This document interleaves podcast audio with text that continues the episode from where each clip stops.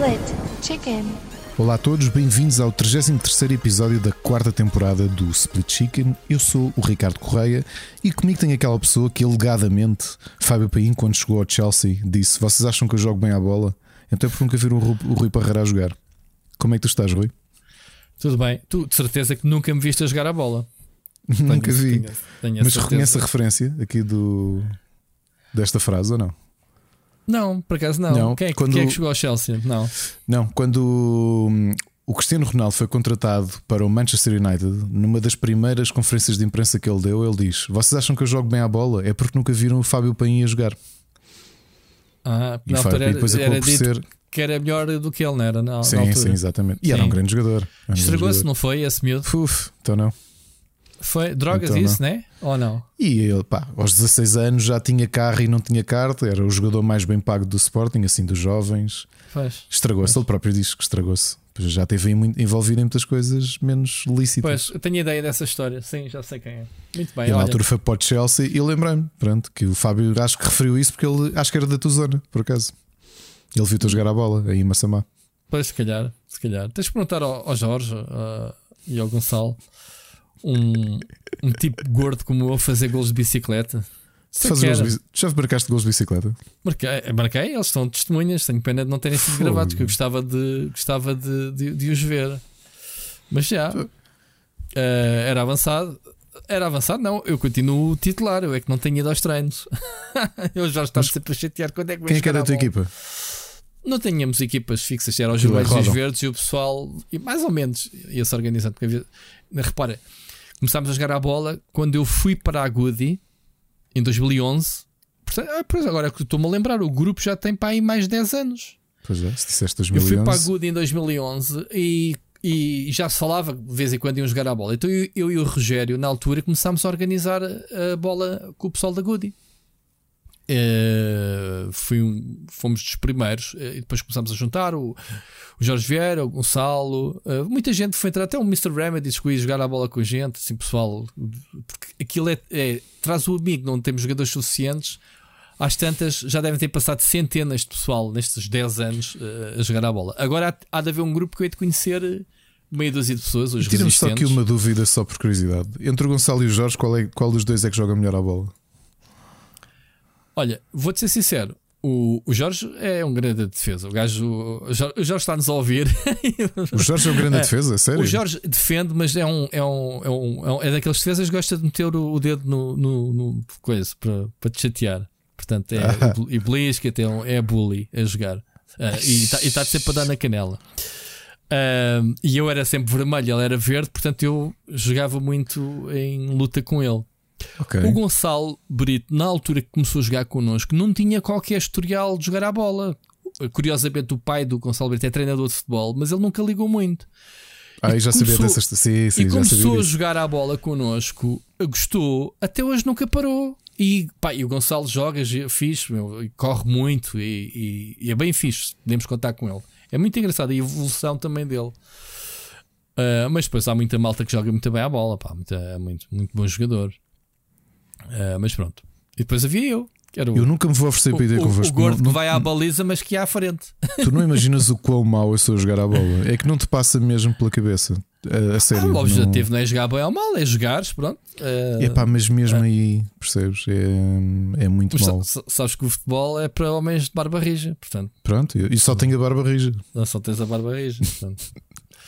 Ah, mas pronto, tenho muitas saudades de jogar a bola, portanto, espero voltar eh, um dia destes. Ah, a malta já começou, entretanto, depois, de, depois da pandemia, começou outra vez a voltar. E pronto, eu todos os dias tenho mensagens do grupo. Temos um grupo da bola, todos os dias eles trocam entre mensagens da bola e, e, e pósteres de calendário de, de- da Pirelli. Tu percebes? Fizeste-me Ah, lembrar agora, não, não cheguei a dizer, o, o meu barbeiro faz anos no mesmo dia que eu. Uh, acho que ele, ele chegou-me a contar que ele foi registado 3 anos mais tarde, porque ele vivia, ele era de uma Ok. aldeia e os pais três levaram aí anos. 2 ou 3 anos a registá-lo, sim. E Posso acabaram por dizer. registá-lo dia 1 de março. Portanto, eu sempre que ia lá, e era aquele barbeiro típico, uh, pósteres de mulheres nuas. Yeah. O meu barbeiro, que foi onde eu fui até aos 12 anos, ele tinha dois cortes de cabelo, que era risco ao lado e rapado. Ah, rapado lá. Rapado. E ainda me chegou a dar duas chinadas com a, com a, com a navalha. Sabes porquê? Ele é benfiquista. Epá, e eu, puto estúpido, ia lá com o meu avô, não sei o quê. E às vezes ele estava a falar de futebol e eu mandava ali uma jarda qualquer a gozar com o Benfica. Pá, e na nuca, eu, eu, eu aprendi que é: não gozes com o clube da pessoa que tem uma navalha na mão. Foi, aprendi nesse momento. Mas agora a sério, ele chegou-me a dar duas chinadas. Tipo, é pá, desculpa lá. Depois foi pegar a, a, pedra pomes, estás a ver? Para, absorver o sangue. Tipo, é pá, desculpa lá, dei-te um corte na nuca e eu. Tipo. E Rui, tu pensas que eu estou a brincar? Eu não estou mesmo a brincar. Estou a imaginar o filme, acho que foi tão aborrecido, meu. Foi, claro que foi. Mas deu-me para aprender. À segunda, à primeira não aprendi. Foi mais forte que eu. Pá, passado uns meses também fomos lá, não sei o quê. Pá, não me lembro. O Benfica tinha tido um jogo qualquer que correu mal. E eu mandei uma boca e ele, pumba! Estás a ver aquele face que o barbeiro está a parar os pelos da nuca com a navalha? E ele, toma mais um cortezinho, é pá, cortei-te. E eu assim, é pá, pera lá que estás segundo isto já não é acidente, isto já é de eu estar a gozar com o Benfica. coincidência, depois teres falado do Benfica. É. À terceira, já não falaste. Aqui, um grande abraço ao Sr. Azevedo, cuja unha do mindinho direito cresceu comigo, literalmente. Ou seja, eu fui crescendo, eu fui a primeira vez que fui lá cortar o cabelo, tinha 3 anos e ele nunca cortou a unha até eu deixar de ir lá. Ele tinha sempre 3 anos mais que tu, então é isso? Ele tinha sempre 3 anos, mas aquela unha cresceu ao mesmo tempo que eu, que ela era curva e tudo. Pá, típico... Era um mexino, meu, aquilo é isso, era não mexino. Não estou a brincar, é, aquilo é o típico barbeiro de que parece uma caricatura, mas é mesmo. O senhor, o senhor, o senhor Azevedo era mesmo isto. Com uma garra, aquilo, a última vez que eu fui lá, devia ter 12 ou 13 anos. Aquilo já não era uma unha. Aquilo tu, contava tu, com uma arma branca se fosse ao Estádio da Luz. Tu, tu foste buscar o, o, barbeiro, tu sabes que eu corto o cabelo no mesmo barbeiro desde que eu tinha 12, 13 anos. Agora imaginar quantos anos. Sabia. Sim, sim. Há mais de 30 anos que ele tem lá e aquele já era do pai dele. E eu, quando fui lá, ele era. Pronto, ele já, ele já trabalhava, era jovem. Agora tem, ele não é muito mais eh, velho que eu, né? Imagina, eu ia lá com 12, 13, ele devia ter 20, ele deve ter 50 e tais. Um, continua lá e muitas vezes, muitas vezes, como é que ele sobrevive? Ele já baixou o preço para 9 euros e não sei o quê, porque é, há muitos, muitos barbeiros brasileiros, isso que ele diz que estão lá, deram cabo do negócio, o link é luz. E é curioso, eu digo, epá, eu venho aqui deste puto, porque houve uma altura que eu deixei de ler durante alguns anos, uh, comecei a arranjar aqui mais perto de mim, não sei o quê, mas mas houve uma vez que me lembrei de ir, epá, vou lá, já não vou lá a tempo, e depois passei a ir lá outra vez. Pá, gosto, chego lá e quase nunca tem ninguém, era barato, corta bem, gosto corte dele. E yeah, o mesmo gajo. Há, há 30 anos que corta o cabelo, impressionante. uh, portanto, tens só tu que tens um barbeiro. Este é um homem normal, não tem tiques nem unhas, como tu dizes. Muito bem, olha, Ricardo, um, vamos começar o, o programa falando dos nossos queridos Patreons. Um, agradecendo mais uma vez o, todo o apoio. Tivemos. Uh, continuam-nos a apoiar todos os meses. Temos o, o passatempo finalmente lançados da, da Nintendo Switch Online. Uh, ainda vamos lançar o de março, né? ainda não temos definido qual é que era o jogo.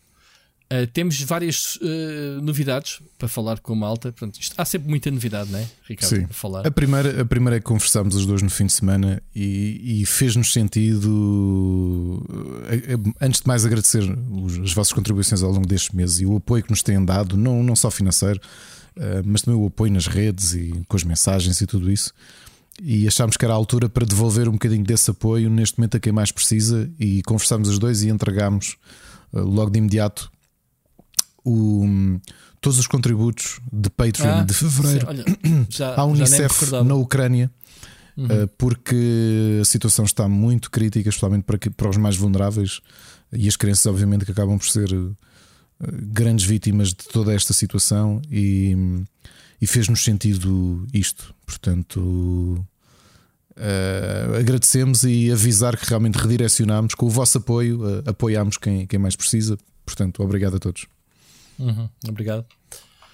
Posto isto, uh, deixa-me só dar aqui um shout-out, como sempre, aos nossos uh, queridos patrons. Portanto, desta vez vou começar de baixo para cima, faço uma, uma ordem. Portanto, isto não importa a ordem, não importa o valor, uh, não importa. Importa sim a vossa dedicação e o vosso, e o vosso contributo. Portanto, o Bruno Carvalho, o Frederico Monteiro, o Luís Ribeiro, o Ricardo Moncancho, o Carlos Felipe, o Vasco Vicente, o Enzo Bolt, o Oscar Morgado, o Nuno Silva, o Felipe Silva, o Ciro Becas, o Helder Paiva, o Alexandre Grande, o Peninha, o Carlos Duarte, o Miguel Nogueira, o Nuno Pereira, Jorge Rodeia e o Luís Rodrigues. Muito obrigado a todos uh, os que têm vindo então a, a apoiar-nos. Um, Ricardo, passatempos, então estava a dizer, dizer Nintendo Switch Online está Sim, online. Queres, e estamos queres... a tentar. Sim, uh, e, e, já decidimos de uma vez por todas o que, é que, o que é que íamos fazer. Portanto, nós não queremos incumprir com as regras do Patreon e decidimos uhum. que, neste caso, no Nintendo Switch, que é, que é um passatempo retroativo, pedimos para completarem uma frase e, e, são os próprios Patreons que votam eh, nas pessoas que devem ganhar, porque eu e o Rui não, não, não queremos fazer, queremos ao máximo, ou seja, estamos aqui para tentar eh, devolver algo a quem nos tem apoiado e, e, e, não queremos é só nos estar a decidir quem é, que, quem é que ganha. Portanto, não é a melhor forma de fazer passatempos. Nós não adoramos esta forma de fazer passatempos, mas temos os, as restrições regulamentares do próprio Patreon e vamos, vamos cumpri-las. Portanto, esta é a forma. Em relação ao passatempo de março, queremos ver se fechamos o quanto antes. Estamos a tentar. Um, com, os, com os, lançamentos que têm surgido, têm sido bons jogos. Estamos a tentar uh, trazer-vos algo, uh, como costumamos fazer, que tenha sido lançado há muito pouco tempo. Portanto, nos próxima, próxima semana há de haver já novidades. Bem, Registrem isso, malta. O Ricardo quando diz algo é melhor que escrevam, porque senão. Não sei, não sei. Eles, é, é que o Ricardo anota as cenas na, no cubo de gelo que ele tem ali ao lado dele. Exato. Só que depois, no fim do programa, o gelo foi-se. Estou a brincar. Exato. Muito bem, Ricardo, mais novidades em relação ao uh, Split Chicken Universe. Eu sei que tens pai e estás mortinho para, é verdade. para falar. Para quem esteve atento, domingo uh, estreou o primeiro episódio da segunda temporada do Entre Marido e Mulher. E sim, já tivemos o Ruben a perguntar e com toda a razão, mas porquê é que isto começa na primeira, na segunda temporada? Nós já tínhamos explicado isso aqui no, no Split Chicken. A primeira temporada está toda no Spotify do Rubber e não fazia sentido ter este podcast, que é o podcast mais antigo aqui do nossa, da nossa esfera, até é, é anterior até o. Respondias hum? assim: porque é que o Star Wars começa no episódio 4? exato, exato. E um dia vais ver a season 1. um, e. E desculpa, perdi-me agora. Que, quebrei tudo já temos, depois quebraste, quebraste. E então o primeiro episódio já está. Uh, entre marido e mulher, neste caso fui eu a colher nesse primeiro episódio. O tema foi o Forbidden, o Horizon Forbidden West. Sei que já há um episódio a ser gravado sobre o Elden Ring. Aliás, a Alexa, nós estamos a gravar agora. Há pouco ela esteve no RTP Arena a falar sobre o Elden Ring. E, e, temos dois episódios que já avisámos que eles tinham gravado e que pedimos para, para adiar, porque são extemporâneos. É sobre os melhores jogos de 2021 e as melhores séries de 2021. E, e há de estar para breve. Uh, só, e... só, para, só para as pessoas se orientarem, uh, qual é que é a periodicidade deste, deste programa? Portanto, isto é uma coisa que estamos aqui a negociar. Aliás, o, o, já agora avisar uma, dar-vos aqui uma novidade. Há dois ou três episódios lançámos aqui um repto. Se alguém queria vir trabalhar connosco uhum. um, ehm, em troca de um abraço, porque é aquilo que temos para dar neste momento. Uh, e precisávamos de um manager, um, um, project, um project manager, e o João Machado uh, aceitou uhum. o aceitou a oferta e está ele agora a organizar aqui as nossas hostes. Agora o temos que... um boss, portanto, é. a gente já não manda nisto, que a gente somos as pessoas mais desorganizadas que existem neste, neste mundo. Agora nós limitamos a, a gravar, o João está a inteirar-se das pastas e ele próprio vai fazer uma calendarização, mas pelo menos nesta fase. Um cronograma, não é? É, a ideia é que o o Entre Marido e Mulher possa sair à segunda ou segundo domingo de cada mês. Ok? Portanto, é um podcast para ouvirem ao, para receberem ao domingo. Mesmo quem não possa ouvir ao domingo, pelo menos começa logo a segunda-feira de trabalho com um programa para ouvir, até porque entre marido e mulher não é muito longo. Normalmente a Alex e o Sérgio fazem entre meia hora a uma hora cada episódio. Claro, como tu, este foi o primeiro que tu entraste, hora e meia. Toma. Exato. Exato. E... e, temos uma novidade para esta... disso. Espera, antes da novidade, o, saiu na sexta-feira para cá do Abismo 15, portanto é importante falarmos. Olha, não vou, não tínhamos Sim. falado e vou-te dizer, eu já tinha dito isto no Twitter e é verdade. Foi o episódio mais difícil para mim uh, porque hum, por causa do tema, porque eu, eu, a minha ideia era não fazer episódios temáticos, portanto, criar aqui uma playlist, um, um espécie, uma espécie de fio condutor ao longo das 10 músicas, mas a situação da Ucrânia acho que mereceu uma dedicação diferente. E, e, então fiz um episódio especial que saiu na sexta-feira. Ao contrário de 10 músicas, são 15 e o tema é o mesmo. Tudo bandas da Ucrânia. Eu conhecia uma banda da Ucrânia.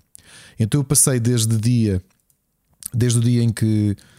Eh, ou seja, esta ideia surgiu pouco depois da invasão da Ucrânia, portanto passei se calhar as últimas duas a três semanas, ouvi pai 60 bandas, 70 hum. bandas. E houve algumas que me clicaram. Eh, depois foi um trabalho adicional foi investigar. A maior parte destas bandas são tão pequenas ou tão recentes que não há informação nenhuma na internet. Houve, eu tive de estar a traduzir sites em russo, sites em ucraniano, posts de redes sociais em, em ucraniano, em russo, Jesus. para conseguir ter informações sobre os membros. Percebes? Eu, eu já comecei a, ver, a ouvir esse episódio um, e estou a gostar bastante. Há ali coisas que realmente surpreendem. Houve, houve coisas que eu adorei. Sinceramente, se calhar ali... Marillion também estavam giros. Sim, há ali se calhar 3 ou 4 projetos. Não é que eu não gosto, mas acho que se fizesse um para cada abismo normal, provavelmente não entravam. Mas houve ali coisas que eu descobri e que estou mesmo fã. Pois. Outra dificuldade adicional que eu tive primeira questão dos caracteres, não é? por serem cirílico.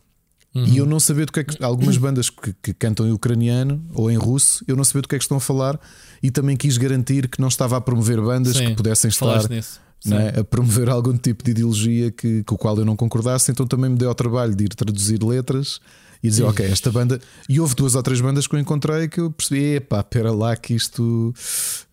Hum, eu não percebo ucraniano e fui traduzir estas letras e isto não é bem isto que eu gostava de passar. Uh, mas entretanto, daqui, olha, gostei muito. Uma coisa que senti, a maior parte das bandas incorporam muito a, a sonoridades de instrumentos eslavos uh, na, nas suas músicas. Pá, sejam bandas eletrónicas, bandas uh, folk, obviamente, bandas de metal, bandas de prog, e imensa gente a trazer a cultura eslava ali para a música. Uh, epá, e gostei muito de fazer este episódio, mas foi uma grande responsabilidade. Deu-me muito trabalho. Eu disse: Olha, este, Rui, este episódio deu-me mesmo trabalho a fazer, porque os outros são relativamente fáceis, não é? Eu faço um alinhamento, uh, aponto umas coisas para o script, normalmente para umas 5 páginas de, de, de pseudo-script para ir seguindo. Neste foi muito difícil porque teve muita investigação e fiquei muito contente com o episódio e espero que ajude um bocadinho a encontrarem ali música interessante para todos os géneros de bandas que não tem outra expressão, não é? Uh, outra coisa que também quis fazer com o episódio foi, ao investigar as redes e até os perfis pessoais dos, dos músicos, não é? Estamos a falar disto tudo de projetos muito pequenos, pá, projetos com 100 audições no, no Spotify, estás a ver? Depois perceber muitas destas bandas que tiveram que parar a música porque alguns foram pegar numa arma e estão a defender o seu país, outros estão em missões humanitárias a, a, como voluntários, estás a perceber? E é daquelas coisas que pá, arrepia. Por exemplo, os Ginger é a banda mais conhecida, não é? uma das grandes bandas de metal dos últimos anos. Tinha um turnê mundial que passava aqui por Portugal, dois concertos, e eles anunciaram até que puseram a banda em pausa porque eles são da zona de Donetsk. Já tinham fugido para Kiev há uns 3 ou 4 anos e entretanto estão lá, estão cada um, alguns estão em voluntariado nas bases militares, outros estão mesmo de arma em punho, e tu pensas, pá, esta malta estava a pensar que ia começar uma turnê em meados de março, uma turnê mundial, e de repente, não. Espingarda na mão e estás a lutar pela tua vida. Estás a perceber? É uma coisa. Acho que foi assim uma forma de homenagear uh, estes músicos, estes artistas todos que, que, e aquilo que estão a passar. Portanto, olha, espero que gostem muito do episódio. Espero que descubram ali música. Uma curiosidade que eu estava a comentar com a Ana: estas bandas têm tão poucas audições que eu espero que eles possam, que isto acalme e que passe e que eles um dia possam olhar para, para, para as estatísticas do Spotify hum. e pensarem assim: que raio, mas porquê é que nós temos um spike de audições em Portugal? E atenção, não estou aqui a dizer que nós somos influencers, ok? Estou só a dizer é que, se calhar, para o rácio de, de audições que eles têm, mesmo que sejam mil por mês, estás a perceber? Tu de repente teres uma subida, pá, imagina 30, 40 ou 50 ou 60 pessoas a ouvir, é o suficiente para aquilo aparecer uma porcentagem, percebes? Eu ter ali um spikezinho, tipo, que é isto? Não é que os portugueses? E olha, é isso. Uh, gostei muito de fazer este episódio, Rui, mesmo, mesmo muito. E espero que vocês gostem tanto de, daquilo que foram conhecendo, ou que, eu, ou que eu tentei apresentar, como eu gostei de as investigar e gostei de, de, de trazer. Agora estou a gostar bastante, estou a gostar bastante de, de ouvir. Portanto, já dei uma aspira dela na casa a ouvir, ouvir, bandas ouvir. ucranianas. Eu sabes que eu não me consigo. Eu sempre tu dizes isso, eu imagino-te como no I Want to Break Free do, do, dos É. Sim. Ouvires. Até, é, até vou meter bigode e tudo e, e- e vestir de mulher só para, só para pegar num aspirador e, fazer ouvires-me. isso. É, um Não sei, tu, tu não aspiras a casa? É assim algo tão transcendente? Não, não, não, não, eu faço isso imenso. E estou a brincar porque eu ouço música, aliás, eu é tu tens um robô, é só para meteres nojo, é? Não, não, não, não, isso eu aspiro mesmo. Eu aspiro, aspiro mesmo. Não, aliás, pá, já te contei. fones, de telemóvel no bolso e isso. ouço. Eu Às vezes está a Mónica aos gritos, arroi, arroi. E eu, ah, ah. Então eu não te contei aqui para aí, pá, o sétimo mês de, de pandemia que hum, deu-me assim uma ressaca de, de, de dançar e estava aí de Robel a, a- a aspirar o quarto dos meus filhos. pá, Isso é que é uma grande imagem, man. Tu a dançares a aspirar. Faço a aspirar e como o Rob de Hogwarts e a ouvir Sim. música, tipo com os fones, mas a ouvir. eh, Isso. Eh, Fizeste aquele passinho tipo de cima da cama saltar para cima e não sei o que é. Exatamente, vês? É isso. Olha, Isso- última novidade, Rui. Vamos passar a última novidade. Acho Vamos, que é a novidade que a malta mais espera.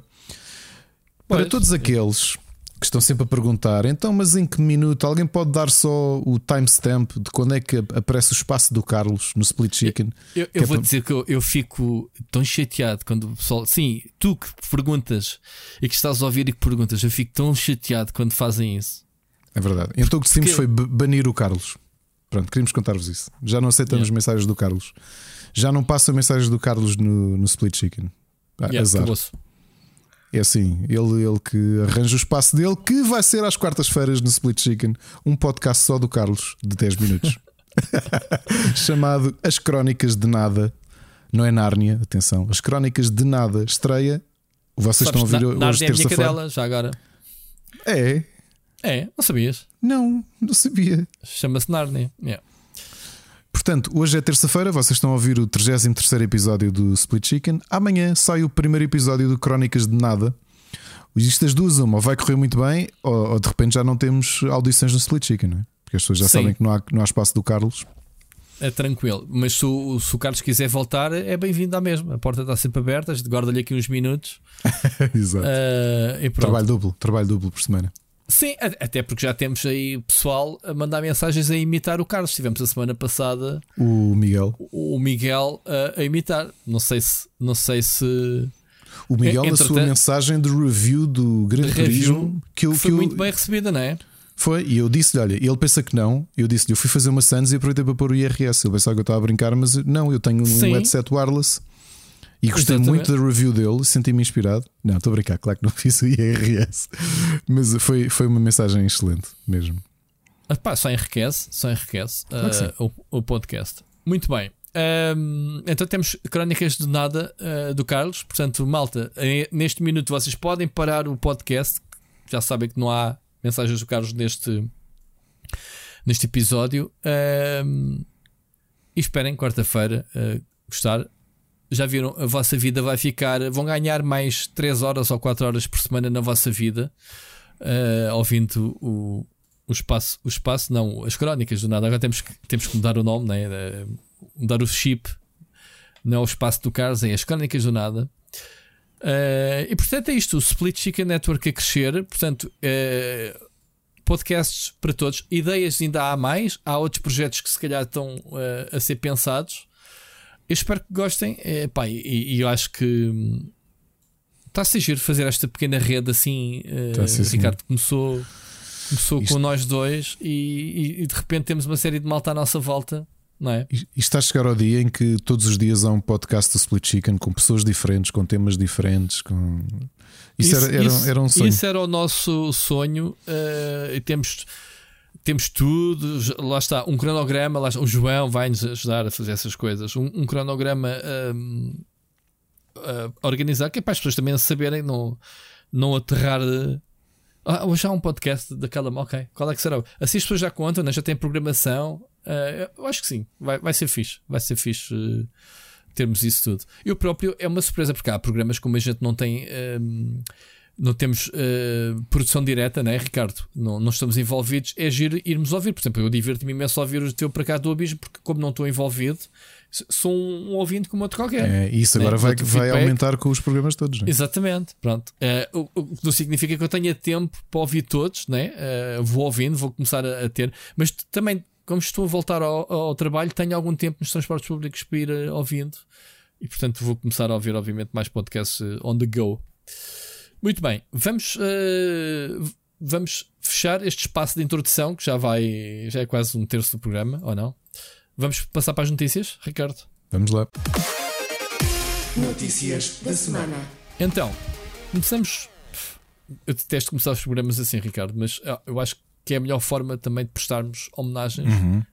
a pessoas que admiramos, ou não, de certa forma, que pertencem ao nosso, ao nosso à cultura pop, digamos assim, uh, seja de que área for. Tivemos o, a notícia que ontem né, uh, o William Hurt, o, o ator, uh, faleceu. Soubeste, soubeste Ricardo? Sim, sim, sim, sim, sim. Ele já estava desde 2018 com um cancro na próstata. A é sério? que já se tinha espalhado sabia. para os ossos, sim. E, sim. e pronto, morreu aos 71 anos. Pá, ainda ontem uh, recebi um reminder que aos 50 anos temos que fazer os testes, malta. Estou quase a lá chegar, tenho que. Agora nisso. são mais simples, porque já tens marcadores no, uh, proteinaicos na, na corrente sanguínea. Uh, basta isso neste momento, acho eu. Ok, ok.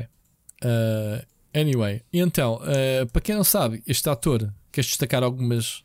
Olha, quero, quero destacar a que, o, a que nós conhecemos como o beijo da Mulher-Aranha, o Kiss of the uhum. Spider-Woman, uhum. que é. Um, um filme. Epá, eu lembro de ver este. Eu vi este filme primeira vez, era, era mais pequeno. Ele ganhou o Oscar neste filme. Um filme com a Sónia Braga. Era que eu ia te perguntar se era o que a Sónia Braga era. Era, é. Uh, com o Raul. Júlio. Ele ganhou o Oscar. O único Oscar que ele ganhou na vida foi com, uh, com este filme. Mas destacava outro, uh, outros de, de, uma longa carreira, de excelente carreira do William Hurt. Um, o, eu sei que estou sempre a falar dele, do Alex Porreiaço, porque sabem que eu sou fã do The Crow, mas um, o Dark City, o William Hurt é o, o, um, o antagonista. Uhum. Grande filme Dark City, estou com imensa saudade de ver. Uh, mas não fica por aqui os excelentes filmes que ele fez, portanto há tanta coisa por onde Coisa escolher. o, o Lost in Space, ele é o Robinson Pie, por exemplo. Ah, pois é, pois é. Uh, o History of Violence do David Cronenberg, que eu adoro o filme History of Violence, com o Viggo yeah. Mortensen. Uh, uhum. Ed Harris e Maria Bell, portanto, grande elenco.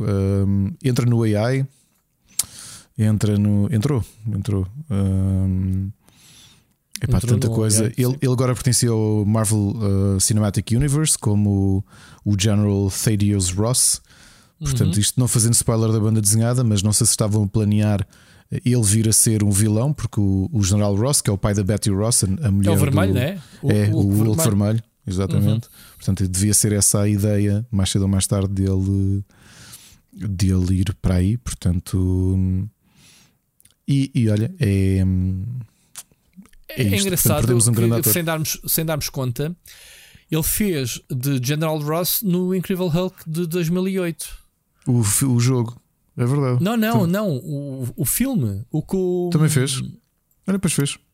Uh, eu não vi o filme atenção, com, há, com, com há dois. Há dois. Há o do Edward, Edward Norton, Edward Norton e há o outro. Mas acho que a Marvel considera este, este Hulk como o filme de origem do Hulk porque antes da Disney comprar a, a Fox, um, ehm, eles podiam usar o Hulk uh, em filmes de grupo e não protagonizados com ele. Não sei se soubeste dessa. Curioso, não, não, não, uh, não, não, sabia. Mas é curioso pronto, eles terem mantido o William Hurt no, de um filme para o outro, não é? Exato. Uh, só agora é que reparei, sinceramente. Uh, agora, não me tinha lembrado que ele tinha entrado neste original. Ou seja, este acabou por. Pronto, ok, então fica esse o filme de, de origem. Tanto que o ator, o Edward Norton, não tem nada a ver com. com como é que se chama o, o ator que faz de Hulk? O Mark Ruffalo. O Mark Ruffalo. Uh, não tem nada a ver, pronto. Mas o General Ross foram buscar lá mesmo. Engraçado. Muito bem. Não é o único. Há aqui. Tu meteste-me aqui outra. Epá, outra, porque outra não, infelizmente não é um obituário ainda, mas eu acredito que para a semana, por, por, por muita tristeza, há de, há de ser. Uh, portanto, enquanto provavelmente amanhã, se estiverem a ouvir isto, pode já ser notícia. O Scott Hall, conhecido mundialmente como um dos nossos heróis de wrestling da, da uhum. infância e da adolescência, que era o Razor Ramon, uh, teve hum, três ataques cardíacos no dia 12 de março, uh, causados por um, por um coágulo, porque ele tinha, ele tinha caído e partido a anca. E isso formou, depois da cirurgia, isso formou um coágulo que acabou o dia 12 por levá-lo a ter 12, um, desculpa, 3, 3 ataques cardíacos no dia 12. Foi colocado em, em ligado, está ligado às máquinas uh, e, e, a família já disse que que o vai desligar. E portanto, estou só aqui a atualizar o isto. Realmente isto foi passou-se nas últimas horas. Estou só aqui a dizer que ele já foi desligado das máquinas, diz o Dave Meltzer. O Só famoso... está a lutar, está a lutar contra o Reaper. Sim, essencialmente é isso. Pois, Ou seja, neste momento ele já não está ligado. Cardíacos, com caraças. Uh, mas infelizmente deve ser muito pouco provável que ele sobreviva. Portanto, um, um dos heróis da geração do, do Hulk Hogan, é o Razor Ramon. Pá, eu lembro perfeitamente do Razor Ramon. Estava lá um bocado a dizer Scott Halley, quem? O Razor Ramon. O Razor Ramon. Pá, mas é. também digo uma coisa: quem o viu e quem o vê agora, epá, coitado, é, o homem porque ele teve um muitos problemas com, com, com droga e álcool. Muitos, muitos, muitos, muitos problemas. Pois. Uh, portanto, já em 2010, quando ele foi para rehab, tiveram. Uh, já lhe tinham posto um pacemaker e um, um desfibrilador porque, porque a coisa já estava mesmo. Ou seja, ele desgastou muito, não é só o corpo, não é só os, os anabolizantes que eles meteram, foi depois, ainda durante a carreira dele, de se ter metido um, de forma grave na droga e no álcool. Portanto, aquilo tudo junto uh, é pena, até porque é um tipo que com 63 anos, percebes? Um, acontece, infelizmente, mas merece aqui o nosso, o nosso destaque, um dos nossos dos nossos heróis, é? Razor Ramon é eterno, Espero que ele consiga ultrapassar. Não, ninguém está muito confiante disso. Pelo menos fica para a história um dos, um dos grandes. Muito bem, muito bem. Um, mudando de assunto, mas não muito melhor, uh, vamos falar um bocadinho da Rússia. Não vamos falar uh, como temos falado, porque isto basicamente é o mesmo, não é? Um, Deixa-me só dizer que, uh, como sabemos, a Rússia recebeu uma série de sanções de, de, de todo o mundo, basicamente, uh, so, sobretudo do mundo tecnológico. Portanto, se a guerra tecnológica é esta, portanto, a guerra uh, tem-se feito muito a nível digital, com, com a Rússia a inverter o papel, basicamente, uh, a acusar o Meta, soubeste essa de, das redes sociais de incentivarem a, ao ódio, porque, sim, sim, porque uh, o Meta uh, alterou as suas políticas de utilização, considerando que, deixando que as pessoas façam então esses incentivos e essas coisas, uma, uma medida medíocre, a meu ver, da, da rede so social e, e, provocatória, mas que obviamente que já teve impacto do lado da Rússia, basicamente abre com, com, pessoas inocentes que não têm nada a ver com a guerra, apesar de serem russas, levem por tabela, não é? sejam ofendidas. Eu acho que isso que é mau.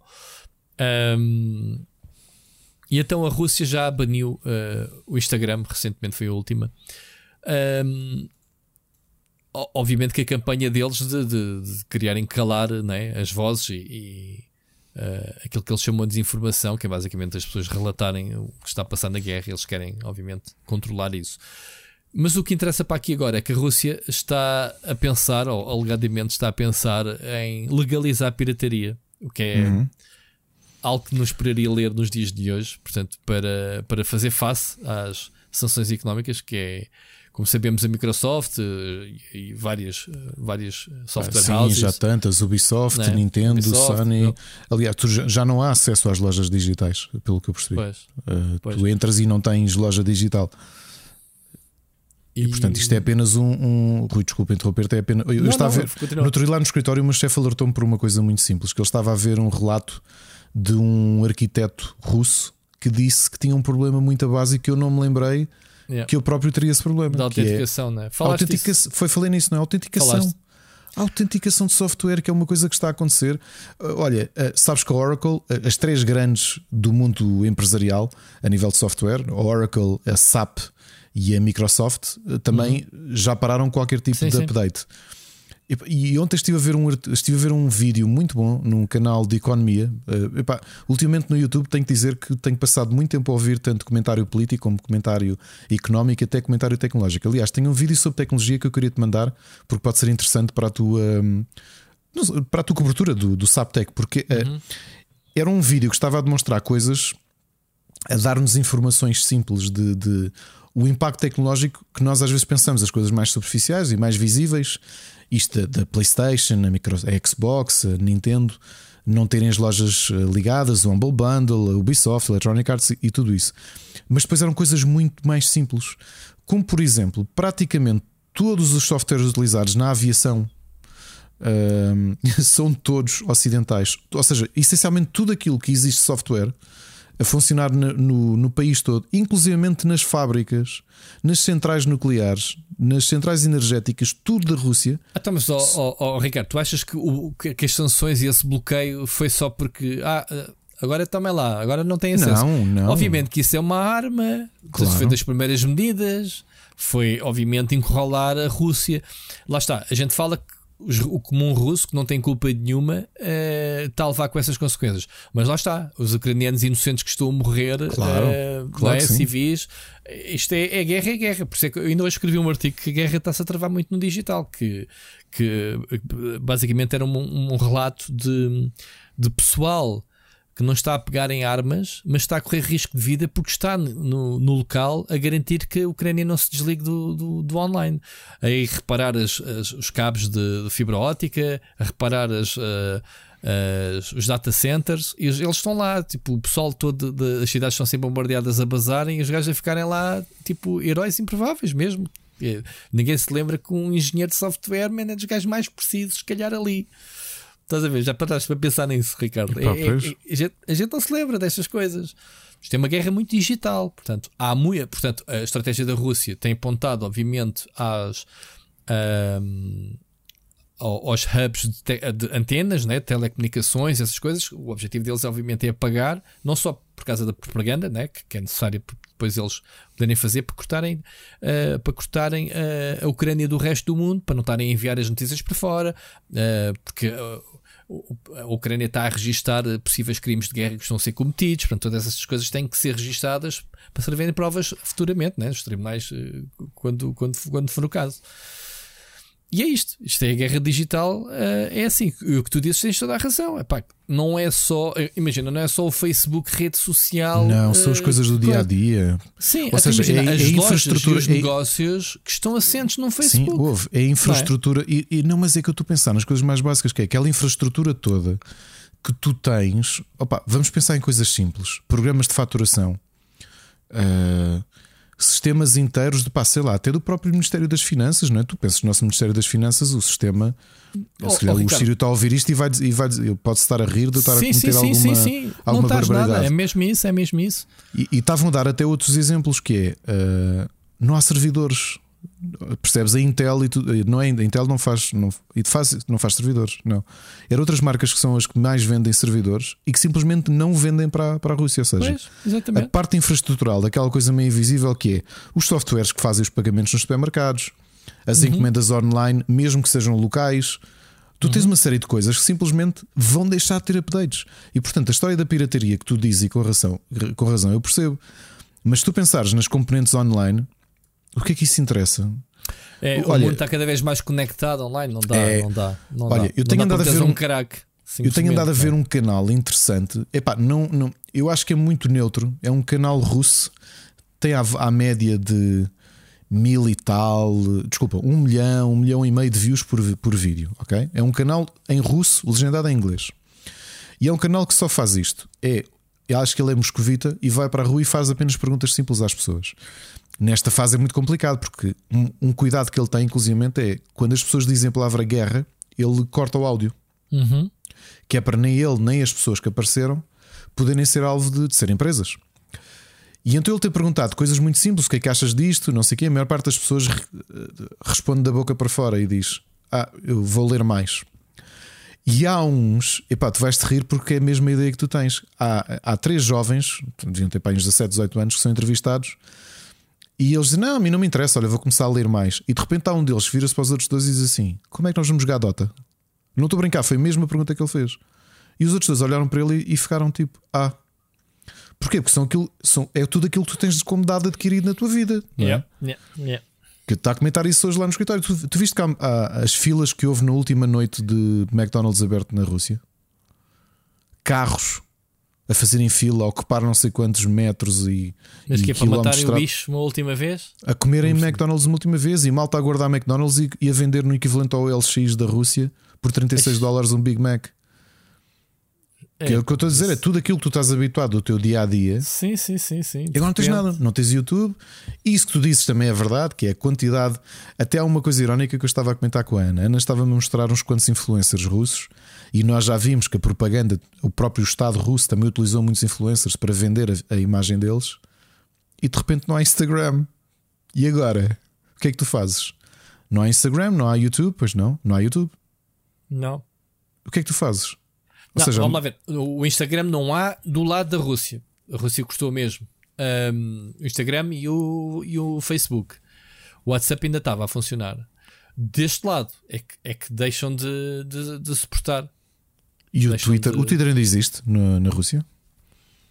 Ah, pá, eu acho que O não. TikTok acho que já foi banido, não já? Pois, epá, são tantos, mano. Não sei de cabeça. Não sei de cabeça.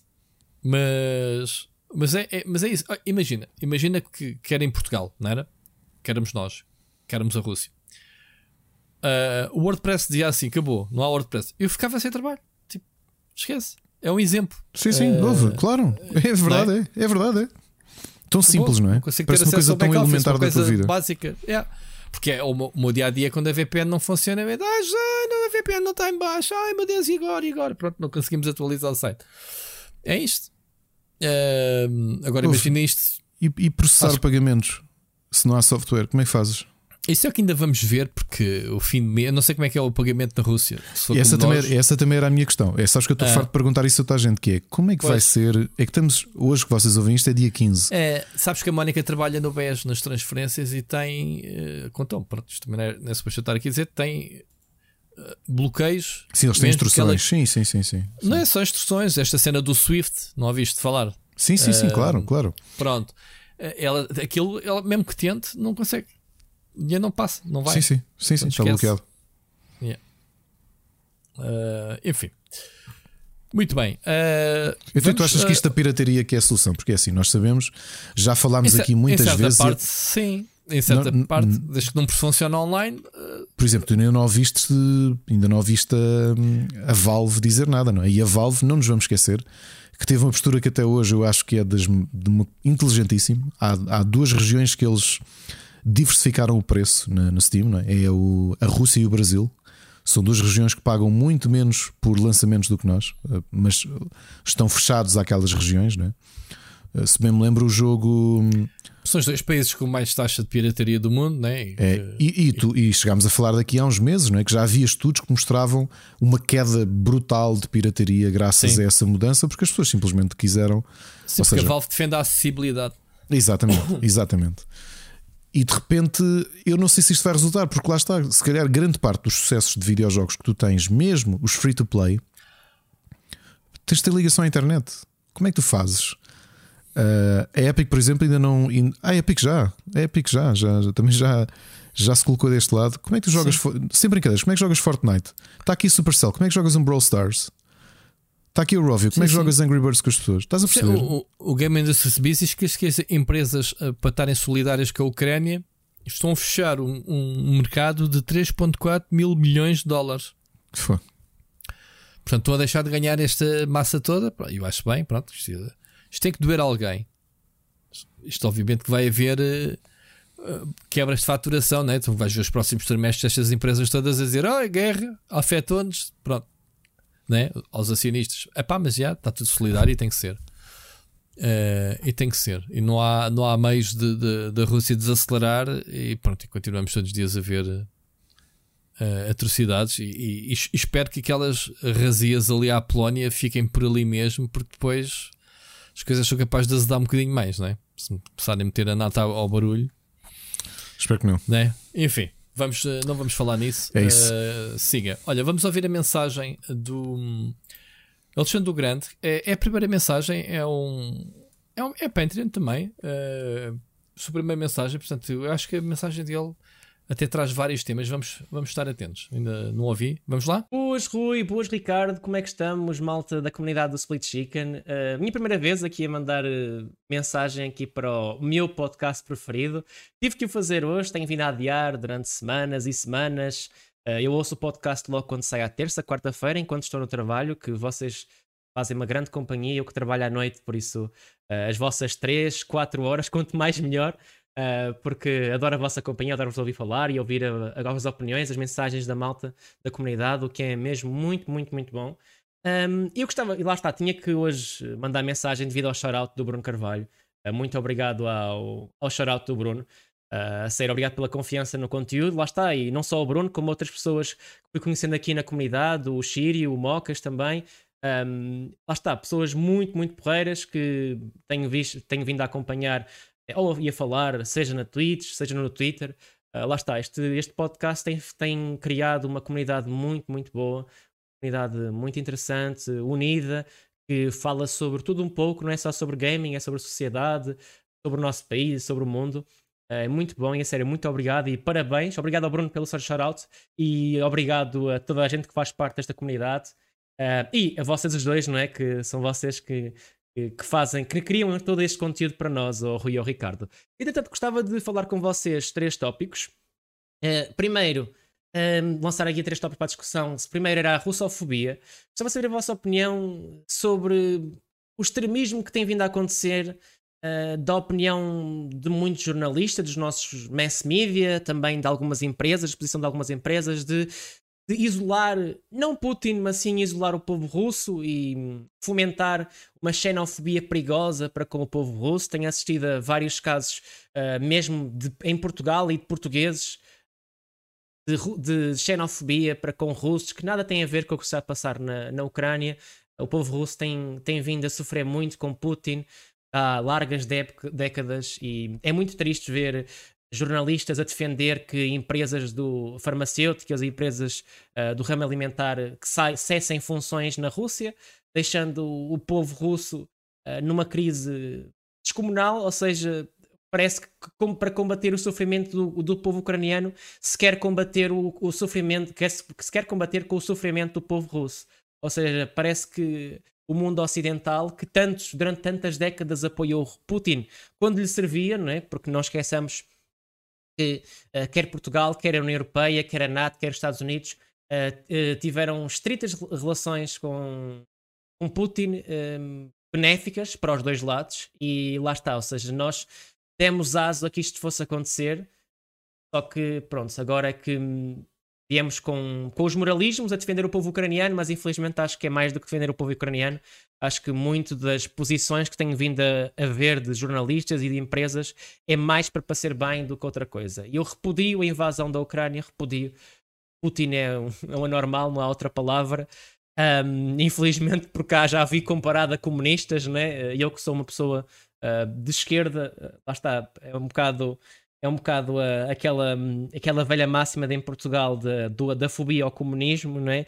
Uh, que até Putin é comunista agora, mas isso são, são outros 500. Mas gostava de saber a vossa opinião sobre, sobre tudo isto, a russofobia. Acho que estamos a entrar num caminho perigoso de gerar mais conflitos, gerar mais ódio entre dois povos tão parecidos, tão, tão unidos, uh, ucranianos e russos, que têm ligações tão, tão próximas durante a sua história, familiares no presente, famílias de russos e ucranianos lá está, quer seja na Rússia, quer seja na Ucrânia, é muito complicado mesmo, muito complicado. Acho que não é assim que se resolve este conflito. Uh, acho que o, é, o conflito devia se resolver de outra maneira e acho que as empresas, seja do mundo gaming, seja do mundo uh, tecnológico, seja do mundo alimentar, uh, whatever, um, têm vindo a, a, fazer coisas só para inglês ver, como se costuma dizer, só para parecerem bem na fotografia. Acho que se essas empresas querem fazer algo positivo, devem ajudar humanitariamente uh, o povo ucraniano, não sancionar o povo russo, porque Putin não está a ser sancionado. Quem está a ser sancionado com, estas, com esta russofobia é o povo russo. Uh, seja através de fomentar a xenofobia uh, entre povos, seja a limitar o acesso a bens essenciais ao povo russo. Acho que não é esse o caminho e gostava de saber a vossa opinião sobre este assunto. Depois, outro assunto que gostava de discutir com vocês e gostava de saber a vossa opinião é sobre um tema lançado pela Alana Pierce no, no canal do YouTube dela. A Alana Pierce, é ex-redatora do, do IGN US, que atualmente trabalha para Santa Mónica, salvo erro, a, empresa, a desenvolvedora do, do, estúdio do God of War. Um, gostava de saber a vossa opinião, que ela diz que o Elden Ring, por ser um jogo de nicho, um jogo da From Software, um Souls-like, uh, um jogo que requer muito conhecimento a priori por parte do reviewer, que requer uh, qualidades nestes jogos são bastante difíceis, que acaba por ser natural, quando o jogo é bem feito, receber tantas notas de 10 em 10.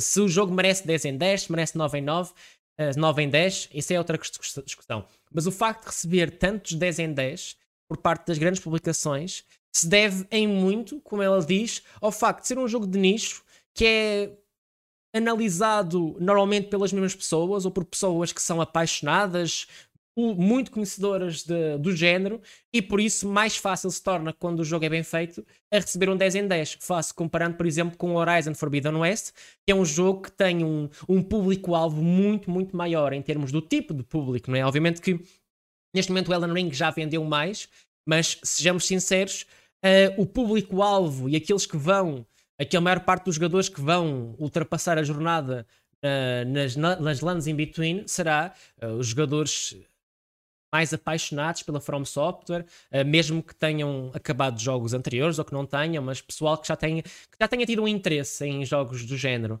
Lá está, são, acho que, acho que é, existe, existindo essa diferença de, do que é um, um jogo mais de nicho uh, para um jogo mais plural, que alcança um público mais vasto, mais diverso. Uh, acaba por também depois nas reviews serem mais diversas, logo gerar um, opiniões mais diversas, não é? Porque, por exemplo, um reviewer que é apaixonado e está habituado a jogos da From Software, se calhar vai olhar para situações de pouca acessibilidade um, e vai olhar para aquilo e vai achar normal ou alguma uma mínima melhoria no UX, não no UI. Uh, o UX do Elden Ring não é grande coisa, vai achar grande coisa comparando com outros jogos da From Software. Mas acho que, pronto, gostava de saber a vossa opinião sobre o que é que acham desta, desta diferenciação entre o que é a review de um jogo de nicho e o que é um review para um jogo mais popular, mais vasto. Depois, última, última instância, gostava de saber a vossa opinião sobre as aberturas de consolas. Há uns dias vi um TikTok de, de, uma, de uma streamer, uma criadora de conteúdo uh, britânica, acho eu, que pôs os top uh, aberturas de consolas dela e fez-me pensar no meu top 3, neste caso a PlayStation 1, a GameCube e mais recentemente a Nintendo Switch. E acho que eu estive a ver depois uh, as introduções da PlayStation 4, da Xbox One, uh, das mais antigas, Xbox original, a Sega e tudo mais, dos Game Boys. E eu acho que hoje em dia as, as introduções não têm aquela não sei, não tem. Não sei se é saudosismo estar a falar eh, sobre isto, mas lá está, não são a mesma coisa. Obviamente que as consolas agora ligam muito mais rápido, não demoram tanto tempo a ligar, mas não sei, eram, eram, eram mais giras, não sei, tornavam a ligação com a consola diferente. Já está, todos nós nos lembramos da, da introdução da PlayStation 1, da GameCube, da, sei lá, do Game Boy, da, Nintendo, da Nintendo DS, tantas consolas que nós, da Wii, tantas consolas que nós conseguimos relacionar com a introdução e hoje em dia olhamos para a PlayStation 4 ou para a PlayStation 5 e a introdução mais não é que uma informação sobre fotossensibilidade e por aí em diante. Ou seja, gostava de saber a vossa opinião do top 3 das de aberturas de consolas e qual é, é a vossa opinião desta mudança de, de ou se, eu acho, se acham que eu estou a romantizar demasiado as aberturas de consolas antigas. Malta, é tudo. Uh, queria fazer, queria deixar aqui também um, um shout-out Uh, alguém que o Rui esteve há dias no canal dessa pessoa, que é a Sufficious, já que fizeram um shout também, fazer o shout a outra pessoa, Sufficious, que é alguém que conhecia há poucos meses na Twitch, ela também começou, a, acho que o ano passado, a fazer live streams em, em português. Uh, o Rui teve num, num, fazendo a publicidade, teve num, num programa com quatro pessoas, a Sufficious, o Rui, o Meet uh, e a Mizzy a falar sobre o Ellen Ring.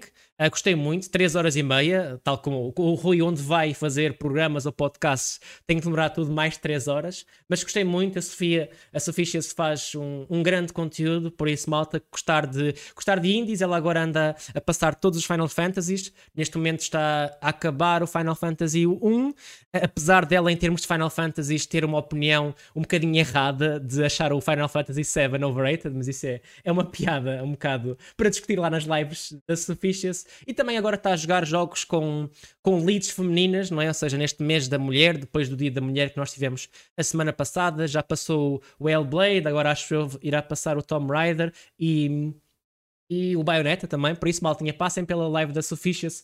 Ela normalmente faz live ao, ao, final da tarde, início de noite, durante a semana. E lá está. Acho que é importante utilizarmos não só aqui o, o, o podcast para hum, lançar temas, mas também para divulgar pessoas da nossa comunidade de gaming em Portugal que merecem uh, visibilidade. Não que eu seja uma delas, acho que o Bruno Carvalho uh, vos enganou bem em fazer o shout mas muito obrigado uma vez a mais ao Bruno. Entretanto, também gostava que vocês vissem o, os, psico, os Sete Psicopatas. Uh, é um grande filme mesmo, por isso aí o nosso colega da comunidade tem sugerido muito. Por isso vejam, vejam o filme, é muito, muito bom. Uh, e malta, muito obrigado pelo vosso apoio, pela vossa, pelo vosso apoio do Bruno Carvalho aqui no Shoutout, uh, pelo vosso conteúdo aqui ao Rui um, e ao Ricardo. A sério, muito obrigado a todos. Agora temos um novo podcast, agora entre marido e mulher. Vou já ouvir, estou a fazer isto agora à segunda-feira, lançar essa mensagem. Vou já ouvir o podcast entre marido e mulher, que vai ser mais um grande podcast um, a juntar, a juntar ao grande universo de podcasts que temos aqui no, no Split Chicken. A sério, muito obrigado pelo vosso apoio. Desculpem a mensagem longa e já sabem, Split Chicken é vida. Grande Alexandre, pá, obrigado por finalmente te ouvirmos aqui. Eu já tinha ouvido nas tuas lives, mais em modo lurker, é assim que se chama, não é? Lurker. Yeah. Uh, não cheguei a interagir contigo. Antes de falar de, daquilo que tu disseste, vou, eu, eu sigo-te no Twitter, como sabes, vou-te responder uma já, coisa. Já agora o Alexandre Grande faz uh, Football Manager, não é? É isso. Uh, e, e, ele fala bastante de futebol. Ele tem azar que eu não gosto. ele é, ele é adepto do Futebol Clube do Porto e ontem queixava-se que para alguns portistas diziam que ele era um vendido sportinguista ou benfiquista e que havia sportinguistas e benfiquistas que o, que o apelidavam de cego, de portista cego. Eu não acho nada disso. Uh, Alexandre, tu, eu, eu, já te chateei uma ou duas vezes, mas porque já, já tenho relativa confiança contigo no Twitter. Uh, durante o jogo do Sporting Porto ainda fiz um ou outro comentário, mas como já, já me ouviste dizer aqui várias vezes, eu sobretudo gosto, eu não percebo de futebol, ao contrário de ti, que eu costumo ver os teus comentários e sabes perfeitamente o que é que estás a falar, a avaliar o posicionamento dos jogadores, questões táticas, eu não sei de nada disso. Eu, eu olho para o futebol como a parte de espetáculo, a parte de entretenimento, e obviamente que sou sportinguista e adoro o meu clube e, e, gosto sobretudo que as coisas sejam justas, e por isso é que disse que durante anos eu tive lugar no Estádio de Alvalade e a pessoa que estava ao meu lado é um grande amigo meu, eh, que eu acho que nos ouve também, portanto queria só aproveitar também para lhe dar os parabéns porque ele foi pai a semana passada, pela primeira vez, portanto, Fred, parabéns. Eh, e o Fred era a pessoa que, que durante anos esteve comigo ao lado no estádio porque é o tipo de adepto de futebol como o meu avô é e eu cresci a ver jogos de futebol com o meu avô, o meu avô também é sportinguista, mas é daquele tipo de adepto de dizer: olha, acho que isto foi mal ajuizado para o nosso lado, foi injusto, um, e a mesma coisa ao contrário, olha, acho que isto foi. Fomos, fomos prejudicados nesta situação, ou, ou o árbitro beneficiou-nos, portanto, este tipo de, de visão. Eu até acho que o Alexandre tem este, este posicionamento. Não somos adeptos do mesmo clube, mas isso não interessa nada. Portanto, eu acredito que o Alexandre seria uma pessoa com quem eu teria prazer em conversar no meu caso, de forma bastante superficial, porque eu não tenho o conhecimento de futebol que ele tem, eu vejo isto de forma muito apaixonada apenas, não consigo avaliar muito a fundo, mas não acho nenhuma coisa nem outra, até acho que és bastante, bastante próximo. E vou-te dizer, por exemplo, que eu tenho dois amigos, um deles, um amigo que já foi muito, muito, muito próximo e que chegou a uma altura, que ele é adepto de futebol Clube do Porto. Um, e eu que tenho, sinto uma grande rivalidade com o Benfica, eu sou Sportingista e para mim a rivalidade não numa ideia de ódio, mas de rivalidade clássica. É com o Benfica, porque foi eu cresci, a grande parte da minha família é do Benfica, os meus colegas eram do Benfica, ou era Sporting ou Benfica. Com uma, com uma naifa, está bem? Não, e aqui, o exemplo que eu dou sempre da rivalidade é aquela visão nipónica da rivalidade, que é, eu quero que o Sporting tenha melhores resultados que o Benfica. Eu não odeio o Benfica, percebes? Eu não. Eu não, não, nem odeio as pessoas do Benfica. A Ana acabou de se, de se levantar, a Ana é benfiquista, e esta é verdade. Eu quero que o Sporting ganhe e que seja melhor que o Benfica. Eu não quero que, ao contrário do que muitos adeptos dizem, que, que determinado as pessoas de um clube morram. Epá, nada, isso é uma idiotice, ok? Um, e olha, só para te dizer, eu tinha um grande amigo, entretanto afastámos bastante, mas que era um adepto do Porto, como também havia pessoas do Sporting assim, passavam os dias tanto a falar mal do Benfica que eu tive de os bloquear na, nas redes sociais. Porque eu não conseguia ver aquele tipo de comportamento. Eu acho que não é isso o futebol, não é isso o desporto. Eu acho que não devia ser isso nada. Um, e portanto, Alexandre, aquilo que eu te posso dizer é: és adepto do Futebol Clube Porto. Eu até acho que és bastante isento, sinceramente. Uh, e sim, já me viste uma ou duas vezes a mandar eh, piadas, mas isso é propositado. Eu gosto de fazer esse tipo de, de comentários. Mas de resto, nesse aspecto, uh, esquece. Vão sempre haver pessoas que acham que tu és uma coisa ou outra, ok? Olha, e foi muito bom ter o Alexandre finalmente aqui a participar connosco. Ainda por cima, lançando-nos aqui três assuntos. Sim, eu acho que o, que o da Rússia falámos um bocadinho em antecipação, lá está. Uh, eu acho que isto da russofobia, lá está. É, eu, é eu acho o, que é um bocadinho diferente, efeitos... Rui. Eu acho. Oh, Rui, Sim. desculpa. Diz, diz, não, diz. eu estava. Isto para lançar, estávamos a falar que que as pessoas realmente, as empresas estavam a cortar e os russos estavam a, a sentir na pele, não é? Estas falámos nisso. Um, eu acho que ele vai mais longe, mas não sei se a russofobia que ele fala é uma coisa que eu acho que eu tenho visto acontecer nas últimas semanas e aquilo hum. roça a estupidez. E vou estar aqui casos. Um, por exemplo, que a Ana hoje leu em comentário uma prima dela que trabalha num, num, num infantário uh, e que por alguma razão tinha falado de, tinha publicado uh, os menus para a semana do, do, do infantário, onde portanto enganou-se, em vez de publicar aquilo no grupo fechado, publicou em aberto. E houve alguém, e o almoço de quarta ou de terça ia ser salada russa. Oh. Tu, houve alguém, Ana diz: Eu espero que isto tenha sido brincadeira. Sim, porque há alguém que foi lá dizer: um, Não acredito como é que vocês, sendo um, um estabelecimento de ensino, estão a tomar partidos. Uh, Pronto, isto é aquele nível de estupidez. Como vi pessoas, a, a, vi uma imagem de um café cá, eu até não quis acreditar, achei tão, tão grave e tão estúpido. Do género, não servimos russo. Eu pensava, isto é estupidez. Primeiro, porque realmente o, o Alexandre diz e com toda a razão. Pois. Infelizmente, Alexandre, há só aqui um ponto que eu acho que isto é duro de dizer, mas eu tenho que discordar. É óbvio que as sanções vão doer, sobretudo, aos mais desprotegidos, e os mais desprotegidos é o povo russo mas também passa pelo povo russo de sentir o efeito que isto tem para conseguir é para mudar, mudar a sua própria aquilo que merecem. O povo russo, nós sabemos que historicamente foi muito massacrado. Eles próprios têm aquela. Estas entrevistas que eu te tenho dito deste canal, uh, já agora faz, fazendo aqui publicidade, uh, é um canal chamado uh, eh, 1420 Uh, que, que é, são perguntas simples a pessoas comuns da Rússia. Portanto, é só isto. Não é um canal nada do outro mundo. É só isto. É na primeira pessoa perguntar coisas a russos. E sabes que a resposta muito frequente que tu notas. Os portugueses têm esta coisa da saudade e da, da tristeza, estás a perceber? Eu acho que os russos é. Nós estamos habituados a sofrer. Ou seja, nós estamos habituados a passar mal. E é uma pena, porque a Rússia é um, tem uma influência tremenda na história da humanidade, a nível cultural, a nível científico, a nível literário, musical. Não é? há, há, tanto, há tanto valor nisto. E isto leva-me a um segundo ponto: que é, se, se, eu estava a dar esta comparação de cafés que dizem não servimos russos, ou uh, não se devia dar salada russa, eu já vi este comentário mais do que uma vez, achei uma idiotice. Quando também comecei a ver pela Europa e nos Estados Unidos, foi uma coisa que pus a mão na cabeça: que é cancelarem concertos de música clássica de Tchaikovsky. Eu pensei, por favor, parem de ser atrasados mentais. Porque, um, é estúpido. É estúpido. Tu não podes cancelar a cultura russa. E dois, é verdade que internamente, Alexandre, e para mim a opinião diverge só aqui numa coisa simples. É verdade que o, o, povo russo vai sofrer muito na pele e já está a sofrer e vai sofrer ainda mais por falta de, de, recursos, por falta de. pela desvalorização dos seus salários. Não sabemos sequer como é que as pessoas vão receber salário no final do mês. Há aqui uma série de coisas muito graves para os russos. Por outro lado, eu acho que é diferente entre aquilo que tu tentas atingir, a elite dominante da Rússia. Infelizmente, vais ter danos colaterais com, com, com o povo, não é? que vai, vai passar muito mal por causa disto. Mas do nosso lado, eu acho que há uma coisa que nós nunca devemos fazer. Por exemplo, hoje vi uma campanha que eu achei muito bem pensada na Lituânia chamada uh, Ligar a um Russo. E a ideia era como muito, muita gente na Lituânia tem ligações, seja familiares ou, ou mesmo trabalho, com pessoas na Rússia, essa campanha que foi lançada era pessoas da Lituânia contactarem pessoas da Rússia e darem uma perspectiva diferente. Eu acho que isto tem que ser por aqui, não é ostracizar. Não, não são os negócios como temos visto na América e nos Estados Unidos e também noutros locais do mundo serem vandalizados porque são negócios de imigrantes russos. Isso não faz sentido nenhum. Faz sentido nenhum. Provavelmente aquelas pessoas fugiram porque se sentiram oprimidas, estão aqui a trabalhar de forma um, honesta e digna noutros países, a fazer pela sua vida. Nós temos de fazer exatamente o inverso. Eu sou totalmente contra a russofobia que nós vivemos.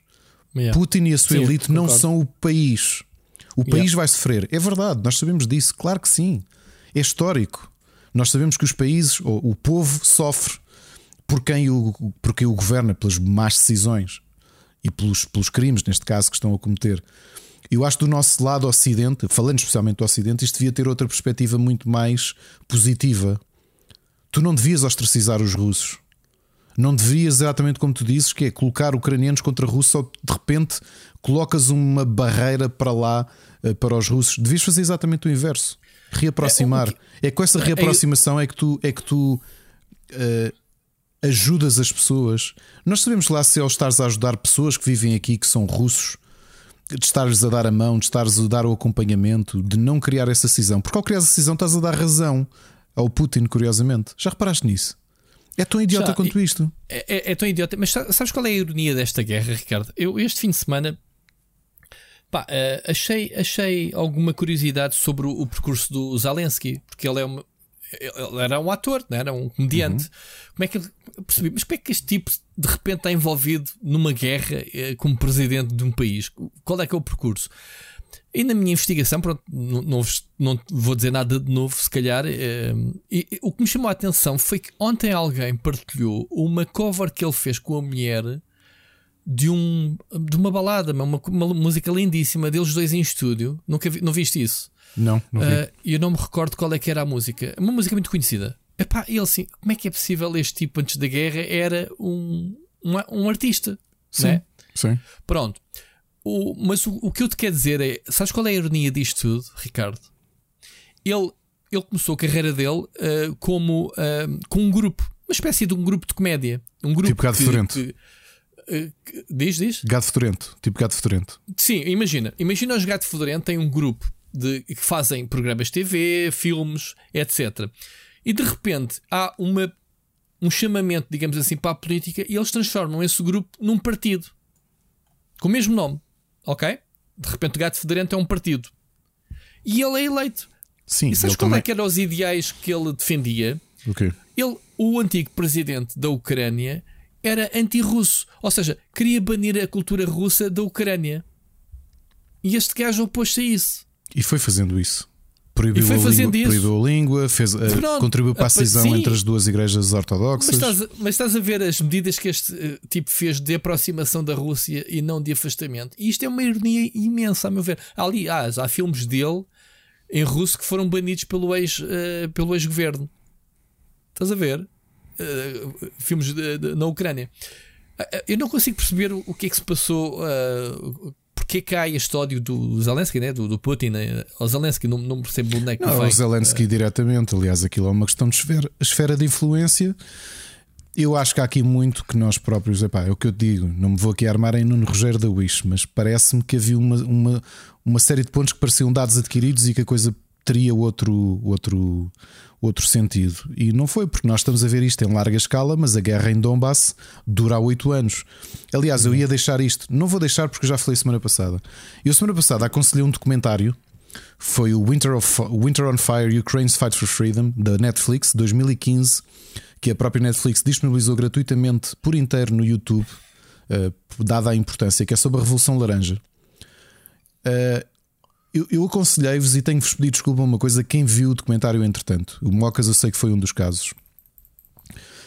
Uh, quem ainda não viu, vou fazer aqui um disclaimer: é muito duro, ok? E, e não é porque nós sabemos que é uma revolução, é nós vermos uma revolução numa era digital em que tudo está a ser filmado por dentro. E eu posso-vos dizer que eu não estava à espera, que eu, eu pensava que iam mudar a câmera ou iam, iam desfocar Nós temos casos de pessoas, não entrando em grandes pormenores, porque acho que vale a pena ver o documentário, mas preparem-se porque têm que ter estômago para o ver. voluntários a tentar salvar pessoas que foram alvejadas durante, o, durante a Revolução, não é? que tinham a polícia de choque com snipers a matar pessoas. Imaginou que eram tipos da Cruz Vermelha tentar trazer alguém que foi alvejado e serem alvejados na cabeça. E tu estás a ver aquilo em filmagem de alguém que está ali ao lado. Isto é o que tu estás a ver neste documentário, ok? E portanto, tu percebes este movimento todo, o processo que foi, porque o, o houve um problema, portanto, houve, houve uma eleição uh, na, na, primeira década de 2000, não me lembro se foi em 2006 ou 2008, acho que foi 2006, que foi provado que foi fraudulenta. E quem foi eleito foi um presidente que era pró-Rússia, ok? Foi uhum. confirmado que foi fraudulento, houve uma revolução e uh, houve nova votação. E, e, na segunda votação ele ganhou fair and square. Ok? E ganhou fair square numa plataforma que ele dizia que queria virar a Ucrânia mais próxima do, do da União Europeia. Há um dia no Parlamento da, da Ucrânia. Ele, ele ganhou arrasando, atenção. Não é. Sim, sim, landslide. O sim. Zelensky teve. Não, não, não, não, não estou a dizer antes. Não, estou a dizer antes. O, o ah, eu não me lembro agora do nome. Este presidente que foi eleito em 2006 com uma eleição fraudulenta. Ah, desculpa, estás a falar outro, ok. Há uma revolução em que se prova, prova-se que ele que foi uma eleição fraudulenta, há uma revolução, ele é deposto, vai a eleições numa plataforma, ele é pró-russo, ele era um, um, mascote, era um fantoche do, do Putin. Mas ele é eleito numa coisa que os ucranianos, grande parte dos ucranianos, queria, que era virar mais ao, ao, ao Ocidente, aproximar a Ucrânia da União Europeia. Há um dia, epá, e tu vês isto e arrepias-te, porque tu, tu lês isto na história e ali estás a ver uma filmagem na Assembleia Ucraniana, em 2013, vai haver a assinatura de, de início do processo de entrada no, da União Europeia entre o presidente ucraniano e a União Europeia. Está lá um representante. E ele não assina. E diz que, ao contrário daquilo que estava previsto, ele prefere fazer acordos comerciais com a Rússia. Há uma série de pessoas que fazem. Uma pessoa faz um post no Facebook e diz para ir ocupar Maidan, que é uma, uma praça equivalente aos nossos restauradores ao nosso recio. ok? Aparecem 300 pessoas. O pessoal começa a espalhar no Facebook que estão a começar uma manifestação, as pessoas extremamente indignadas porque queriam que a Ucrânia pertencesse à União Europeia e de repente são milhares de pessoas. E de repente são milhares de pessoas e dizem: Ok, então não saímos daqui enquanto ele não assinar o papel. O que acontece é que ele envia a, a polícia de choque para demover as pessoas de lá e isso é fotografado e filmado para o Facebook. Ver raparigas, ver jovens a serem espancados. Isso foi um rastilho. Em vez de estarem lá 3 mil pessoas, tu de repente vês dezenas de milhares de pessoas a ocupar os, os restauradores, o equivalente, e não saírem de lá durante meses, Rui. E fazerem trincheiras. E herderem coisas. E morrer gente. E portanto, aquilo, eu depois de ver este comentário que eu vi, é impossível a Rússia. A Rússia vai, provavelmente, espero que não, mas vai arrasar a Ucrânia. Mas os ucranianos nunca se vão render. E aquilo que eu vos digo é: vocês veem o documentário Winter on Fire. E entretanto, tivemos também aqui um ouvinte nosso. Uh, eu ainda não acabei de ver o documentário. Uh, temos um ouvinte nosso que é o Cláudio, que depois de ouvir o nosso episódio da semana passada, enviou-me também um documentário que ele achava que talvez fosse com uma perspectiva digamos, mais isento, uh, chamado Crane on Fire, porque o, o on Fire se calhar está muito focado ou tem uma visão muito mais para o Ocidente. Uh, e então enviou-me aqui esta, esta, este Crane on Fire do Oliver Stone, se bem me lembro, uh, também. E, um, e é outra perspectiva que gostávamos de ver, mas, mas o que eu vos digo é depois de verem estes documentários e de verem como é que pessoas comuns ocupam e lutam até à morte e ocupam um, um, pedaço da sua capital durante meses até o governo, o, o governo ser deposto, uh, é impossível a Rússia uh, aguentar isto. Para os russos, é aquilo que eu digo: epá, banir Tchaikovsky, banir Dostoevsky, banir qualquer ponto de cultura russa é simplesmente estúpido. Maltratar os imigrantes russos dos nossos países é estúpido, porque estamos a dar razão à visão do Putin e à propaganda do Putin. Temos de fazer exatamente o inverso que é ajudar as pessoas, dar-lhes a mão e, e auxiliá-las naquilo que elas necessitam, porque o, a sua família também está a passar um mau bocado. E não estou, obviamente, depois eles dizem: não, nós temos é que nos preocupar com os ucranianos. Isto não é o temos de. O, a nossa preocupação, quem é pai sabe que não se preocupa apenas com o filho. Isto, obviamente, com uma comparação perfeitamente idiota ou extrema.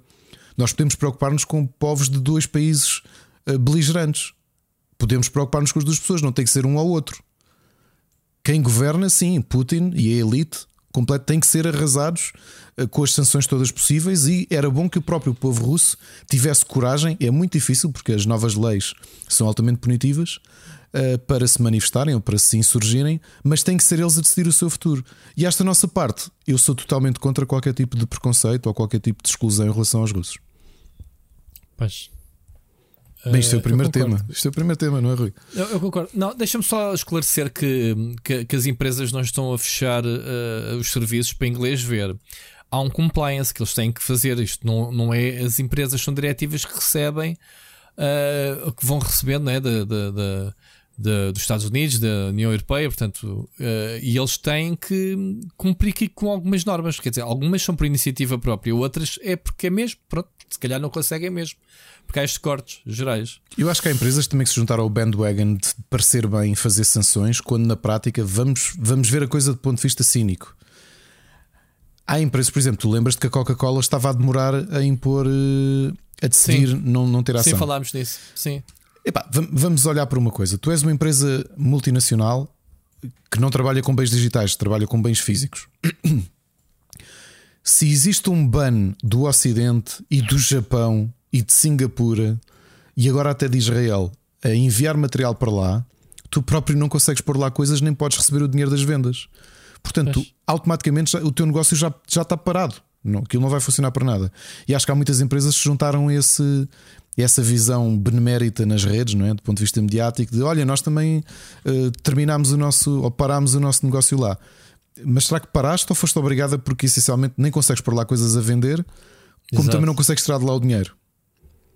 Para ficar bem na figura, não é? Porque eu, sei que aqui o, o, Alexandre está a dizer, e é verdade, nós sabemos que fármacos e tudo isso, eu, eu não posso falar, uh, mesmo já, portanto, não, não mas posso-vos dizer que e dos farmacêuticos também tem esse problema, não é? De, de acredito eu que, que, não posso entrar em, parte, em coisas muito específicas, como, como podes imaginar, certo, claro. mas há questões práticas de tu não poderes enviar, porque os, as sanções são sanções e são, são transversais. É verdade, há muita gente que infelizmente. Olha, vou dar um caso em questões médicas. O Alexandre falou de. Falou da. Um, falou de fármacos. Eu hoje estava a acompanhar um, um, um analista médico no Twitter, um analista russo de, de, do mercado de, um mercado de saúde, e ele disse que as coisas, até há coisas mais elementares que nós não pensamos o quanto está a afetar a vi, o dia a dia dos russos. Então ele dizia que há uma semana deixaram de haver uh, próteses dentárias e equipamento dentário na Rússia. Porquê? Por uma razão simples: não há nada fabricado lá. Nada. Quase tudo vem da Europa. Quase tudo o que é lá utilizado em dentistas é feito na Europa. Ok? Queres outro caso simples? Próteses. Também tinha dito. Grande parte das próteses são da Europa Central, porque é onde a tecnologia está avançada, isto do ponto de vista de saúde. Ok? Tens grandes fábricas que trabalham próteses de boa qualidade, que são vendidas para a Rússia e para o resto do mundo. Neste momento estavam a dizer que a única escolha que alguns cirurgiões começam a ter na Rússia é comprar próteses de menor qualidade na China. E agora tu dizes, pá, isto é uma pena para a pessoa comum que tem um azar e precisa de receber uma prótese. Isto, isto uma placa do, da globalização é, é complicado, pá. O quê? É, é, a, globalização e a dependência é, é complicado para os países, neste caso Por, da, da, Rússia. Porque eu acho que tu nunca esperaste, nem a própria Rússia, a Rússia, no Putin neste caso, nem o Putin esperou de ser colocado fora do, do, do recreio desta maneira, passando a expressão recreio, obviamente. Pois, Porque sim, todos sim, nós sim. dependemos muito uns dos outros. Sim, eh, olha, tens que olhar para a China. Sabes que, que a China não vai nesses grupos. Se, se acontecesse exatamente isto, mas que a China, eu acho que as coisas eram um bocado diferentes. Sabias, Ricardo? Porque eles têm uma, têm uma independência muito maior. As coisas deles têm menos qualidade. Por exemplo, aquilo que tu tens visto. Não é, é só isso. Estás a falar do quê? Ter o próprio sistema bancário? Tem a ver com o sistema de formares uma, uma, uma, uma empresa na China. 50% pertence à China. Ou seja, a Apple quer lá abrir, lançar uh, ao Google, 50% tem que fazer um consórcio com uma empresa local lá para abrir seja o que for. Ou seja, 50% é sempre deles. Portanto, tu não tens a decisão, imagina, né? Uh, se tivesses que tirar a decisão de fechar, a China diz: não, percebes? A outra metade diz não, não fecham. Percebes o que eu quero dizer? Sim, mas por outro lado, se a metade ocidental sair e é quem te traz a tecnologia, quem traz isso tudo, uh, te ficas Sim, um bocado agarrado. E estamos, Sim, mas eu estou a ver, estou a dizer em termos de. Não é a mesma que é coisa, ela... é mais difícil, até porque a China é muito mais independente do ponto de vista de recursos e de produção. Pá, os é americanos que... quiseram dar um ban à Huawei deram, e a Huawei é chinesa e pum, a Huawei caiu.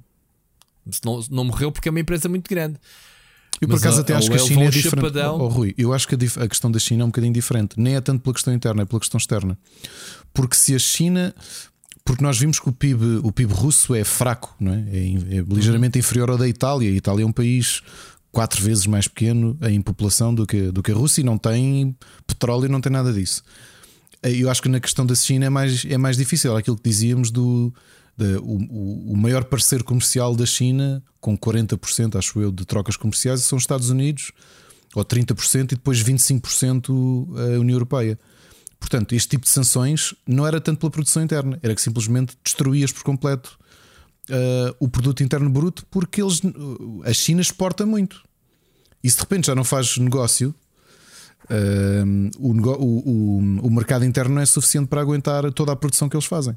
Agora, se tu me é. perguntares se isso também nos deixa descalços, porque temos muita coisa a ser produzida, sim.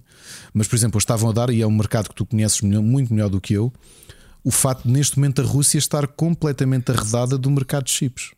E isso é uma coisa muito grave para o tipo de, de, sociedade que nós temos, não é? Nos dias eu acho, de hoje. Eu acho que há aqui um círculo uh, vicioso, Ricardo, porque a Rússia, uh, falámos aqui da semana passada, não.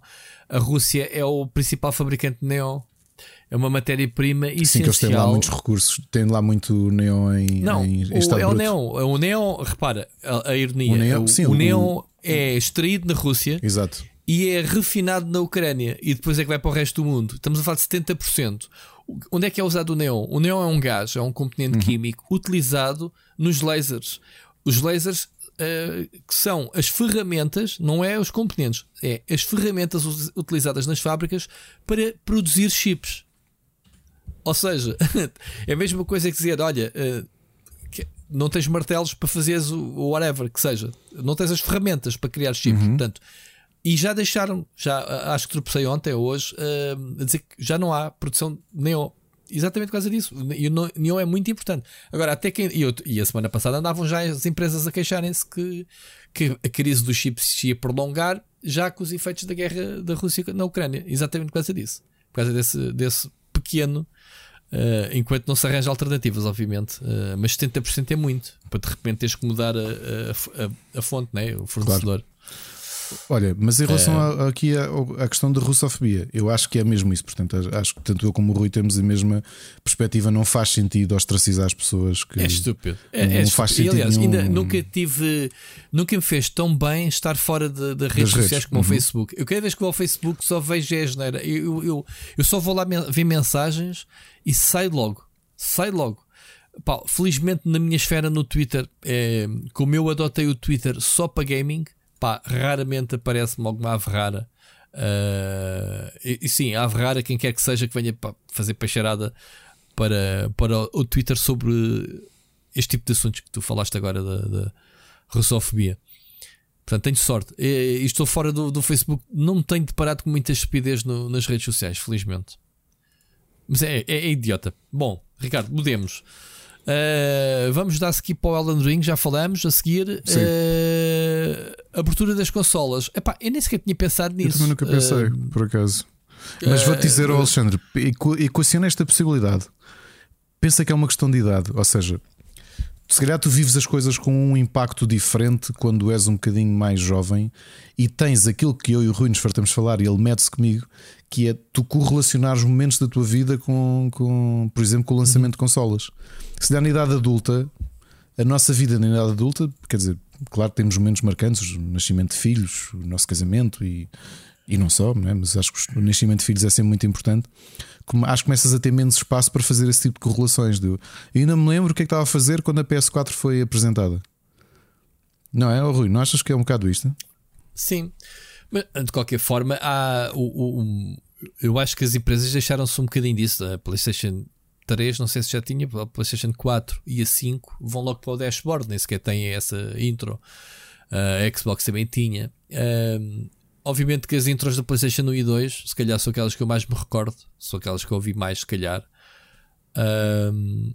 Mas, yeah, não, não me choca não ter. As pessoas, quando ligam uma consola, é para estarem o mais rapidamente possível dentro dos jogos. E tu tens, se calhar, falando de mim, eu uso e abuso do, do modo suspenso, algo, algo que se calhar não deveria fazer. É quando eu ligo a consola, eu estou no jogo em pause. então vou por menus, eu não quero saber nada, eu quero começar a jogar de imediato.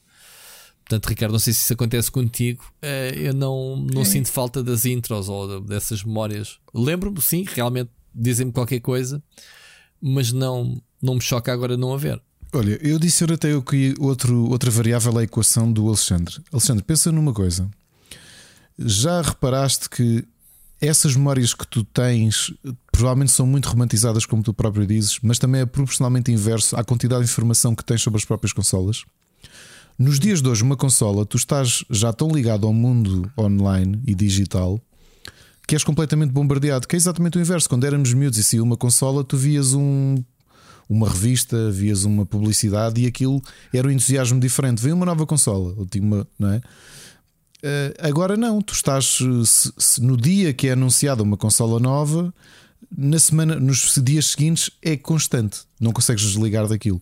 E se calhar isso também te sensibiliza um bocadinho ao impacto da própria, da própria do próprio lançamento. Pois. Muito bem. Uh, olha, obrigado pelos teus shoutouts. Obrigado, obviamente, esteja à vontade. Uh, partilhar e de falar uns com os outros. Aliás, há uma coisa gira que realmente o Alexandre tocou, que é esta interação entre a malta. O, o Alexandre manda um abraço ao Bruno Carvalho, o Bruno Carvalho manda ao Sírio, não sei o quê, epá, e andamos nisto uh, entre, uns entre os outros. Portanto, eu gosto muito dessa, dessa componente. Uh, seja o Miguel a brincar com o Carlos, uh, epá, todas essas coisas acho bastante engraçado. Uh, e obviamente, mais um marido e mulher, né? Que, que o Alexandre vai, vai ouvir, certamente, uh, e vai gostar. Queres passar então ao, ao, tema que ele mandou do Elden Ring de receber 10 em 10 sobre o Quero. Anna Pierce? Eu não vi, não vi a opinião Olha, eu também dela. não tinha, eu também não tinha visto, e é curioso porque é a minha opinião há um tempo. Eu não sabia que ela tinha opinado isto. Eu, eu acho isso e tentando imaginar aqui como é que foram nos últimos anos a forma como nós entregámos cópias. Sempre que recebemos um jogo da From Software, ao contrário de outros jogos, disseste um Horizon, o Horizon ou outro jogo, digamos, menos de nicho, passando a expressão. Isto, neste momento, dizer um jogo de nicho é um jogo que vendeu mais do que os grandes lançamentos do ano já começa a ser um bocadinho estranho. Mas vamos.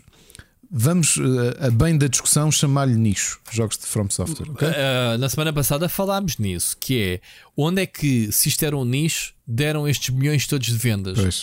O jogo foi vendido, não foi só ao nicho, eu já falei. Claro. E, e, não sei se viste a, re, a, review que eu fiz hoje, Ricardo. Eu digo isto: o, o, George Martin é um selling point, é, foi buscar malta, ok? Para o jogo, vendeu jogos para caraças só dizer que, que ele está envolvido no jogo. Foi marketing, houve aqui muito marketing. Falámos isso semana passada. Não venham dizer que o Dark Souls, o último Dark Souls, o último Souls-like da From Software vendeu 2 milhões e é muito bom número, porque não sei se 2 milhões estou a mandar ao calhas. 2 milhões Uh, e é muito bom porque é um jogo de nicho. E não vamos estar a dizer que o Elden Ring vendeu 10 milhões, que é muito bom, que é um jogo de nicho. Não, há ali 8 milhões de pessoal, pessoal que não é de nicho, que entretanto vieram para o jogo. Não é, Ricardo? Não, não, faz sentido. Não faz sentido. Mas o que eu estava a dizer é que eu acho que é, uh, não sabia que a Alana Pierce tinha a mesma opinião. Eu tenho até como uma autocrítica de como é que nós funcionámos nos últimos anos. Que é. Deixa-me deixa fazer-te uma pergunta, desculpa. Tu compraste algum Souls-like anteriormente? Uh, não, acabei por. Comprei, comprei, comprei Dark Souls. Uh, não, no lançamento, não vai lançamento, não. foi num bundle, blá blá blá. Não, Compraste não, no lançamento não, foi algum primeiro, Dark Souls? Foi o primeiro. Compraste o Elden Ring? Comprei. Está aí respondido. Pronto. Comprei, sim, senhor. Comprei, mas aqui, aqui vou-te só dizer uma coisa. Eu estava tão. E tu vais-me dizer, tu compraste o jogo para tentar encontrar uh, defeitos para colocar e já vamos aí a essa Não, parte. Ricardo, eu era puramente que era. Uh, há muitos milhões de Ricardos nesse mundo. Compraram pela primeira vez um jogo. Pronto. Eu sei que tu compraste o jogo porque a cópia que tu recebeste deste a um colega teu do Rubber para analisar e, e ficaste sem a tua cópia e, e acabaste por remediar disso para teres uma opinião que, que eu te digo que, que, eu sempre te disse que era que não queria saber se tu não tivesse jogado claro, o jogo. Claro que sim. Ser feita semana o que, passada. O que, eu, o que, eu, estava aqui a dizer é uh, eu não sabia que a Helena Pires dizia isto, eu acho que ela tem razão. E isto vai levar aqui a várias questões, a questão do, do Elden Ring. A primeira, é verdade, e por favor, que se for mentira, que digam as restantes redações nacionais e internacionais que ela não tem razão. Porque eu, isto é um meia-culpa. Nos últimos anos, por exemplo, antes da Alexa chegar, era o Lionel que jogava os jogos Dark Souls. Quando a Alexa chegou e passou a ser nossa especialista de From Software, era ela que escrevia sobre os jogos de Dark Souls. Ok? Como isto, imagina um IGN internacional em que chega um Elden Ring e a redação tem que dividir, o editor-chefe diz quem é que é a pessoa aqui que gosta de From Software? Sou eu. Eu é que tenho paciência, eu conheço, já joguei tudo, gosto muito. Está aqui. O que é que acontece?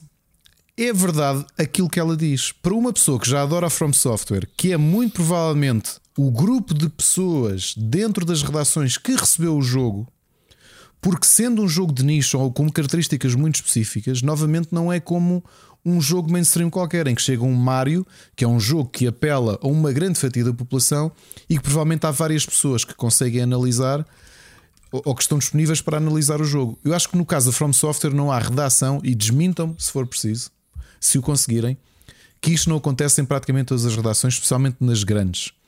Há uma ou duas pessoas que são especialistas de From Software, que adoram a From Software, e é verdade que para elas por muito que elas queiram ser isentas, vão sempre partir de um ponto que não é isento. E ela diz, e com razão, então se o jogo for bom, é mais fácil sair um 10. Porque aquilo que eu já te disse, Rui, eu estou com. Eu tenho muito menos horas do que tu. Eu comprei o jogo na sexta-feira e vou com 10 horas. Explorei um quarto do mapa, porque vocês todos dizem pesquisa o mapa. Ok, é o que eu estou a fazer. Eu acho que é um bom jogo. Sinceramente, acho mesmo que é um bom jogo não acho que seja o patamar em que todas as reviews uh, o colocaram.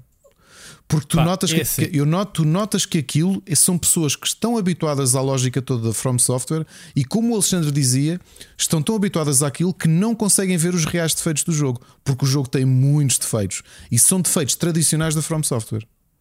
Exato, é, é, é, isso, é isso é que está aí o ponto, Ricardo. Mas tu não podes é desculpar falha. Repara, eu sou fã de Pokémon. Tu alguma vez me viste chegar. O que... Vamos relembrar o que é que eu disse sobre o Arceus. Para mim é o melhor Pokémon de sempre. Não acho sequer, não sei se vai chegar, espero que sim, ao meu top 10 do ano. E tu vais dizer, ah, mas o Arceus não está no mesmo patamar de qualidade do Elden Ring. Não. Ok, mas houve uma coisa: o Elden Ring por si só uh, acaba por ter várias uh, novidades em relação aos Souls Likes que, que o tornam melhores experiências. E eu falei nisso, que é o, open, o mundo aberto, uh, a possibilidade de teres o save point antes de cada boss, uh, sei lá, uh, a liberdade com que tens de, ok, não consigo ir para a esquerda, vou para a direita. O jogo tornou-se mais acessível, continua a ser desafiante. Ouve lá, a, a cena do, dos menus, eu, eu, falei da experiência do utilizador, quer dizer, falta ali o journal para subir as quests, quer dizer, o jogo não quer simplesmente que eu siga as quests. Então eu que sou uma pessoa esquecida eh, esqueço-me facilmente o que leio, quanto mais aquilo que não leio, não é? Eu, eu vou uh, mais longe, Rui. Eu, eu, isso foi apontado, apontei essas coisas. Eu vou mais longe. Uh, sinceramente, Sim. isto nunca me aconteceu. Eu fui ver um tutorial de como navegar os menus. O que raio eu estava a fazer? Os menus. É, mas aí, aí, aí pronto. É, aí não, é epá, desculpa, não, não podem dizer que é a questão da From Software gosta de fazer assim. Eu não acho que seja desculpa, porque se, se o mercado avançou e se muita gente aprendeu, então a From Software que pare e olhe, isto não é só ah, é difícil porque é fixe e os fãs gostam. Não, há a possibilidade daquilo que é bom ser ainda melhor. E do ponto de vista de experiência de, de, de, do utilizador, o, o Elden Ring, como todos os jogos da From Software, tem milhas, milhas para andar. Se querem andar essas milhas, provavelmente não. Não, não é preciso. Não é? Voltamos aqui à lógica Pokémon. Eu andava, não é? Que eu próprio dizer, epá, finalmente fazem uma série, um jogo canónico só de, uma, só de um jogo. E passar duas semanas está aqui mais dois jogos. Não aprenderam nada. Porque se não é preciso aprender, percebes? O, como é que é aquela máxima portuguesa para quem é bacalhau basta, não é? Sim, mas houve uma coisa. Onde é que eu me encaixo neste, neste, neste Alana Pierce e naquilo que tu sentes? É que eu não consigo me encaixar. Eu não sou fã de Souls-like. É a primeira review que eu faço a um jogo da From Software. Uh, analisei o Nioh 2 e se calhar outros clones, mas nunca tinha. O Sekiro fiz lives, o Dark Souls fiz lives, mas não analisei porque sentia que não tinha condições para analisar. E este obrigou-me a jogar as dezenas de horas. Uh, pá, eu já conhecia bem uh, os alicerces da série, uh, dos, dos, jogos deles. Eu não estava sequer, Ricardo. Eu disse-te isso, eu desabafei isto. Está marcado ou não está? Está a gravar. O Mocas está-me sempre a dizer essa. Eu, no dia anterior do jogo ter saído, eu disse: Eu não quero jogar isto. Uhum. Eu espero que este jogo nunca me chegue às mãos. Não queria, eu estava com o meu hype, nem era Sim, zero, era negativo. Tu estás a dizer no teu caso, como split screen, tu és uma pessoa só. Portanto, tu gostes ou não gostes, Sim. o jogo vem para ti. Agora, o que eu te digo é: tu, tu sentes que isto que, que a Lana Pierce disse e que eu também já ando a dizer faz há muito sentido, tempo. Faz, faz, faz, sentido. faz, faz, faz, não faz? Faz, faz, faz, faz. Faz sentido que o pessoal que, que, que analisa estes jogos está formatado. É um jogo difícil de poderes entregar a qualquer pessoa. Olha, toma, estás livre, não é assim que funciona. Não, neste, neste jogo especificamente relação, isso não tu, acontece. como diretor, tu não farias isso, Ricardo. não faria, não. Eu nunca fiz. Eu nunca fiz isto. Foi, o, repara, isto revelando-nos um bocadinho os bastidores. Quem ficou com, com. Não só a Alexa já tinha comprado o Elden Ring, porque ela comprou a edição de colecionador, mas quem ficou com o Elden Ring foi o André, porque por uma questão de distribuição e falta de comunicação, a única coisa que veio foi uma cópia da Xbox Series e nós só temos duas consolas na equipa e o André acabou por chegar-se à frente e dizer eu faço. Uh, foi uma situação muito específica, mas, mas na, na maioria, ainda por cima em, em meios grandes, isso não acontece, isso vai especificamente para a pessoa que quer jogar aquilo. Vai. Vai, vai. por exemplo, vai porque ninguém quer, ninguém quer eh, olha, entregar uma dezenas que... e dezenas de horas para, para entregar uma review de um jogo como este que obriga mesmo. Uma, uma, uma opinião que eu quis saber, precisamente a da Alexa, que é o Bloodborne é o jogo da vida dela, ela, o Sekiro ela acha que é um dos melhores jogos que já, já jogou, é completamente doente por From Software. E aqui no meu dia de anos, ela já estava a jogar aquilo há uma semana e qualquer coisa, ela disse assim: Eu disse-lhe, é isso tudo. Eu quero saber a opinião de alguém que é doente por From Software. Ele diz: é um bom jogo, não é isto tudo que toda a gente diz. Não é. é pá, mas, oh, oh, mas oh, oh, Ricardo, mas a Alexa, eh, eu não sabia a opinião dela, já tem o coração dela no outro jogo da From Software, portanto não é muito diferente de Talvez. tudo que tem dito. O coração dela está no outro, Talvez. mas está na mesma casa. Ok, pá, o Sekiro ou o Bloodborne são jogos que lhe marcaram. Mas que ela diz, aquilo Opa, tu também acabaste, tens sentido acabaste... e que muita gente tem sentido, que é ficam com vontade, não querem. Ela disse: Eu não queria parar de tra... eu queria parar de trabalhar para ir jogar. Que ela diz que está completamente agarrada ao jogo e eu, eu sei que sim, sim. Ela diz: Estou a adorar. Até é um jogo...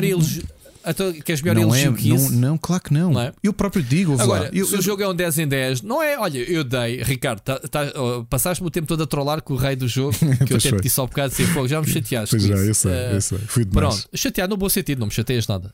Um, eu dei, em termos de notas, e o pessoal tem mania das notas, eu dei 5 estrelas douradas ao, ao Horizon Forbidden West. Ok? Sabes o que é que são as, estrelas douradas? Sei, sei, sei. É um GOTY contender para mim. É, não é igual, é a mesma coisa com 5. Só por dizer que aquele é uma é disposiçãozinha. É.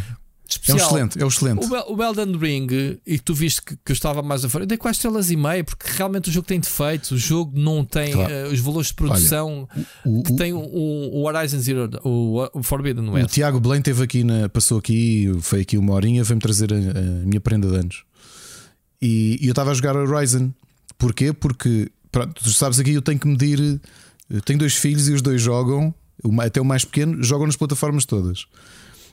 e eu, eu, queria jogar Elden Ring e eu tenho Elden Ring no PC, foi onde comprei. E o meu filho mais novo quis ir jogar para o meu PC.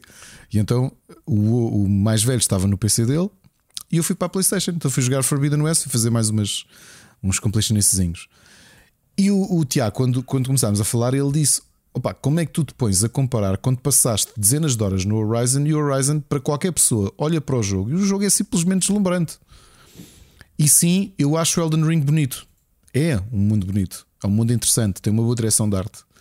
Só que não acho tão breathtaking como o Horizon, porque o Elden Ring, tu há bocado a dizer tens muito para descobrir. E sim, e já fui a algumas catacumbas, sei que há muito mais para descobrir. Já tropecei em coisas sem querer online, do YouTube estar aqui a correr sem querer e eu tenho de ir a tempo para poder mudar para não ser spoiled. é claro que o mundo tem, tem muito para, para virar, mas é isso, pá. O, o patamar de detalhe do, do Horizon é outra coisa, é, é completamente diferente. Eu tenho sentido o Elden Ring muito cheio de nada, percebes? Ou seja, planícies imensas São- em que tu tens. São, são jogos diferentes, Ricardo. Eu, eu vejo mais o, o Elden Ring como. ahm, como é que é de explicar isto? É qual é o próximo boss? Um, um jogo boss fight. Ok? Como é que eu me torno mais forte para ir derrotar aquele filho da mãe que me deu ali uma coça? E tu viste-me, disseste que me viste em live a matar Sim, a cobra. Eu vi, oh, Rui, eu estava aqui, eu estava a jogar Elden Ring ao mesmo tempo. Eu estava a gozar contigo. E eu estava a jogar Elden Ring estava divertidíssimo a matar o gajo. Achei a fight muito divertida. Difícil, e ah, Olha, por pá, exemplo, era, era, era um boss dos mais difíceis, porque era um boss de história. Porque eu posso dizer que Mas- ontem, só, só ontem, ia para aí na minha oitava ou nona hora de jogo, é que atinei com uma coisa pá, que fiz sem querer, eh, que foi a história de defender e depois logo fazer R2 para. para estás a Sim. perceber? O jogo não explica isso, é um bocado de coisa. E- Eu, também, eu, também, eu também fiz isso com dicas do pessoal. eh, vê lá tu. Porque, Só eu tô- nesta luta eu- é que eu- o Mocas me disse: Olha, usa, usa o, o- o especial que eu nunca usava. Pronto, há coisas Rui, que a eu, gente tô, não, eu, não ouve, faz. eu tenho 9 horas de jogo, estou nível 15, não é nada. Eu tenho dado literalmente a explorar o mundo. Ok? Tentar descobrir coisinhas. O Sim, mas combate. também não tens muito por descobrir, porque o jogo não tem aqueles point of interest. Tens tipo o old bosses e coisas Sim, muito mas tem, grandes. tem para de ir lá, por exemplo. Ainda ontem tropecei numa caverna. Foi o primeiro boss que eu derrotei, não era muito forte, obviamente. E matei-o à primeira. E fiquei, olha pá, gostei da sensação, percebes? E é novamente aquilo que eu digo. Eu acho que é um bom jogo. Ah, só que os 10, 10, 10, 10, 10, eu acho que eles são muito condicionados pelo tipo de pessoas que escreveram as análises. Outra coisa que queria adicionar aqui, que no, no caso da From Software sente-se muito como eu sentia com os jogos do Kojima, e sim, tens-me visto a falar que eu acho que eles são overrated. Eu acho que eles têm outra coisa que me custa ainda mais. Há bocado estávamos aqui a falar na questão dos russos de, de, de criar decisões. Custa-me imenso e as redes são um nojo em geral. As redes são um nojo, não é? Vamos partir desse pressuposto. Mas faz-me confusão que tu não possas fazer uma crítica à From Software nas redes. Eu vejo isso no Twitter. É uma tareia. É, é matilha. Ou não és bom o suficiente para jogar isto. Eh, Só diz isso porque és uma merda de jogador. Ah, pff, ah, não, É, isto é, isso bom. isso, é, isso é estúpido. É mais uma vez estúpido. A única coisa que a única coisa que eu não respeito é pessoas com opiniões formadas sem terem jogado. E foi esse o desafio que eu te fiz a semana passada. Exatamente. Ricardo, quero ouvir a tua opinião quando jogares o E jogo. aquilo que eu te disse foi, E agora digo uma coisa: continuas a não gostar. Eu respeito perfeitamente. Eu não, não, é diferente. sei que o jogo não é para é todos. diferente. Eu gosto do jogo. Pronto, mas não gostas do jogo, se calhar com a mesma euforia que, olha, como, como eu estou, vá, como, como eu tive. Não, não sei se vou chegar, a- fazia- não sei se vou chegar a esse ponto. Aqui- Mas sabes, que a coisa que eu mais me divirto é aquilo que as pessoas não querem. Eu divirto-me a investigar na- na- nos mapas interativos, saber, olha ali, já sei que vou encontrar um boss, bora lá ver qual é. Estás a ver? É, é isto. Eu gosto de, de- da componente social fora do jogo, já que o jogo não te dá essas informações, que, a meu ver é onde peca mais, eh, sei lá, checklist dos bosses, tipo Pokédex, que eu deixei a sugestão. Uh, faz-me confusão não, não, não ter um, um journal com a história. São coisas que me fazem confusão. Mas como sei que o pessoal que está mesmo interessado nisso vai ter outros olhos e outra mente uh, para registar essas coisas, eu, como sou desprendido das histórias, como tu sabes, eu, eu, não, eu, não, eu não gosto de seguir histórias por, uh, por documentos e por collectibles e o caraças. Pá, dispenso, eu não leio cenas nos jogos. Uh, ou a maior parte das coisas eu não leio. Um, então, não estou a jogar o jogo pela história. Se me perguntaste se a história está fixe, eu não faço porque falámos disso no, na, na, na- no, Sim, eu, eu por acaso vi. da eu- Sofia. Sim, eu vi. Não eu acho que a ideia. Sofia. Tu sabes o que é que está a passar na história, Não sei, Ricardo? Tu não, não sei, as- não sei Ninguém- vou, ter que adici- sabia. vou ter que adicionar aqui um elemento. A Sofia diz uma coisa, pá, vou discordar e não, não querendo estar aqui armado em, mas eu li mais do que tu. Ahm, não vamos medir quem é que conhece melhor o George Martin Certo. entre nós, Certo. porque eu ganho, não é? Por razões óbvias.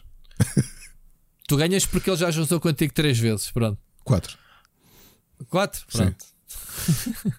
não, mas não é por isso. Eu gosto muito dele há muitos anos. Uh, e aquilo que eu sentia dele, e tu disseste há bocado e com toda a razão, é um elemento Martin, porque eu não consigo sentir. A Sofia estava a dizer, ah, mas no world building nota-se. A sério? Pois. É eu um mundo de fantasia de horror. Uh, perfeitamente. Eu acho que está dentro daquilo que o Dark Souls faz. É o Miyazaki, né? Eu acho é, que, eu acho que há mais isso. Ou seja, o, o George é. Martin é quase como tu pagares uma watermark. Diz que uma marca d'água a dizer George Martin. Ele, ele diz que criou o mito, o background. Uh, Mas, sei lá, três parágrafos a dizer assim, então isto era assim, e o pessoal é pá, fixe, olha, pois, a partir daqui. Não sei, não sei, não sei. Um, agora, uh, já nem me lembro o que é que eu estava a dizer. Estás a dizer da história que não estás a seguir pela história, mas a história, mas uh, repara, o pessoal que lá estava que é fã incondicional, a, a Missy, eu fiz essa pergunta e ela, Pois, ela dizer, ah, tudo, tudo tem lore, tudo, os itens todos têm lore. E eu perguntei, então, mas e a história? Percebeste alguma coisa? Ainda não. Ninguém percebe a história, ninguém quer saber, acho eu, da história neste jogo. Depois, no fim, quando acabares o jogo, se calhar vais ler um bocadinho, vais que era a net ler o, o, aqueles, uh, aqueles wikis né? Sim, que, registram tudo. Eu já contei isto e, pá, Aí... e, e lamento quem é fã da From Software. Eu acho que vocês têm a mesma atitude de muitos colegas meus quando estamos a ver uh, exposições de arte contemporânea. Ok? a sério. Pá, desculpem ser assim direto, mas acho que às vezes é uma situação do rei vai nu. Ninguém sabe bem o que é que está ali, mas ninguém quer dar parte fraca e dizer eu na realidade não sei bem o que é que estou a ver ou o que estou a ler, mas também não quero demonstrar que sou inferior aos outros. O André hoje dava uma opinião em relação à From Software que, que acho que choca ou liga-se um bocadinho àquilo que eu te dizia do comportamento de matilha eh, porque eu vi comentários perfeitamente inocentes de pessoas no Twitter dizer: pá, comprei, tinha expectativa por ser mundo aberto, de ser o primeiro jogo da From Software que eu gosto, afinal não gosto, e automaticamente porque és uma merda, porque não és bom o suficiente. Isso não é razão, porque essa malta toda que diz isso, eu só tenho quatro palavras para dizer: cinco. Mega Man, Ninja, Gaiden, Nash. Ok? Querem falar de ser duros e ter persistência a acabar jogos? vão jogar esses jogos. O Mega Man saves. é um jogo que não presta, Ricardo. Sem saves, ok? Vão jogar esses jogos sem saves. Ok? Estou farto, farto de chatear-te com o Mega Man, mas pronto. Pronto. Uh... O Mega Man não dá para disparar no, na diagonal. E agora vou dar, uma, vou dar uma opinião, vou dar, uma, vou dar a minha perspectiva em relação ao From Software. Que eu acho que eles fazem bons jogos, eu percebo o que é que eles querem fazer, e eu, consigo, eu tenho uma teoria do porquê desta idolatria que existe, que eu acho que é segmentada. Com, novamente, as generalizações são o que são, mas eu acho que há um segmento um, etário que olha para a From Software um, com uma certa diferença que outras um, faixas etárias não olham. E eu acho que a geração que mais idolatra o, o, a From Software uh, é a geração que provavelmente começou a jogar no final da geração de PlayStation 1 e PlayStation 2 e já acompanhou uma visão muito diferente do mercado. E, e o que é que eu digo isto do ponto de vista de game design? Os jogos eram uma questão de uh, atrição, ou seja, tu tinhas save games, tu se investisses tempo suficiente, e normalmente não era muito, porque os jogos estavam estabelecidos mais ou menos para tu não teres de dedicar muito tempo. O grau de dificuldade foi descendo, porque o mercado também foi, eh, foi aumentando muito mais, não é? Ou seja, a tua retenção do, do, do, do jogador não tinha a mesma perspectiva dos tempos dos jogos de arcadas, por razões óbvias, e também não tinha dos jogos de NES, uh, os jogos de 8 bits ou até de alguns 16 bits, em que tu sabias que o mercado era muito mais curto, tinhas menos lançamentos e cada jogo tinha um grau de dificuldade, até por vezes injusto, para te manter uh, retido nele uh, durante mais tempo. Eu acho que há uma grande geração que, que viveu os videojogos já de uma perspectiva diferente. Uh, os save games são um game changer. E sim, eu sei que Zelda já tinha uh, save game. Havia jogos de Game Boy, como por exemplo o próprio Pokémon já tinha um save o game. O Zelda inventou o save game, rapaz. Com aquela bateriazinha no cartucho, sim, lá o que, o que, que eu estou a dizer é: estamos a falar de uma coisa que era rara durante 10 anos, 12 anos, 14 anos na indústria e que passou a ser, por questões tecnológicas, na geração de 32 bits, um standard. Ou seja, tu tinhas um dispositivo que te permitia gravar estados de jogo, fazer os save states. Uh, originalmente em praticamente todos os jogos, todos os jogos tinham save state. O que isso aconteceu e tu foste sentindo é que tu foste tendo uma. Um, a retenção que tu tinhas para a maior parte dos jogos era pela extensão do próprio jogo e não pelo desafio que ele acarretava. Não é? Eu acho que há uma geração que foi crescendo com este hábito, ou seja, tu não tens de começar o jogo do início. Eu também não acho que seja preciso começar o jogo do início. Os verões que eu passei a rejogar o mesmo jogo três vezes por dia ou quatro vezes em que começava do início e tinha de passar até onde eu conseguia oh, passar. Ricardo, eram, outras, eram, eram outros tempos. tempos eu claro. passei por isso tudo. Rui, claro. e, e, e, detesto fazer essa Claro que sim, agora, é o que eu digo. O mercado avançou infelizmente. E estou só a dizer é que me parece daquilo que foram as barras de desafio que o próprio mercado foi instaurando para os seus títulos. Há uma geração mais nova, eu sou mais novo do que tu, mas estou a falar ainda de gente ainda mais nova que, que eu, que cresceu com um tipo de expectativa diferente. Os jogos eram mais acessíveis, naturalmente. Mesmo os, os mainstream eram mais acessíveis. O que, a, o, que a, o que a From Software faz, e com todo o mérito, e a From Software não começa, como todos nós sabemos, com o Demon Souls, tem uma carreira muito mais extensa Sim, muito antes mais disso. Extenso. Eh, mas quando começa com isto, eu acho que há um turning point que faz para uma série de pessoas, que é o nível de desafio, a expectativa de tu teres de aprender padrões, teres de aprender timings, teres de aprender tudo isso que é uma coisa que quem jogou no final dos anos 80, início dos anos 90, especialmente a partir da geração de 8 bits, era, era tradicional. Tu, tu, tu, sabias aquele tipo de coisas, era aquilo que te fazia avançar no jogo. Era decorar os padrões dos bosses, decorar os padrões dos inimigos, uh, ser altamente punitivo cada erro que tu fazias. Um, epá, vamos lembrar-nos da geração de 8 bits em que uma queda te fazia perder a vida toda. E tu tinhas três vidas: uma queda ou tocar num espigão no teto. Lembras-te disso? Quantos jogos aí tinhas isso? O Mega Man tem isso tocas num espigão e perdeste a barra de vida toda. Ok? Isso mudou muito, não é? Mudou mesmo muito. E acho que há uma geração que de repente se apaixona por esse tipo de desafio, que era uma coisa que não estava habituada. E com todo o mérito. Eu, ainda, eu joguei pouco Demon Souls, vi-te a jogar mais do que joguei. E é um remake, obviamente. E eu dou-lhes a importância por isso, que foi apresentarem a uma nova geração de jogadores habituados aqui a experiência de jogo era uma questão de tempo investido, ou seja, tu you're going through the motions, davam-te a mão até ao fim do jogo, com mais ou menos desafio, mas tu ias chegar lá, repetias, tinhas o save game, se der perdias três vezes, acabavas o jogo, ok? A From Software eu acho que, uh, que pega num aspecto uh, tridimensional. Pega nessa experiência dos jogos de arcadas antigos, dos jogos de 8 bits, dos jogos de 16 bits até, de tu necessitares de aprender ok? A cena do get good, que eu como, como as pessoas utilizam nos dias de hoje acho estúpida, mas é essencialmente esta perspectiva que é: tu lembras dos jogos que tu passaste de uma ponta à outra, tu sabias exatamente como é que era o padrão de ataque, onde é que devias atacar e tudo isso. E isso faz parte da história do, do game design. E acho que eles fizeram foi um revivalismo desse game design. Depois, obviamente, com uma série de coisas que foram aprendendo à volta, com inspirações de Castlevania também, dos ambientes que trouxeram para o jogo. A From Software tem todo, todo o mérito naquilo que tem feito. Uh, se acho que é para todos, não, obviamente, mas não há jogo que seja para todos. Mesmo Tetris, né, que é capaz de ser de jogos mais universais, não se pode dizer que seja para todos, não é? Não há de ver, há sempre a ver alguém que, que não gosta. Neste caso, eu acho que a From Software tem esta coisa. É overrated, não é no sentido de eu achar que os jogos deles não são bons. São. Só que à partida, quem vai pegar neles já tem uma expectativa que eles vão ser o melhor jogo do ano. Que é aquele. Um, aquele preconceito que eu próprio já te disse e que tu também tiveste, voltando a falar, o Horizon Zero Dawn, tanto eu como tu, acho que fomos com zero expectativas daquilo.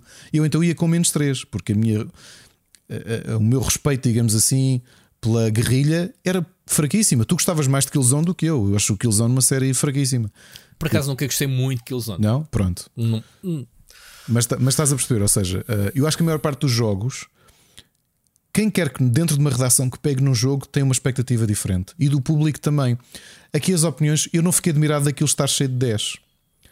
Eu, eu acho que esses 10 podem ser um bocadinho sobrevalorizados, precisamente por isso, porque quem esteve a analisar o jogo não faz aquilo que tu, que tens 70 horas de jogo e estás apaixonado pelo jogo, ou eu que tenho 10 isto e gosto do jogo, ok? Gosto do jogo, mas aliás. eu apaixonei-me com o jogo com zero expectativas que eu tinha. Isso é que eu quero Não, mas aqui é difícil. Oh, mesmo é... jogar. Eu não queria jogar o jogo. Eu, neste momento podia ser uma pessoa diferente se não tivesse recebido Rui, o jogo Rui, sequer. Aqui a diferença é tu jogaste o jogo ainda não ouvi a tua análise LC hoje, não foi? Ou ontem?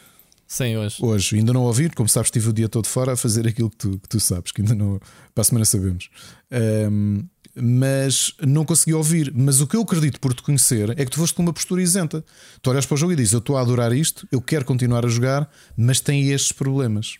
Porque tem efetivamente problemas. Eu acho que a maior, a maior parte das, das, reviews que eu li de, de, Elden Ring não consegue identificar os problemas, porque os problemas não os identificam como problemas, fazem parte daquilo. Que era o mesmo problema que eu te digo com, com quem é doente por Pokémon. Não consegui ter é, o afastamento é, suficiente é, para dizer assim: epá, isto tem aqui coisas, desculpem lá, isto é estúpido. Sim, há, há problemas uh, do jogo pá, que nem sequer as mencionamos porque uh, já so, estamos a criticar o primeiro Dark Souls a quase. Já está já vem já está inerente ao jogo em si. Não é, não é certo, não é correto fazer essa, essa. Por exemplo, acho eu nem sequer falei muito do, do co-op, falei que, que, é possível e eu acho que, e que estraga a experiência neste jogo em concreto, torna o jogo fácil. Eu matei um, um boss com, com o Mocas e até registrei, usei o gameplay de nós dois a jogarmos. Uh, agora, invocar um, um, um jogador é, é, epá, é, Quem não sabe dos jogos anteriores, um dado adquirido, não vais, vais passar ao lado disso é preciso usar os pai quatro objetos, dependendo daquilo que tu queres fazer com, com o co-op, percebes? Um, mas lá está, como a cena das mensagens, é uma coisa já tão normal nos jogos que já nem se fala nisso, percebes? Um, enfim, uh, não sei, não sei, não sei o, o, o, como tu dizes, pessoas que não gostaram muito do jogo em relação aos jogos anteriores estão a adorar a mesma o jogo. No caso da Alexa, é um indicador que o jogo é bom. Né? Uhum. Tu próprio estás a dizer que o jogo é eu bom. Acho o jogo bom. Uh, eu acho que o jogo é, é muito bom porque, um, porque consegue evoluir a fórmula que eles tinham. Eu acho que há uma evolução, Ricardo. Um Bloodborne, um Sekiro. Uh, o Sekiro já é um bocado mais diferente, já é um jogo com uma dinâmica diferente por, por causa do tema inerente, né? os Sim, ninjas e o Mas, mas eu, eu percebo mas... isso. O que eu acho é que eles podiam, eh, já que foram para o Open Worlds e, e notas a influência que eles sentiram de algumas coisas, que é que é aquilo que eu acho que toda a gente devia fazer, que é tu parares, olhares à volta e dizer assim: epá, quem é que está a fazer isto bem? O que é que nós conseguimos pois, aprender daqui? Bom, mas, oh, oh, Ricardo, eu, eu, eu vi muita influência do Breath of the Wild do jogo. Sim. Sim, sim. Não sei se estás a sentir isso. Sim, sim, eu, sim, sim. Fogo. O mapa, a oh, Rui, exploração, a liberdade. Tudo. O que é que eu estou farto de dizer? Uh, uh, o Breath of the Wild não está sequer no meu top 6 de melhores Zelda, pronto. não é? Exato, não gostaste, não adoraste, ok. Uh, as, as, as, próprias masmorras espalhadas pelo mundo é paf, o é Zelda, meu. É, é descobrir, não tem os puzzles, não é, não é o caso São, dos puzzles, mas sabes que ainda hoje ouvi, os labirínticos. Eu hoje ouvi uma análise de um fã de, de, de, de, disto e dizia: Adoro o jogo, é o meu jogo do ano. As dungeons são um bocadinho genéricas e são. Não estou a falar das Legacy que eu vi-te a fazer. São, são, são. São altamente não, genéricas. As dungeons são genéricas. Há muita repetição e reciclagem de bosses e, e, e de, dos próprios cenários. Sim, dá a sensação que estão lá para tu ir picando. Se fosse o Zelda, tinhas 100, não era? Exato, exato. Fazias o checkpoint. Lembras-te de, de, de, de, aquelas. Uh, não, não sei se é dungeons que se chama no Zelda? Shrines. É shrines, é né? Shrines, Tens é. um puzzle sempre Exato. associado, entras lá dentro, resolves a cena. Eu acho que eles têm isto Olha, à maneira do Dark mas Souls. Mas aí é foi um ao contrário. Eu acho que já te disse isto. E o outro dia estava a discutir isso com o Machado, que é, para mim a questão com o Breath of the Wild é exatamente o inverso, que é, eu acho o mundo estéril que é um mundo cheio de nada, um mundo vasto cheio de nada. As shrines, que se percebe do ponto de vista de game design, foi uma forma do Aonuma e do resto da equipa introduzirem um elemento clássico. Para mim, estar dentro das shrines é um ponto uh, que eu mais gostei Familiar. de Zelda, Gostaste. porque era aquele pedaço de. A shrine não é muito grande, mas tens aqui um quebra-cabeças típico de Zelda que yeah. podes resolver sim, sim. de formas altamente criativas. Porque aí está a física sim, do jogo, estava simplesmente genial. Que é, eu aqui dizer, eu acho que eh, a questão que eu tenho que, que, que, reforçar em relação ao Elden Ring é mesmo de Breath of the Wild. Breath of the Wild foi o meu segundo jogo favorito do ano em que saiu. Se, quantas pessoas já me perguntaram? Olha, um, pais de colegas do, do meu filho mais velho compraram Switch e que eles próprios queriam um jogo para eles, e eu digo Breath of the Wild. Ok? É um excelente jogo. Não acho que seja o melhor jogo de Zelda, mas também estamos a falar de uma série que, pá, que tem jogos que, que, marcaram por completo a história dos videojogos. E há quem diga que o Breath of the Wild também marcou. Eu posso concordar em alguns aspectos. Não acho que ele esteja no mesmo patamar de outros títulos. Mas lá está. A, a fasquia também onde é que está? Não é? A fasquia de Zelda é o que é. é? Eu dizer, ah, o Link to the Past é dos meus favoritos, o Link's Awakening é dos meus favoritos, uh, o Wind Waker também, o Phantom Hourglass. Yeah, claro que sim, são todos jogos influentes.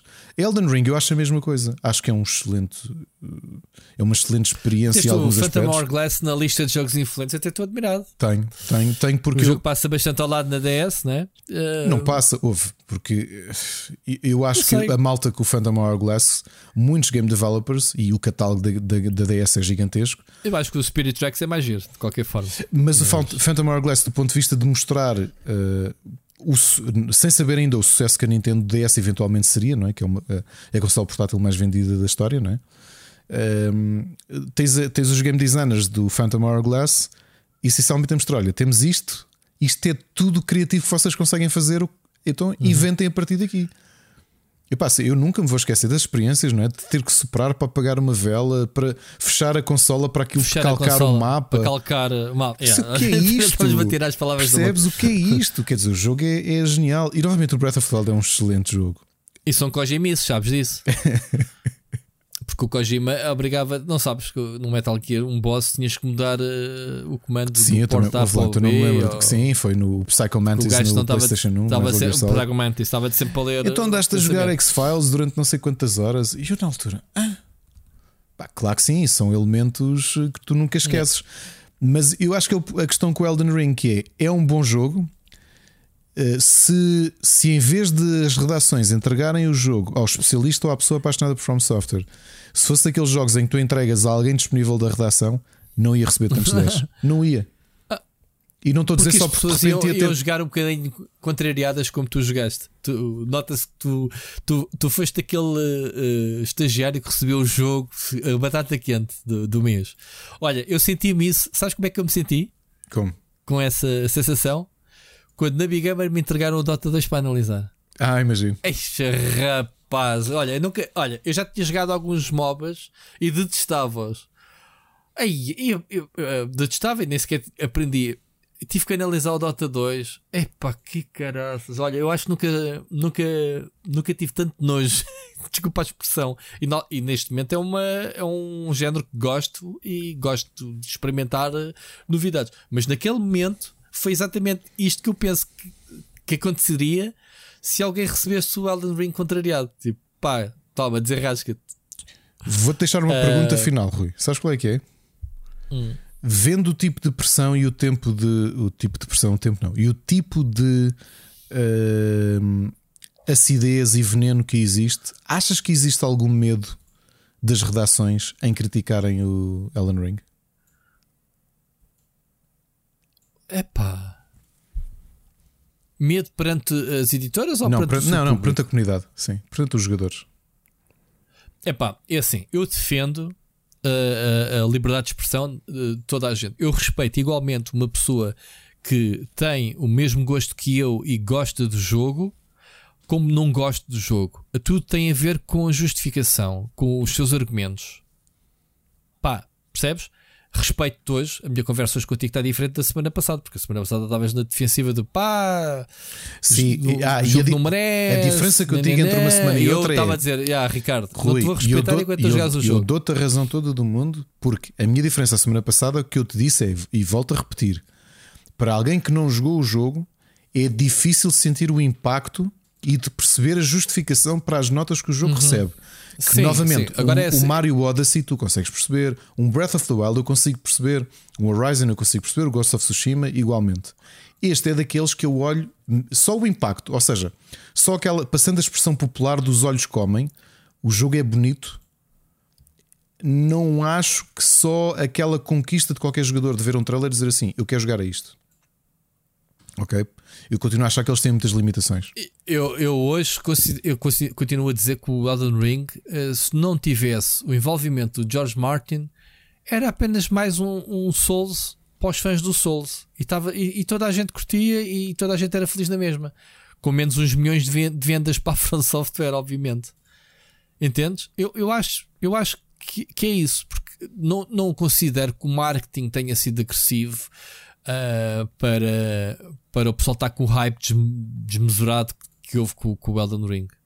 Isso é que eu não consigo perceber. De onde é que achas que vem o, o hype? É, que eu não... é, é dele. Eu, eu acho que vem do George Martin. Vejo, por exemplo, ainda agora estou no artigo publicado há 12 dias na PC Gamer que diz What did George R.R. Martin do for Elden Ring anyway? Pois, porque e, ninguém sabia. E é claro, essencialmente uma troca. É uma troca de, de. O Martin e o Miyazaki estão com uma raquete na mão, cada um, a passar a bola. Que é o Miyazaki diz. Pois. Tive muitas conversas pois. livres com o Martin que depois ele usou para escrever o mitos por trás do jogo. Uhum. E o uhum. Martin diz: Não, o grande sucesso disto é mesmo do Miyazaki e da sua equipa, do que é que fizeram. Porque claro. acredito, isto do ponto de vista prático, e novamente, prática é um jogo da Front Software com o marketing do George Martin. Em que o Martin Eu descreveu ali três parágrafos e dizer: olha, isto está a acontecer acho- isto. Digo isto, eu digo isto desde o início. Depois disso, sim, senhor. Digo isto é verdade. desde o é. início.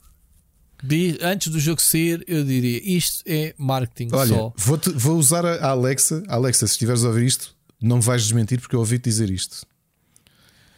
E eu tive de responder até eu tenho curiosidade, porque ela diz-me assim: um jogo da From Software com o George Martin envolvido. Ya. Claro que sim. Tipo, estou ansioso que isto saia. E a minha resposta Claro na que altura sim. foi: eu estou curioso. todas do Game of Thrones. Há, há aqui tanta gente, se calhar, que viu a série, nem sequer os livros dele. Diria mesmo, pessoal que adorou o Game of Thrones e que vai jogar um jogo de fantasia medieval porque provavelmente vai querer encontrar eh, experiências semelhantes. A gente até goza, né? Que a From Software é masoquista a matar o jogador constantemente e o George Martin é masoquista a matar as suas personagens sem dó nem piedade, não é? Portanto, há aqui uma união de mundos eh, quase perfeita. Agora, é assim, a minha opinião, o jogo é muito bom. Ahm, se me perguntares pela história e pelo George Martin, certo, não, não sei, não, não faço ideia.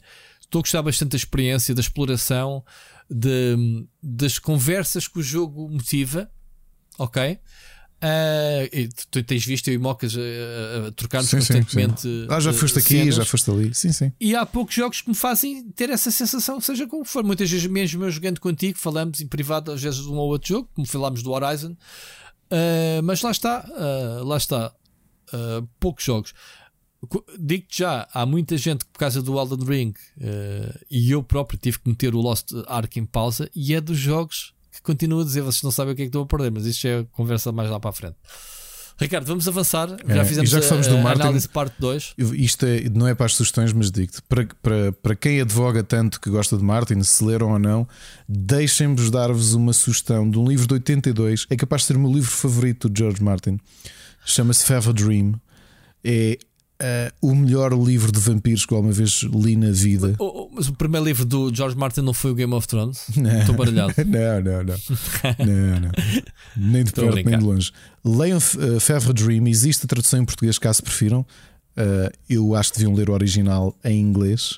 Passa-se no, no Rio Mississippi, é uma história de vampiros. E aquilo que vos posso dizer, para quem gosta de Vampire the Masquerade, eu há muitos anos que digo que Vampire the Masquerade existe por causa deste livro de 82 do Fever Dream, porque tem dos backstories mais originais e interessantes sobre a existência de vampiros. E o livro é simplesmente brilhante. É passado neste barco a vapor chamado Fever Dream. Uh, leiam, ok? Uh, George Martin é Deus. Fez-me comprar um jogo de From Software, portanto, o que é que eu posso dizer? Ah, ah, então afinal compraste o jogo para depois quando jantares com ele a quinta vez, ele assinar-te a cópia. Tá bem. Não, porque é digital, Tá bem, ela vai assinar o quê? A, a minha fatura de compra do Humble Bundle Esse- que eu comprei já exato. agora com o partner code do split screen. Não esquecer. Já que sabem, malta, utilizem o código split screen. Não sei qual é o código, mas há de ser assim. Partner, bundles, partner igual, bundles. split screen. Não, e mesmo jogo. Eu fui à loja e comprei com o teu partner code. Boa. Ainda não recebi nada, se queres que te diga da, da- da minha. Tens de De ver isso, porcentagem. tens de ver isso, porque fogo, já. Não, não recebi nada desse jogo. Ah, não, desse já jogo. recebi, já. Ah, ok. Acho que já tinha dito. Bom, ahm, só para acabar aqui, Alexandre, porque nós já tínhamos este tema do Elden Ring alinhado para falar, de qualquer forma, não foi por causa da mensagem do Alexandre Grande, iríamos tocar nesta review. Ah, sete psicopatas. ah, não sei se o Miguel hoje não mandou. O Miguel, Miguel não, mandou mensagem. Não, não mandou. Não, porque ele está no, está no retiro de surf. gente, a gente a pensar, esse gajo é mesmo maluco, retiro de surf. Uma semana. Uh, a gente a pensar que, ok, não vamos, uh, não vamos ter mensagem do, do Miguel. Pronto, o, o Alexandre, o Alexandre o Grande fez o, então, este, mais, este reminder. Uh, Ricardo, vamos avançar uh, e repara, já estamos com duas horas de programa. uh, vamos avançar que ainda temos muita coisa pela frente uh, e já, não sei se reparar, já, já saltou temas. Portanto, este, este programa está neste momento mais pobre porque já estou a ver o, o, o que é que vai acontecer. Visto o State of Play esta semana uh, da PlayStation, Não vi. não viste? Deixa-me só dizer-te que uh, a PlayStation já anunciou hoje um State of Play para 18 de março, totalmente dedicado ao Hogwarts Legacy. O que é estranho, porque uh, é um jogo uh, multiplataformas e começam outra vez o pessoal a falar que ah e tal, a Sony comprar a Warner ou a divisão de, de gaming da, da Warner. Uh, pronto. É o que é. Portanto, Desculpa, dia Rui. 18 é aqui, quinta-feira, Sim, sexta. Rui, tu a mentir. Eu vi. É o, é, foi o State of Play mais dedicado a jogos nipónicos, verdade? Sim, Ok, sim, vi, sim, vi, sim, vi. tem muita Vi, coisa da, da Square. Muita coisa da Square. Ahm, Uma notícia muito Eh, boa para mim, eh, se calhar não é aquele que a malta está à espera, que foi. Tenho muita curiosidade em experimentar o Gundam Evolution, que vai ser um 6v6 Uhum. online FPS, mas sobretudo o, a antologia de Tartarugas Ninja. Que nós tanto, eu, eu tanto tenho falado tanto nisto quando vamos ao Pixel Hunters que quando vi este anúncio, Kawabonga Collection, eu, é? quando vi esta coleção, eu, uou, espera, quero, quero ver isto. Isto é os jogos que da, da, os da Konami e essas coisas? Tem tudo, tem, tem jogos de NES, Game Boy, arcada, tens, tens um bocadinho para todos os gostos. Muito bem. Então, eh, só rapidamente, novidades. eh, Parece-me a mim que a abertura com o novo jogo da Capcom, portanto, o novo IP, o Exoprimal. Uh, epá, que parece-me imenso o pessoal dizer: Ah, Dino isso aqui é Crisis, Dino é? Crisis. É. Esquece. Isto, isto é um Anton completo, né? armaduras, só que depois mete dinossauros. ahm, ah, enfim, parece-me ser um game as a service, porque o jogo vai ser exclusivo multiplayer. Vais ter que ter subscrição e não sei o quê, ir lá mesmo.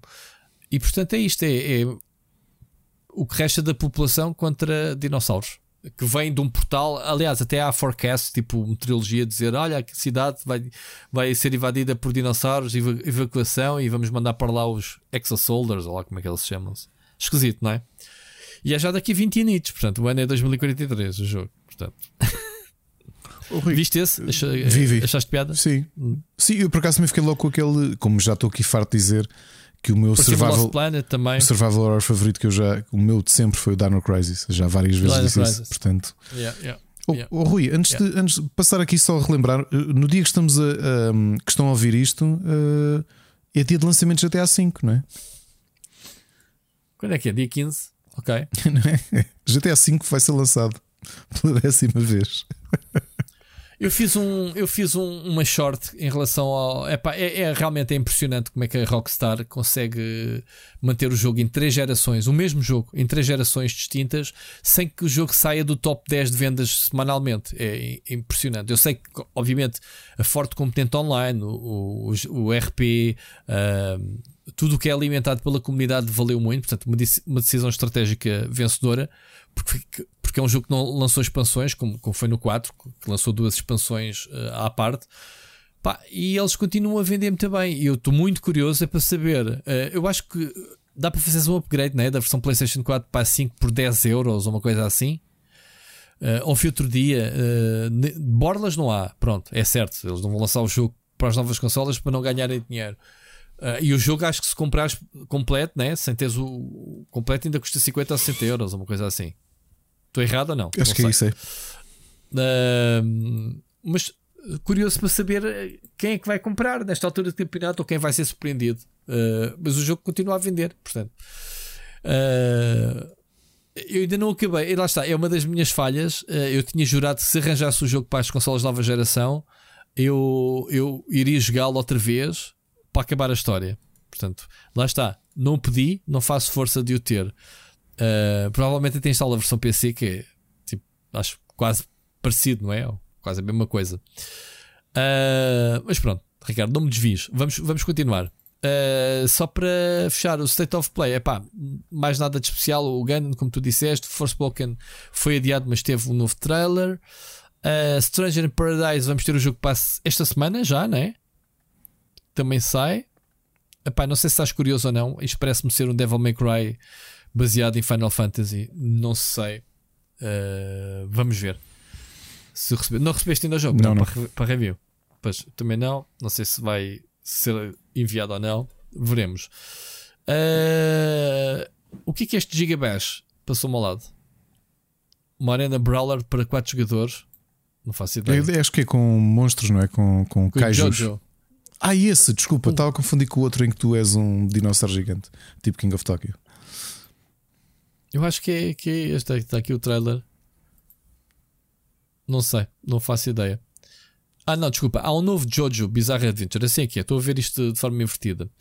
Ah, o Gigabash é o de dinossauros que estás a dizer, sim. Tens razão. Estava a ver a ordem ah, ao contrário. Uh, epá, foi. E, e, e vamos ter um DLC gratuito para Returnal, né? chamada Ascension, para, para adicionar co-op uh, em março, portanto, ainda este mês. Foi só isso. Um bocadinho. Sim, muito ah, centrado. Um, é muito centrado em. em... Uh, The Field Chronicle da Square, uhum. mais um joguinho da, da, daqueles. Um, daqueles uh, RPGs que, que, a Square tem lançado, não é? Recentemente na Switch, o Octopus. Sim, e agora o Triangle uh, Strategy okay, também. É? Uh, exatamente. Parece-me ter pelo menos essa arte. Ah, e tiveste, afinal, houve muita coisa. A gente é, não nos diz muito, porque para mim, pessoalmente, não, não sou grande fã de, de jogos japoneses. O Valkyrie Elysium, diz-te alguma coisa? Uh, é a sequela do, da série Valkyrie. Valkyrie Profile, yeah. né? Yeah. Yeah, ok. Um, Epá, eu, não acabei o Chronicle, eu, não acabei, não. eu comprei o Chronicles para PS4 e não cheguei não cheguei a acabar. O Lionel é que era grande fã, estava sempre pá, vá, joga, investe, vais, vais gostar bastante. Isto aqui é, é um RPG de ação ou é tático, não. turnos? Tactical, tactical RPG. Ok, eu não sei se este será. Este parece-me ser combate em tempo real, mesmo com combos e isso. Que é uma tendência eh, impressionante. Tens visto os, os Tales of, uh, os jogos Tales da Namco e, e, os jogos RPG têm feito mudanças nos combates tradicionais por turnos, não é? Sim. Algo mais ocidentalizado, mais ação, mais hack and slash. Tu andaste então uh, viciadíssimo, eu, eu prefiro. É? E andaste viciadíssimo ano passado no, no. Estive, estive nos dois. No Scarlet Nexus, no, não é? no Tales. E do Scarlet Nexus, então, acabei uma das duas campanhas. Uh, pá, ainda meti 50 horitas no jogo. Muito bom mesmo. Um, 50 não, se calhar 30. Sim, é que é. 50 é as duas campanhas. Um, mas pronto, bem fixe. Não sei, tu, acho que tu com a minha mente mais aberta a estes jogos, estes RPGs, porque esses RPGs também me parecem com mais mente aberta para o Ocidente, certo? Percebes o que eu estou a dizer? Sim, sim, sim. Uh, parece que estou a dar a mão ao palmatório e dizer, pá, se calhar em vez de nicho, vamos agarrar mais pessoal e pelo menos na questão dos combates. Não é que eu não gosto de um bom jogo de combates por turnos, simplesmente a minha predisposição, se calhar, é diferente. Pá, que, estupidez, ah, que estupidez, eu adoro meu. o, o Tree Houses. Oh, oh, okay. Desculpa, que estupidez. Uh, falar do Chronicles. O Lionel que andava sempre com o Valkyrie Profile para PlayStation, andava a ver com o Valkyrie, Valkyria Chronicles. Uh, esquece. Ah. Uh, na altura que ele andava sempre à volta do. Do, é do, do Suicoda, andava com o Valkyrie Profile a dizer pá, tens de jogar isto, tem que jogar isto. Okay. Mas eu acho que nunca cheguei a jogar nenhum nenhum Valkyrie. E tens um da DS, que acho que até é bastante bom. Uhum. Muito bem. Então, olha, vamos ouvir a próxima mensagem uh, do Jorge Vieira. Alô, malta. Daqui fala Jorge Vieira aí a pedido do Parreira via Twitter que desafiou-me para mandar-vos uma mensagem a propósito aí da questão das vendas no Japão e do, do, do lançamento do Pokémon Legends Arceus. Venho aqui dar-vos um trabalhinho de casa que eu acho que só vos faz bem e, e irem, irem à, à, procura de números. Então, basicamente, isto vem a propósito da, no último podcast, que o Rui estava-se a, a, referir a, à questão das vendas no, no mercado japonês e de como o mercado era, era relativamente pequeno, dizia ele. E basicamente o que eu vos venho dizer, oh, isso não, obviamente não corresponde à verdade. O, o, mercado japonês é bastante grande, obviamente depende um, um pouco da, das séries de que estamos a falar. E no caso do Pokémon Legends Arceus, o, o Rui cometeu aí um, uma gafe, que ele referiu-se que o jogo no lançamento tinha vendido cerca de 140 mil unidades. E não, o jogo no lançamento vendeu-se mais de 1 milhão e 400 mil. E, portanto, como, como esse, já, já tivemos vários lançamentos no Japão que ultrapassaram uh, largamente o, o milhão de unidades. E é uma questão de vocês agora irem, ir à procura, investigar nos últimos anos que, que jogos é que ultrapassaram um milhão de vendas no lançamento no Japão. Tenho a certeza que seguramente vão encontrar muitos jogos da, da Nintendo Switch e, portanto, serve aqui só isto para esclarecer e para vos mandar um abraço e desejar-vos a continuação de um grande trabalho. E cá fica à espera de vos ouvir mais, mais uma semana. Grande abraço. Grande Jorge. Eu agora percebi que isto foi um problema de um zero. Foi. Uh, era, era isso que eu ia dizer. Estava a dizer assim, pá, isto foi um zero. Foi uma má leitura minha na, na semana passada. Uh, de ter dito, e depois daí rebolou bola de neve a nossa conversa para aí. Eu sempre tive uma ideia e obviamente, Jorge, obrigado pelo reparo. Uh, e nós estamos cá, obviamente, uh, nós dizemos as coisas muitas vezes de cabeça ou, ou, ou pouco temos. Às vezes ainda fazemos um, uma pesquisa em tempo real quando estamos aqui para confirmar coisas. E aqui a questão foi para suportar. Estávamos a falar, obviamente, das vendas das consolas Xbox no Japão e daí é que descambou para a comparação, digamos assim, de, dos jogos. E, e tropecei uh, no, nas vendas do, do, Pokémon na altura que estávamos a falar sobre isso e, hum, enganei-me no número. Mas continuo com a minha, erradamente, pelos vistos, de que o Japão é um mercado pequeno. Ricardo, falámos que era eh, aquela teimosia das editoras japonesas como a Square Enix lançarem jogos só para o mercado japonês, se eram suficientes para uh, se autossustentarem. Lembras-te uhum. que falámos sobre isso? Daí lá está as concessões deles quererem vir mais para o Ocidente.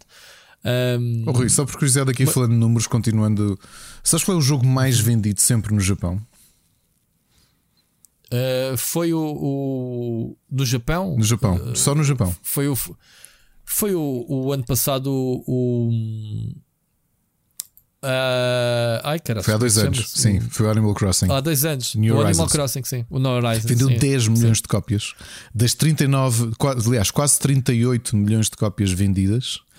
É... Sim, mas eu não queria falar nesse tipo de números, Ricardo, porque Está só do resto, jogos. Nintendo. Claro que sim. Não, aqui e, estávamos e, a, tens, e, tens, que encontrar um indicador comparativo. Pá, senão vamos chamar o, o, Mario Kart 8 Deluxe que ainda está nos tops claro, de vendas. O jogo claro já saiu há não sei quantos anos.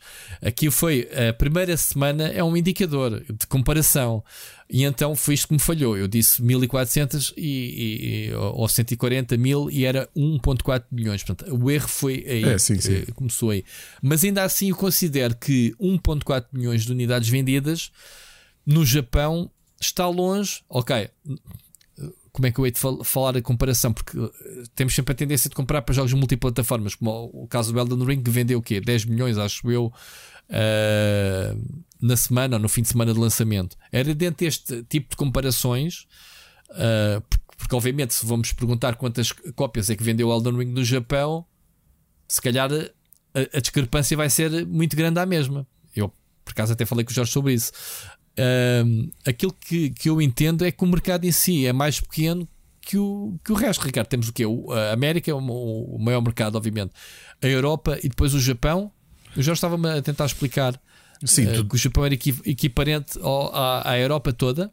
É, não, epá, possivelmente ele está a dizer, eh, se calhar em número de vendas de consolas, até há coisas que deve ultrapassar. Porque, por exemplo, estava, estava a ver vendas de consolas na. Eh, software, não, não te consigo dizer. Ainda que software, acho que tens toda a razão. Quer dizer, os mercados são muito diferentes. Se calhar há mais proximidade entre o mercado americano e o mercado europeu, por exemplo, dos géneros que vendem ou que ficam nos tops, em relação a, ao Japão. Há muitos géneros. Aliás, acho que foi o Statista que tinha feito uma análise quais é que eram os géneros que menos vendiam e os que mais vendiam no Japão. E sem surpresas, FPS são talvez os géneros menos vendidos no Japão. E compreendes isso, não é? Certo. São, claro. são, são uh, tradicionalmente mais ocidentais esse tipo de, de, de, jogos. E por outro lado, tu tens séries que são multimilionárias na. No Japão, vamos lembrar-nos de um caso de grandes expectativas que toda a gente teve em relação à série Yokai Watch, que era um sucesso anormal de vendas até no cinema uh, no, no Japão e que não chegou, teve, teve um sucesso relativo no, no Ocidente, mas nunca chegou sequer a, a aproximar-se. Portanto, Pronto. os mercados são muito diferentes. Em consolas também fala... tens uma grande diferença. As consolas portáteis, quando olhas para o bolo das vendas das consolas portáteis, o Japão Era representa, Japão. representa sim, tu vês sim. a Vita. Ali há um grande segmento sim. de sucesso da Vita que é vendas do, do próprio Japão. Isto tem a ver também com a cultura de consumo, de, por causa do Game Boy, isso, né? O Japão era muito mais uh, aberto a consolas portáteis do que o Ocidente, não é? Um, eu estava a falar, eh, em termos de comparação, então, da primeira semana, o Pokémon Arceus, uh, disse o Jorge bem, 1.4 milhões de cópias no Japão. E é o segundo, porque o Animal Crossing uh, vendeu 1.8 milhões na, na, na, primeira semana. Uh, e depois o, o Pokémon Brilliant Diamond e Shining Pearl com 1. quase 4, 1.396 uh, milhões de cópias. Ainda assim, olhando para as vendas gerais, lá está, falámos que o Pokémon uh, Brilliant Diamond foi o terceiro jogo mais vendido, né? na primeira semana. O jogo vendeu 14 bilhões desde o seu lançamento. dados de 3 de, janeiro, de fevereiro. Já tem um mês e meio. Vá. Ok? 14 milhões, mesmo assim no mundo inteiro. O Japão representa aqui ainda uma porcentagem, sei lá, que tenha vendido 2 milhões na primeira semana e tenha vendido mais algum depois, uma porcentagem boa de, de, de vendas, não é? Uh, mas se calhar também é porque Pokémon está mais ligado ao, ao, ao mercado japonês, Ricardo, não, nem por isso. É, é uma coisa mesmo global. Sim, global, mas eu acredito que os números no Japão vão ser sempre surpreendentes, porque, por exemplo, estava, a, a Famitsu tinha, tinha divulgado números de vendas. Acho que podes olhar também para as consolas, porque também te representa um bocadinho a base de instalação do, do, do teu. ou de base de possibilidade de instalação de vendas do teu software, neste caso, os jogos da Nintendo. Tu olhas para a lista, só, só assim por curiosidade, se calhar a maior parte das pessoas não tem noção, mas o, o top 3 de consolas mais vendidas de sempre na, no Japão, por ordem, Nintendo DS é a consola mais vendida sempre no Japão, com quase 33 milhões de unidades.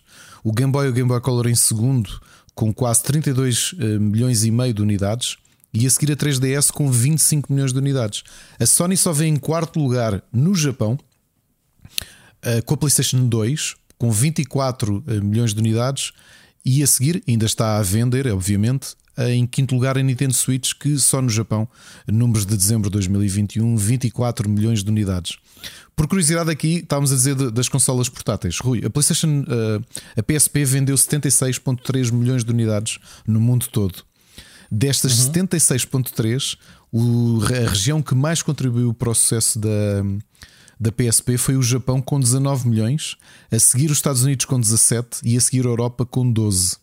Portanto, é, é brutal a, a influência do, realmente as consolas portáteis. Portanto, num top de 1, 2, 3, 4, 5, 6, 7, vá, no top 7 consolas, considerando que a Switch também é portátil, temos 1, 2, 3, 4, 5 consolas portáteis no top de vendas do Japão.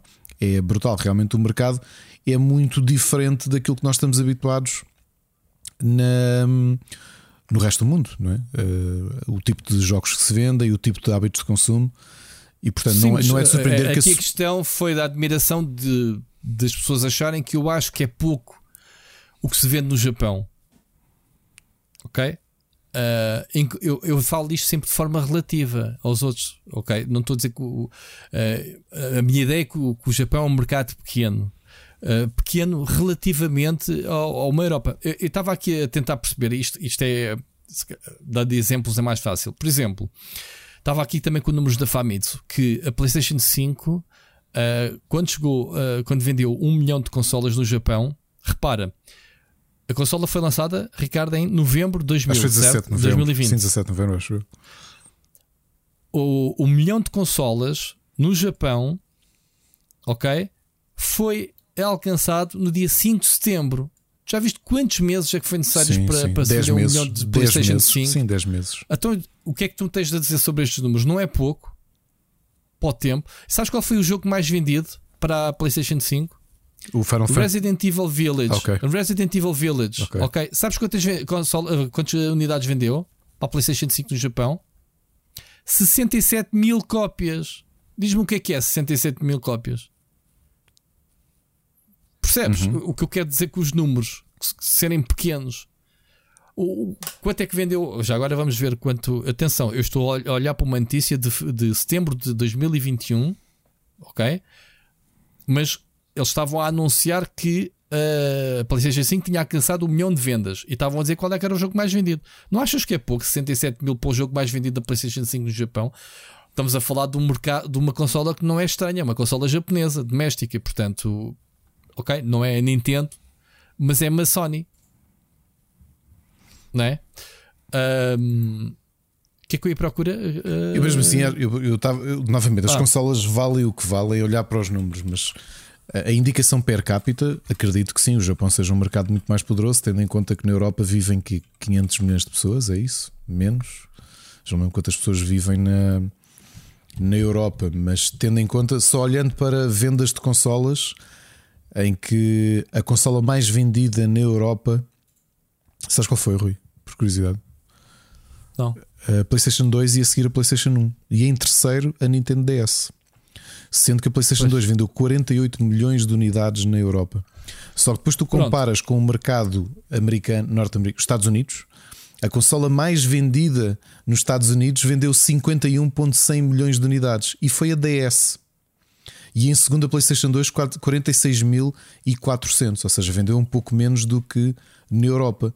Mas tendo em conta per capita, obviamente, se calhar o mercado americano é, é, é destrói tudo, não é? Ou seja, número de vendas versus uh, população, não sei, mas parece-me que o, o, mercado japonês, especialmente em consumo de consolas, é. Eh, mas também não, não sei se o, mercado PC, por exemplo, se é, se é, se é interessante né, no Japão. Provavelmente não é. No Japão, provavelmente não. No PC, talvez mais na, na Coreia do Sul e China. Do que tanto na China não tens consolas, não é? A Nintendo acho que, que ainda não conseguiu lançar a Switch lá. Não sei. Não é? Por causa dos embargos e de, de, das tretas não, dos, tá aqui números, não, não estão aqui números de janeiro de 2021 da Famitsu da Switch ter vendido 4 milhões de unidades na China. Na China. Sim, mas chegou mais tarde. Ah, quando é que foi lançada? Não foi lançada logo. Foi passado bastante tempo.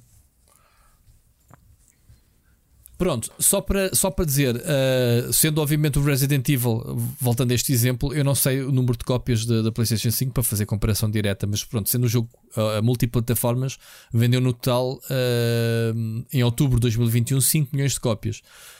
Pronto, mas isto para dizer que a consola PlayStation 5 e, o, e, a, e em relação aos números de jogos no Japão era isto. Era, e estas são as ideias que eu vou alimentando estes anos, que é Percebes o que quer dizer, Ricardo? Uh, e já, já agora a quem me ouve, uh, eu não quero dizer que o mercado seja pequeno, mas a, a sensação que eu tenho é que uh, se calhar o globo, o bolo total de todos os jogos que são vendidos semanalmente é muito grande.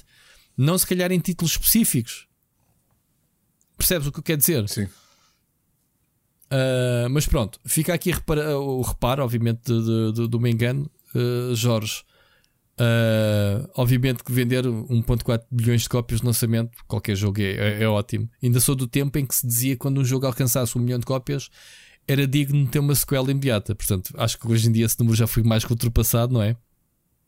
Uh, o preço de. O, o, o, custo de produzir jogos é muito superior esse milhão. Uh, avancemos, Ricardo. Sim, sim, ainda temos muito programa uma coisa frente, a acrescentar com, com, com, os números. Não, agradecer só ao Jorge. O Jorge antes tinha mandado mensagem, foi a primeira vez. Já, já tinha, mas esta foi obrigado, porque ele, ele foi para o Twitter dizer: eh, Olha, cometeram este foi erro e eu não estava a perceber. Foi maltratar-nos, foi sim, sim. Não é nada, o Jorge foi, foi. maltrata, maltrata ninguém. Maltrata. Uh, eu não percebi. E liguei, olha, olha, vou Jorge, só lembrar-te uh, que há cerca de 2 horas e 25 disseste que ele, era, ele dava de caneladas e, e, e coisas do género. E são coisas à parte. É, portanto, não disse, acabaste de dizer são... que ele não maltrata ninguém, vamos lá ser claros não maltrata ninguém se não estiver. Pronto, eu vou, vou corrigir. O Jorge não maltrata ninguém, a não ser que não estejas a jogar futebol com ele. Ah. Portanto, dentro, de, dentro de um retângulo durante uma hora com ele. Portanto, é. Um, mas pronto, fica aqui então. Espero termos esclarecido melhor uh, essa questão. E se querem que eu diga Big Japan, portanto, Japão grande mercado, é pá, pronto. Eu, eu pessoalmente não sou um grande conhecedor do, do, do, mercado e esta é a sensação que eu tenho. Podem dizer, estás errado, ok, estou e reconheço. Ok, vamos ouvir a mensagem do Luís Andrade. Preveniente, Ricardo, preveniente, Rui, dobre noite. Meus amigos, eu vou traduzir que é para vocês não ficarem à nora Preveniente é olá, olá Ricardo, olá Rui e Dobry noche é boa noite em russo, mas eh, as mesmas palavras também se os ucranianos também o dizem, portanto há muitas frases, muitas palavras que ambas as línguas utilizam. Uh, isto é o fruto de, de eu namorar e neste momento estar noivo de uma linda mulher russa que infelizmente não está a conseguir vir para o pé de mim. Primeiro com a pandemia e agora com a guerra. Está a ser muito, muito, muito complicado porque as fronteiras estão todas fechadas.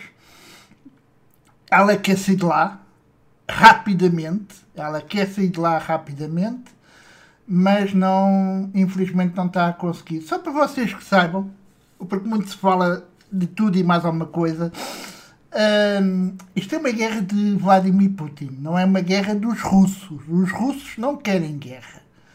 Isto é uma guerra de, de uma pessoa que é simplesmente um psicopata que resolveu uh, criar um sonho dele próprio de reconstruir a antiga União Soviética. Uh, portanto, o nosso medo é que ele não se fique pela Ucrânia, uh, mas que se estenda as garras por outros países. Para já, o mais próximo que ele pode invadir é a Moldávia, por, eh, por, estar, por ter Kaliningrado uh, praticamente próximo uh, e, e a Finlândia. A Finlândia tem uma fronteira muito grande com a muito grande em termos de estratégico.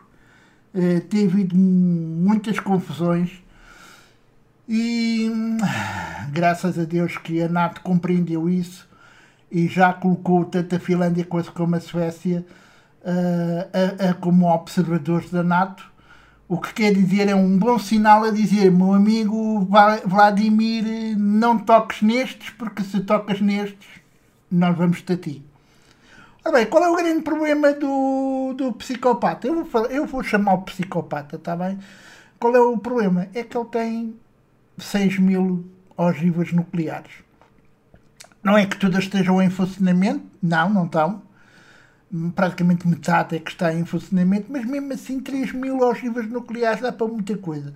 Para além de ele, estar, de ele ter um, um, um, certo arsenal que está a utilizar na Ucrânia e que é bárbaro e que é proibido, é proibido pela Convenção de Genebra, uh, a bomba de vácuo, uh, por exemplo, é, é crime, é um crime, é um crime autêntico. Uh, portanto, nós estamos a sofrer e vamos sofrer bem, e vamos sofrer bem. Aliás, eu tenho 2 litros de óleo que neste momento já vale dinheiro, já vale bastante dinheiro, já vale muito dinheiro mesmo. Uh, não vou assambarcar, não vou encher a aliás, porque nem tenho despesa nem, não, não, nem, nem por isso, uh, mas posso dizer que tenho açúcar para um ano. Pronto, um açúcar. Tenho farinha também, arroz dá-me para seis meses à vontade o que eu tenho. Portanto, não é um assambarcamento, mas é uma prevenção, não é? Ora bem, uh, a Ucrânia e a Rússia são praticamente irmãos. Uh, ambos falam a mesma língua, embora o, o, o, ucraniano aprendeu a falar russo. Foi obrigado a falar russo porque a Ucrânia estava na União Soviética e era toda a gente uh, obrigada a, a, a, falar russo. Portanto, há muitas palavras, uh, por exemplo, cactilá, que é como estás, Corochó, bom, uh, depende também muito, mas vocês devem ter ouvido, vocês na, na, no telejornal devem ouvir muito Corochó, uh, bom, agradável, uh, Corochá é bonita, eu por exemplo eu gostava muito com a minha uh, rapariga dizia-lhe Corochá, e depois repetia muitas vezes Corochá, Corochá, Corochá, que era muito bonita, muito bonita, muito bonita, ela adorava, ficava toda vermelha, eh, eu não vou dizer o nome dela. E hum, ela está, eh, ela é, como ela diz, ela é russa por obrigação e não por convicção. Ou seja, antigamente, quando uh, o, o, portanto, as repúblicas uh, estavam na União Soviética, todas as crianças que nasciam uh, obrigatoriamente tinham que ter nacionalidade russa. Portanto, ela tem nacionalidade russa, tem o passaporte russo, mas não, ela não se acha russa, ela acha-se da zona onde ela vive. Só para vos dizer que, primeiro, o rublo neste momento está a um cêntimo, isto comparado com o euro. Uma carcaça de pão, ela foi, porque ela, ela ainda consigo falar com ela, mas está muito complicado, é muito difícil. Mas tentamos tudo e mais uma coisa. Por exemplo, o Facebook já está cortado, o Instagram está cortado desde ontem, ontem, domingo, uh, dia 13. Uh, há, o Messenger ainda se consegue comunicar, o WhatsApp uh, também e, e o Telegram. Telegram, Telegram ele não vai cortar. Uh, contudo, uh, há um rumor que diz que eles vão uh, cortar a rede da Rússia à rede mundial. Eu não acredito que façam isso, porque se eles fizerem isso, depois os piratas informáticos russos não conseguem atacar o Ocidente e acredito que tem sido uma guerra muito grande. Graças a Deus temos um grupozinho muito bom e muito grande chamado Anónimos e é um português que se destaca. Ele não está no Anónimos, mas destaca-se porque ele tem estado a dar assim umas boas chapatelas na, no, nos russos. Não vou dizer o nome, mas eu acho que vocês mais ou menos entendem quem é. É talvez um dos nossos. Não é o melhor, não é o melhor eh, especialista informático que nós temos em termos de cyber, cyber segurança, mas é um dos melhores. É um dos melhores. Portanto, é assim de resto, eu estou a falar muito da guerra, peço imensa desculpa porque eu tenho dormido muito mal, mais por outros eh, motivos que o Ricardo. Eu tenho dormido muito mal, primeiro por causa da minha rapariga, depois por não saber como é que eu vou trazê-la para cá. Eu tenho que eh, fazer eh, contactos, tanto com o Ministério, com o Ministério de Negócios Estrangeiros uh, vou tentar contactar, uh, porque existe uma forma de, de fuga, porque ela vai fugir, ela praticamente vai ter que fugir. Uh, há uma, foga, uma, uma, forma de fuga que ela vai tentar, por conter risco, é, é, é complicado e pode correr muito mal, e o resultado é ser enviada para a Sibéria, para um gulag, o que eu não quero, logicamente mas é a única forma uh, é já mais ou menos uma fuga, uma, uma fuga disfarçada. Uh, não posso comentar mais nada porque senão não convém. Uh, não posso comentar, não posso dizer como é que será. Posso dizer que espero que Portugal, que as autoridades portuguesas tenham a consciência e possam ajudar-me a colocá-la em segurança aqui no nosso país. Um, agora falando em videojogos, uh, eu, eu, isto ninguém estava à espera. Eu espero que, que, que, que os estúdios uh, de, de, de, videojogos que, que, estavam, tanto em Kiev, em, em Kiev, não é Kiev, em Kiev, Uh, no ucraniano disse Kiev. Uh, e em Odessa, uh, nós temos um, um, Os ucranianos têm um grande estúdio internacional em Odessa, que é um, uma cidade linda de morrer e que se prepara para receber os russos e, e rechachá-los. Mas se for pela tática de, de, de, do psicopata Uh, eu espero o pior para aquela cidade, eh, porque uh, Kharkiv, que não tem nada militar, que não há. Quer dizer, também há forças de segurança, há forças militares que estão a defender a cidade, isso é normal, pronto, estão a ser atacados, mas não há. Não há quartéis, não há aeródromos, um, há um aeroporto internacional de Kharkiv mas, nada, era uma cidade de estudantes, com oito, era a cidade europeia com mais universidades da Europa. E foi, foi massacrada. É, praticamente neste momento Krakow não, não, não, tá, não existe. Não existe. Irping uh, também foi arrasada completamente. Xeniek também.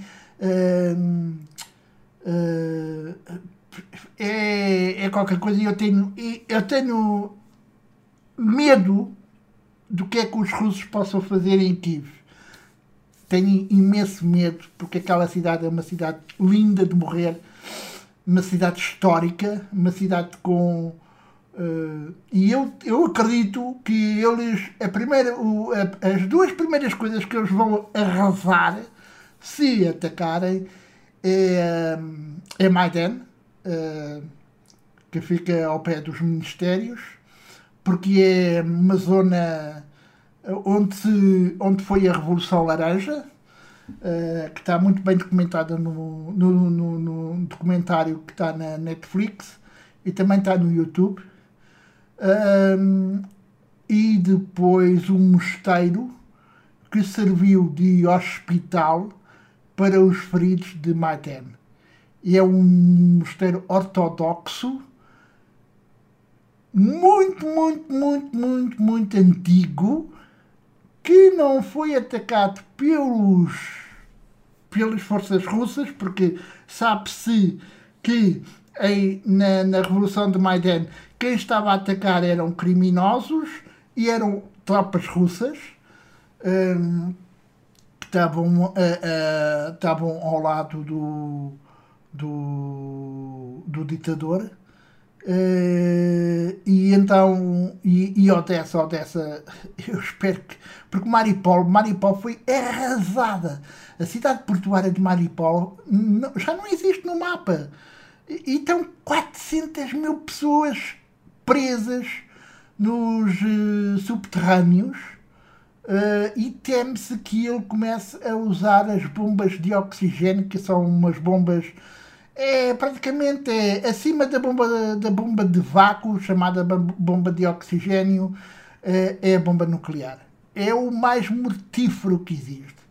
Uh, portanto, vocês vejam. Eu espero que os estúdios tenham conseguido retirar as pessoas todas de lá. Uh, eu sei que houve muitas empresas internacionais que estavam em Kiev e estavam noutras cidades, sobretudo no, no, na parte do Mar Negro, conseguiram retirar todos os funcionários uh, para zonas seguras e, e, espero que isto não se alastre, uh, não se alastre à Europa. Eu peço imensa desculpa estar a falar muito.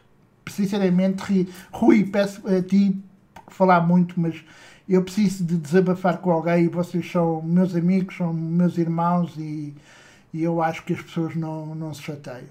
Portanto, eu espero. Outra coisa, e é para o Ricardo, eu espero que não haja cancelamento de festivais de, de, música. Eu sei, é muito mórbido estar a dizer, mas eu acho que nós, nós, nós, o mundo precisa de música, precisa de, de, de se calmar, precisamos de, de, de ouvir, de, de, de conviver.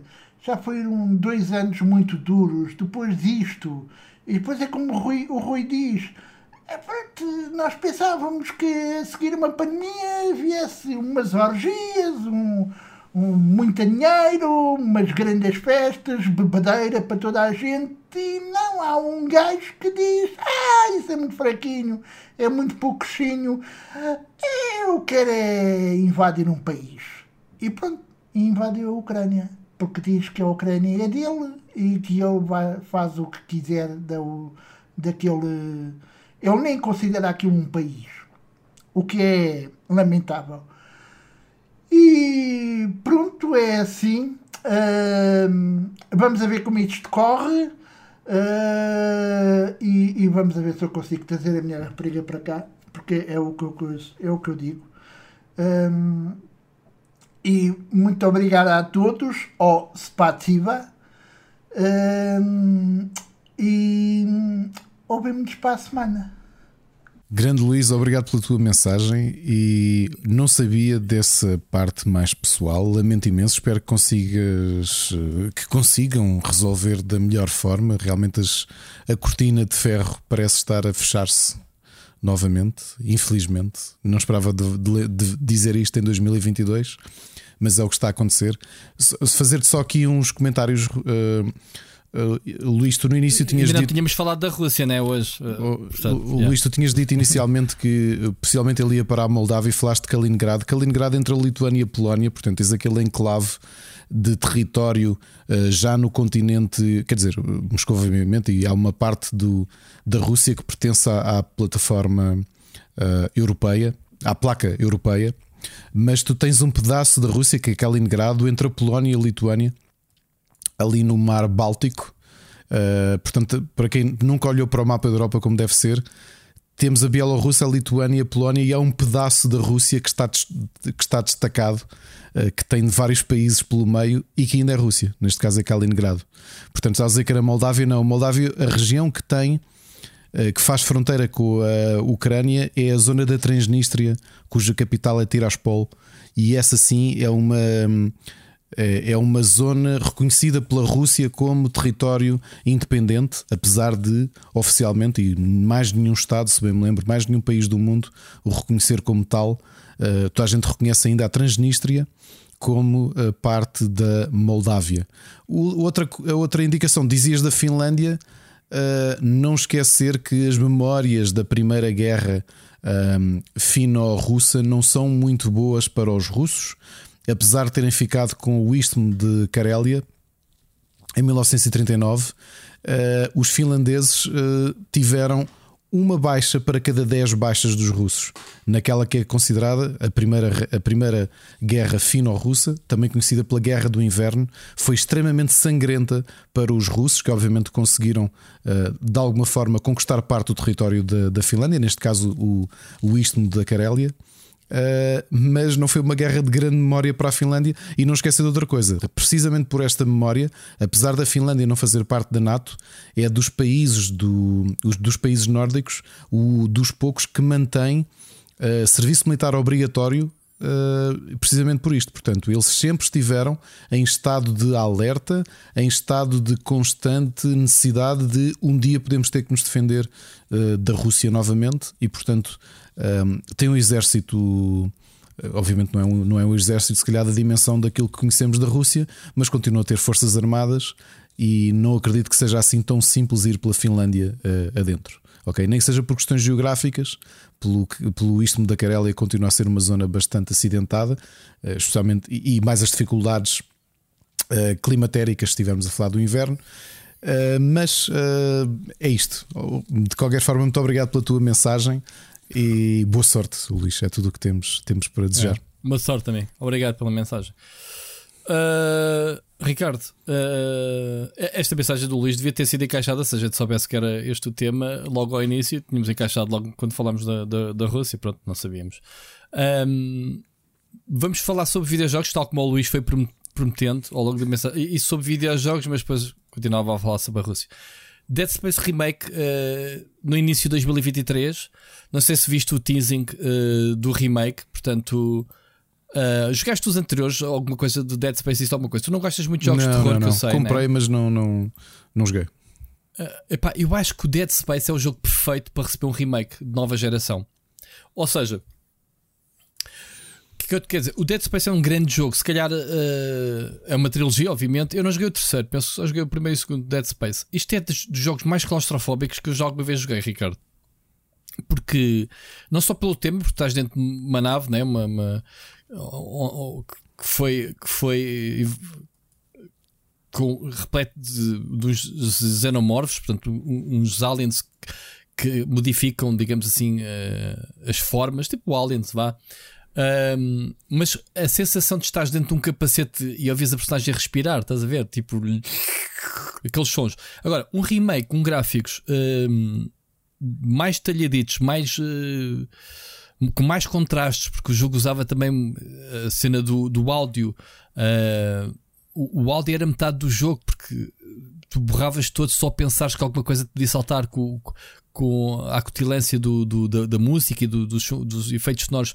Portanto, estou curioso. Eh, é um remake que eu estou curioso. Está a ser feito pela Motive Studios, que é, da, é o estúdio da Jade Raymond, não é?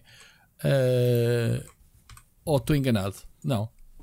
Não sei. Era, era o estúdio, desculpa, era o estúdio da da Jade Raymond, sim, é que era. Ahm, ela saiu, agora está. O que é que ela está a fazer? A Jade Drummond saiu da, da Electronic Arts, não foi? Já estou baralhado com o percurso dela, que sinceramente. Uh, onde é que é da Jade Drummond? Pronto, não interessa. Foi o estúdio que ela iniciou naquela fase em que ela ia fazer um Star Wars para a Electronic Arts, certo? Um, epá, e estou curioso para, para receber este Dead Space. Ok? Ah, ela eh, fundou a Haven, ok? Um novo estúdio, Haven, que está a ser financiado pela Sony, ok? Só para esclarecer. Mas ela, esta motivo foi ela que, que fundou na Electronic Arts. Uh, então, diz que eles têm um, tecnologias do Audio Occlusion, uh, o sistema Alive System, Sound Effects. Portanto, isto estou mesmo um, a querer puxar pelo aquilo que eu acho que eram os melhores pontos do jogo. Era o som, uh, a claustrofobia. E pronto, fica aqui este registro, Ricardo. Não te diz nada ao jogo, infelizmente, mas dá uma oportunidade se, se é puderes. É eu joguei mesmo assustador. Ok? Uh, até porque o personagem não é um herói, é um, és um mineiro. Ok? Aquele típico jogo em que a tua primeira arma é uma, um, cutter, uma, uma espécie de um laser que corta minerais, percebes?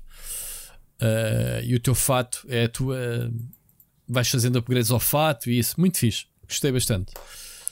Uh, Ricardo, vamos para a próxima mensagem. Uh, Jorge Rodeia. Vamos lá. Olá, Rui. Olá, Ricardo. Olá também a todos os ouvintes aqui do Split Chicken. Já não vos enviava uma mensagem há imenso tempo. Uh, penso que este ano ainda não tenho enviado nenhuma, apesar de não perder nenhum episódio. Mas prefiro ouvir a falar. seja como for, decidi enviar esta mensagem para vos trazer duas perguntas. Uh, gostaria de começar também por vos congratular pelo que fizeram em relação ao Patreon barra Ucrânia. De certeza que vocês vão falar disso. Se não falarem, sabem do que eu estou a falar. E, e parabéns por essa vossa atitude. Em segundo lugar, uh, uma pergunta que eu acho que tem aqui um, um, problema de nascença, mas se calhar vocês até têm dicas para ultrapassar este obstáculo. É o seguinte: eu gostaria imenso de rentabilizar tempo e de poder estar a jogar ao mesmo tempo que estou a fazer uma outra coisa. Por exemplo, estou a jogar e estou a ver uma série. Só que a questão é que eu não consigo, de todo, dedicar a minha atenção às duas coisas. E eu não estou a falar de um jogo como um Horizon, não estou a falar de, de, de um. Nada, não é nada desse tipo de jogos. São aqueles jogos, por exemplo, Animal Crossing. Eu não consigo estar na cama a ver uma série com a minha namorada, com a Switch, e a jogar o Animal Crossing ao mesmo tempo que vejo a série. Ou faço uma coisa ou faço outra. Porque senão não presto atenção absolutamente nenhuma, nem uma coisa nem outra. Isso para mim é um problema uh, que me irrita porque falo com amigos meus que conseguem fazer isso sem problema e eu não consigo. Porque perco-me a colher os pescos, não consigo ver as legendas. Vejo as legendas, tenho a consola 10 minutos ligada à toa. Gostaria de saber se vocês também enfrentam essa questão ou simplesmente não têm este problema. Isto pode ser uma deficiência de facto. Uh, em segundo lugar, uh, gostaria de vos trazer também aqui uh, uma, uma outra questão, mais provavelmente para o Ricardo, um, que eu há uns tempos para cá tenho vindo a, a perder um bocadinho o interesse em, em, estar a jogar videojogos, são fases, um, e ando a, a, desbravar mato no que toca a jogos de tabuleiro. Um, porque acho que traz mais interação. Gosto muito de jogar só com a minha namorada, gosto de jogar com amigos, é divertido. É, acho que também tem a ver um bocadinho com a fase de vida em que uma pessoa se encontra. E a minha pergunta é: que jogos é que vocês os dois recomendam um, para uma pessoa que se está a iniciar nesta questão de jogos de tabuleiro, ou seja, algo fácil, divertido, acessível, que não, não, não seja muito complexo, porque eu acredito que depois as regras uh, acabem por ser parecidas em vários jogos, mas uh, uma coisa assim mais padrão, nós uh, comprámos o, o, o, rei, diria eu, um, dos jogos de tabuleiro, comprámos o Monopólio, a versão de, de multibanco e está a ser bastante divertido, mas queríamos investir um, noutros jogos. Uh, eu, eu pesquisei sobre um que é o Coop um, e é um jogo de, de cartas, tabuleiro, seja como for, um, e parece-me ser muito interessante. Mas gostava de ter as vossas dicas para, para jogos assim desse estilo um, fáceis de jogar. Obrigado e continuação de um, de um bom programa para vocês. Uh, e obrigado a toda a comunidade pela companhia que me fazem todas as semanas. Um, sejam as mensagens dos ouvintes, sejam vocês os dois. Muito obrigado mesmo. Obrigado, Jorge. Jorge Rodeia. Muito obrigado pela tua mensagem. Outro dia lançaram-nos, tagaram-me no Facebook exatamente a perguntar como é que a gente uh, uh, orientava tempo para fazer tudo e mais alguma coisa. Eu, o desafio que eu lanço aqui ao Jorge Rodeia é, é aquilo que eu faço, que é estar na cama a jogar, a ver uma série e ainda a aquecer os pezinhos à minha esposa. Há de experimentar. Um terceiro elemento naquela, a ver se, se consegues fazer. Não, estou a brincar. Um, é, é, eu, eu, não consigo também, eu não sei onde é que. Ricardo, eu não consigo estar a ver uma eu não série. Consigo, eu, eu, não consigo explicar porque eu consigo. Há muito tempo que faço isso. Ou seja, não são todos os jogos, mas há muitos okay. jogos que eu consigo jogar. Só os grind, os jogos que fazes grind, né? que estás ali, não precisas estar a prestar atenção. Sim, coisas muito mais automáticas. Eu, eu, eu gosto de ver uma série, uh, gosto de ouvir. Ultimamente eu estava aqui a dizer que estava a falar de YouTube, de, de, de, de portanto, o, aqui a cobertura da Ucrânia, da guerra da Ucrânia, Sim. ouvir muita coisa. Uh, gosto muito de ver, ouvir séries, neste caso, ouvir séries, especialmente comédias. Uh, eu gosto muito, e já expliquei porquê por tirando certas coisas que eu posso simplesmente desviar a olhar, porque eu jogo com dois monitores e normalmente tenho um monitor da esquerda com, yeah. com uma série. Eu tenho três. Grande parte do humor eu olho para isto como um, grande parte das sitcoms que eu vejo, neste caso ouço, uh, é, é, pelo texto. Portanto, não preciso diretamente estar a olhar para. Hum, sim. Só ligeiramente. Às vezes olho, ah, já percebi, ok, o que é que está ali a acontecer. De resto, ouço com muita frequência e consigo concentrar-me nas duas coisas. Há coisas que eu não consigo manter a concentração, por exemplo, não consigo escrever ou ouvir música em português. É, não consigo mesmo. E eu estou o dia todo a ouvir música. Eu, eu não consigo estar a trabalhar em silêncio. Estou sempre a ouvir música. Ok? Uh, às vezes dou para mim no escritório que tenho o headset e pus na pausa a música e parei durante um tempo e, e estranho. Assim, que é isto? Estar só a fazer uma coisa ao mesmo tempo. Portanto, eu acho que é uma questão de depende daquilo que estás é uma questão de hábito. É como ler no carro. Há pessoas que não conseguem, há pessoas que conseguem. No meu caso, consigo fazer isso tudo: ler no carro, não se estiver a conduzir, obviamente. E gosto muito de estar a fazer mais do que uma coisa ao mesmo tempo, sendo que música costuma ser o mais frequente. Mas sempre consegui dividir bem a minha, a minha concentração e a minha atenção uh, em várias coisas. Portanto, não te consigo explicar de outra maneira. Aqui em... uh, recomendação de jogos Olha, tabuleiro. Recomendação dos jogos de tabuleiro. Olha, eu fiz um comentário que tu não ouves porque nós uh, às vezes falamos enquanto ouvimos mensagens. Tu disseste compraste. Eu, eu aconselhei o Sabichão. Eu por acaso tive para comprar um monopólio de, deste multibanco que ele referiu, só que era caro. Acho, acho piada, uh, porque o raio dos papelitos das notas é uma coisa que se perde tanto no, no monopólio. Oh Jorge, então é assim. Mas pronto. O comentário que eu fiz foi quando tu disseste comprei um jogo, comprei um monopólio, a minha resposta foi e jogos a sério. E felizmente a, eh, a, a, Ana que está do outro lado do, do, monitor não me ouviu nesta parte porque um, ela trabalha. ela, ela já fez yeah. uma das versões, portanto, em videojogo. Mas o Monopoly, olha lá, é um clássico, continua a ser um jogão. É um meu. clássico, é só o pai dos jogos de tabuleiro. É, é, é, é o jogo mais conhecido. É, só Toda a gente passou pelo Monopoly, pois. Mas, oh, oh, Jorge, se queres dizer pai dos jogos de tabuleiro como nós encaramos os jogos de tabuleiro nos dias de hoje, é um jogo chamado Settlers of Catan. Esse sim é o jogo uhum. que, que abre esta era dourada dos board games, que até então eram coisas muito mais. Era o Game of Life, especialmente no mercado norte-americano, que é gigante o jogo, é o Monopólio que é mundial, o Clue, ou Clue, como nós lhe chamamos. o jogo do Glória também sempre se vendeu. Estamos a falar de um. O risco. Agora, a era dourada dos, dos board games nasce com o Settlers of Catan e por isso é que é um jogo multimilionário tu sabes que eu, eu tive o risco, meu. Eu tive e adorava o jogar risco o é risco quando era puto. O risco é muito bom. Yeah. Mas a, a, realidade é que o mercado já avançou muito uh, desde então e, portanto, há melhores propostas. Se é para tu jogares com a tua, tua mulher ou namorada, tenho algumas sugestões de bons jogos, bons gateways que, que dá perfeitamente, ou seja, que são perfeitamente bons para jogar a dois. Uh, talvez assim os mais fáceis, quiseres ir a um continente ou qualquer coisa a comprar, acho que o Sagrada ou o Azul são dois jogos eh, bons para se comprar uh, e de fácil Olha, aqui acesso. não funcionou o Azul, pá. Pronto, o Azul não yeah. funcionou. Uh, pronto. Não. Aqui, quando nós começámos o. Ah, já agora um, um preâmbulo que eu me farto dizer a quem. Já tive aqui mais amigos que disseram: pá, estou a pensar em começar a comprar um outro board game. O meu aviso é: queres mesmo fazer isso? É porque isto é como a toxicodependência. Olha, que eu sei do que é que estou a falar. Tu compras um board game, e no outro dia está a ver um canal muito bom que é o Actual All, que é um, um britânico, tem um, um, britânico também perto dos 40 anos, também ele e a mulher colecionam e jogam board games. E ele chegou à mesma conclusão que o que é: tu tens várias fases enquanto colecionador ou jogador de board games, que é de repente só tens o monopólio, depois conheces estes jogos, desculpem a expressão, a sério. Isto é tão mal dizer isto, mas pronto, esta nova vaga de jogos. E, e de repente, todos os meses estás a olhar para jogos, vais ao top do Board Game Geek e dizes: Epá, estes jogos estão no top, se calhar vou comprá-los.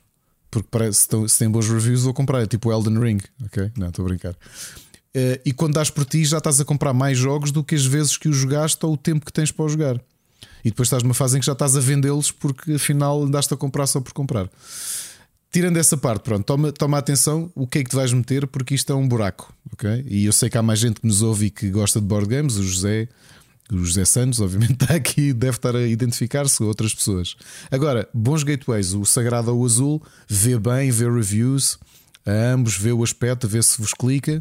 Uh, indo um bocadinho ali para os jogos da, da, da viragem do, da primeira década para a segunda deste milénio, portanto, jogos com 15, 12, 15 anos. Uh, a minha porta de entrada foram muitos jogos da Rio Grande, nomeadamente o Agrícola, que eu comprei há pouco tempo porque não o tinha, continuo a achar que é um bom jogo.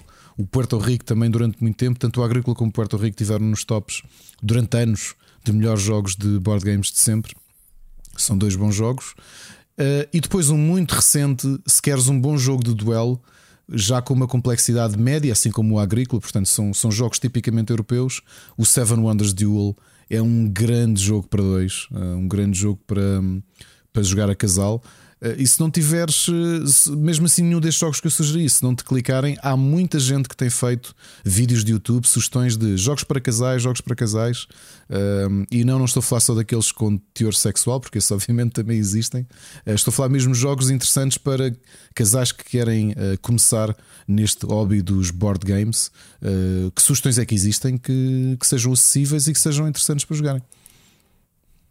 Boa. Já vais com as sugestões extras antes de entrarmos nas sugestões mesmo. É verdade. Personalizado.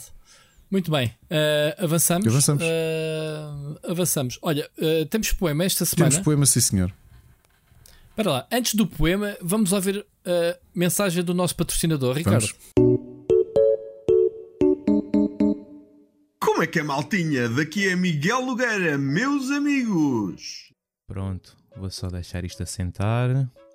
Isto foi muito bom, não foi? Tomei a decisão e a liberdade de começar a usar este áudio do Miguel Nogueira em todas as minhas mensagens daqui adiante, porque, efetivamente, este ânimo todo meteu-nos logo um sorriso na cara e claramente abafou o meu. Olá! Eu pessoalmente desconhecia este dote de youtuber profissional Acho que é um dom desperdiçado e que ele deveria ponderar seriamente em mudar o rumo da sua carreira. Para além de fazer análises de jogos de simulador de carros em podcasts, pode muito bem aproveitar estes dotes para dar uma nova vida ao canal do YouTube do Rubber Chicken, uma vez que não coloca um vídeo há mais de 7 meses. Miguel, tu podes ser o futuro rico fazeres, ou quem sabe, o futuro feromonas. Vamos tentar recriar a intro do Miguel? Bora? Viram o que é que eu fiz aqui? Foi uma pergunta completamente desnecessária, a qual vocês podem responder, mas que não vai servir de nada. Porque não só eu não vos consigo ouvir, mas também porque não quero saber. E por isso eu vou seguir em frente com isto. Boas pessoal, daqui fala Miguel Nogueira e sejam bem-vindos a mais uma mensagem de meia hora aqui no Split Chicken. Porra, eu quase morri com isto. Gostaram? Não teve o mesmo impacto do. Boas pessoal, daqui fala Miguel Nogueira e sejam bem-vindos. Eu sei, eu sei, mas foi uma coisa que acabou de acontecer. Bom, adiante. Sabem que eu não sou muito de recomendações, mas esta semana quero deixar uma. É um filme que podem encontrar facilmente na net, mas se são boas pessoas e não se querem meter na dark web nem em sítios ilegais como o Discord, podem sempre mudar-se para a Rússia, visto que, em resposta às sanções e enquanto as mesmas estiverem em vigor, é legal a pirataria de filmes, séries, videojogos e, pelo que parece, um envio de mísseis para a Ucrânia também. Mas assim vão poder ver o filme sem ter um peso na consciência. Vi-o neste fim de semana, depois de alguma insistência em ir ver através de um indivíduo, e a qual não me arrependo de nada em ter visto.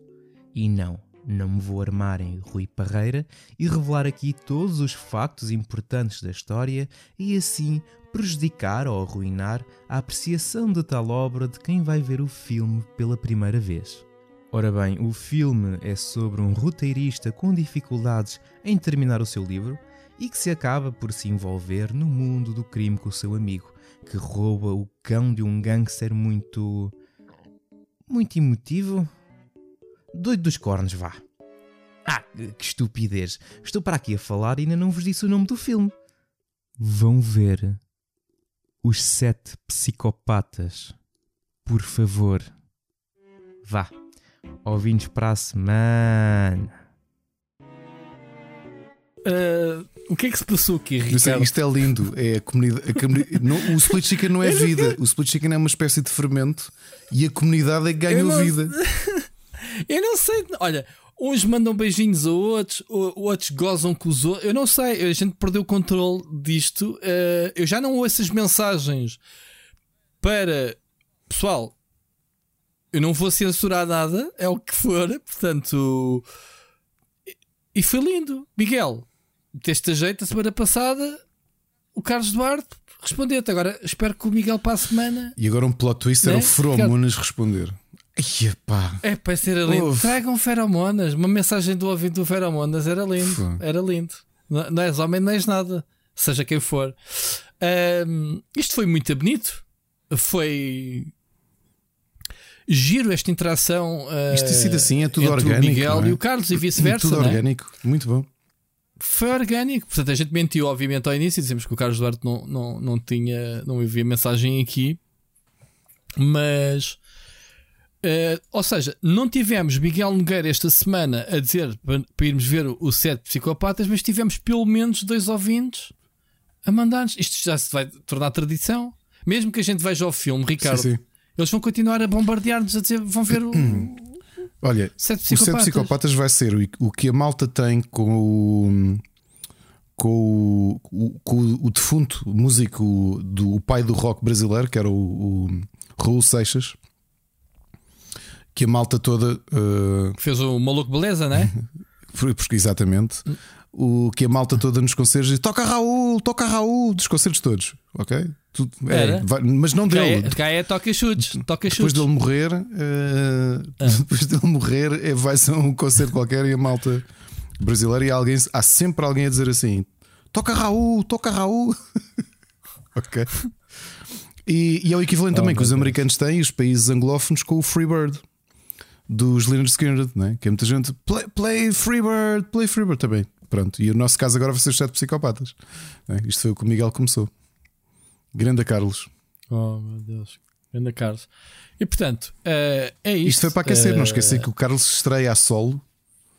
Uh, não, não são sete psicopatas, é um psicopata uh, sozinho nos Crónicas de Nada na próxima quarta-feira. Eu acho, oh Ricardo, eu acho que eles são todos psicopatas. Até nós. O Miguel, Até nós. o Carlos. Eu não sei, man, que gangue é esta de repente? Eu vou deixar de aceitar mensagens dos Não, eu ouvintes. já tenho saudades era do tempo É em que o isso. Seixas tinha aquele bife com, com a Epic e mandava assim Aí, mensagens. não pois é, Seixas, estás perdoado. Olha, eu, eu vou, vou hum, cortar as comunicações, vou fazer tipo a Rússia. Olha, boa. não aceito mais Menos comunicações Feromonas. de ninguém. Feromonas, sim. Para a, semana, para a semana só aceitamos a mensagem do Feromonas. Portanto, fica aqui já dito. Não, estou a brincar, malta. À vontade. eu, eu acho piada estas sejam ah, ah, os abraços e os parabéns, como há estas picardias. Mes- achei engraçado a semana passada o Miguel ter ah, brincado com o Carlos Duarte e foi uma homenagem, clara, porque eu sei que o Miguel é fã das mensagens. Aliás, quem é que não é fã das mensagens do Carlos? Até Ah, nós temos inveja Carlos- e ciúmes, também somos fãs. o, o Carlos, sentindo ou não, tipo, pá, então o Miguel fala do meu nome "Ah, então espera aí que eu já te dou toque. Achei lindo, portanto, eh, agora quero ouvir o, o reposto do Miguel para a semana. Pá, seja em 5 minutos, ou seja em meia hora, seja. Pá, vocês podem fazer, mandar mensagens de 3 horas e a gente nem sequer fala. Portanto, o Luís Andrade teve eh, os seus 15 minutos também de fama neste episódio. esteja à vontade. Não, não, não esteja. Não mandem mensagens tão grandes, malta. Fica aqui o apelo, não é, Ricardo? Não sei. Se queres. Uh, mandem conteúdo. Bom conteúdo. Olha, falar em Ricardo, conteúdo antes das nossas. Falei, antes das nossas. Era antes isso. Das nossas... Bom conteúdo, manda lá um poema. Hoje, hoje, fará ainda mais sentido, vão perceber. Hoje trouxe mais um poeta modernista, neste caso o António Boto, que o Fernando Pessoa tanto defendeu e que editou também em vida. Uh, e que criou um grande celeuma no meio literário português que espalhou para o resto do mundo uh, por ter defendido poemas que o, o primeiro livro do, do Boto é capaz de ter sido o primeiro poeta uh, com um conteúdo assumidamente homoerótico. E o Fernando Pessoa começou uma grande defesa, era um grande amigo dele, investiu até no, no trabalho dele e publicou. E, mas traga aqui um poema do Boto que acabou, acabaria por morrer no final dos anos 50. Ele, ele, iria, ele mudar-se-ia para o Rio de Janeiro, uh, foi atropelado e, portanto, ficou em coma há algum tempo e, infelizmente, acabou por morrer. Continua a ser um dos grandes poetas do século XX e trouxe um, um poema dele. Uh, que já vão perceber o porquê que faz tanto sentido. Ele tem um livro inteiro chamado Baionetas da Morte, uh, que se um livro de, poe de poesia que se debruça sobre a guerra uh, e trouxe uma, um poema desse livro chamado Canção. A voz dos clarins lípida no timbre tinge a sombra e os ares no vivo delíquio de um lume cantante. Lenta e pegajosa, miudinha e fria, a chuva teimosa cai soturnamente, presente-se o dia. E vão encharcados os pobres soldados. Um sorriso, um adeus, ninguém se debruça para os ver passar na estrada silente. Ninguém, só os passos, marchar sempre em frente. Calam-se os clarins. Tudo no mundo tem a medida do homem. O silêncio lastra na manhã que vem a romper. Apenas o relinchar suavíssimo das botas na terra molhada. Mais silêncio ainda. Rebentam as flores na luz da alvorada. Bravo. Grande António Boto mais uh, atual do que se imaginaria isto quase lembrar, com 100 anos este poema. Inverno... Com 100 anos já? Sim. Explica-me lá, esse poema tem 100 anos, uh, não foi escrito quando ele morreu, não? Não, não, não, não. Ninguém, ninguém morre atropelado. Uh... Não, ele, ele, ele. Com carros dos anos 20 ou 30. não, não, ele foi morto, ele foi morto Copa, em Copacabana no, no calçadão, perto do calçadão. Ah. Foi atropelado por um veículo normal, já com 59 ou 60, se a, se a, maioria, se a memória não me falha. Mas este livro Baionetas okay. da Morte é de 1936. Um, e, e, e, reflete não é, aquela tensão. Uh, não sei especificamente, não, não, não sei se ele está a refletir sobre a, a Primeira Guerra que tinha passado, porque isto é Primeira é anterior guerra. à Segunda. Pois mas infelizmente com quase 100 anos este poema continua tão presente como hoje, não é? Eu estava-me a lembrar de, do, do, inverno que se está a passar lá em cima é, agora, não é? E, e, a imagem que ele cria de tu teres, eh, de tu teres o, o, o espaço cheio do som, não é? De, de, dos clarins a chamar para a batalha, mas depois, a partir do momento em que a marcha começa, já não há qualquer som, portanto, há só aquele. Um, só o som das botas. Uh, acompanhadas pelo silêncio, portanto traz este peso todo. Por acaso é um, é um, é um dos livros dele, do ponto de vista tema, é dos mais diferentes, porque ele sempre se dedicou muito numa perspectiva. Uh, como dizia, mais homoerótica, e este livro é muito diferente. Uh, e está compilado já agora para quem gosta de António Boto. Há três anos a Serial Vim fez uma, um livro só com todo, toda a obra dele, Uh, Chama-se apenas Poesia do António Boto. Podem comprar em qualquer, em qualquer livraria. Bertrand é da série Alvim, portanto, fica aqui uma sugestão uh, literária.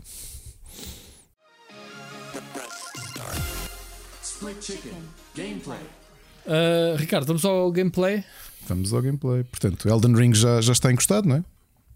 Já está encostado. Deixa-me só aqui falar dois minutos do Lost Ark, nem tanto, porque eu tenho Pá, tenho nos intervalos, tenho jogado, por, por, todos os dias tenho ido picar, eh, não tenho tido muito tempo, obviamente as minhas atenções estão no Elden Ring, mas tenho, pá, pelo menos uma horinha por dia tenho conseguido. Uh, ontem até joguei mais um bocado, joguei a noite toda basicamente no sofá.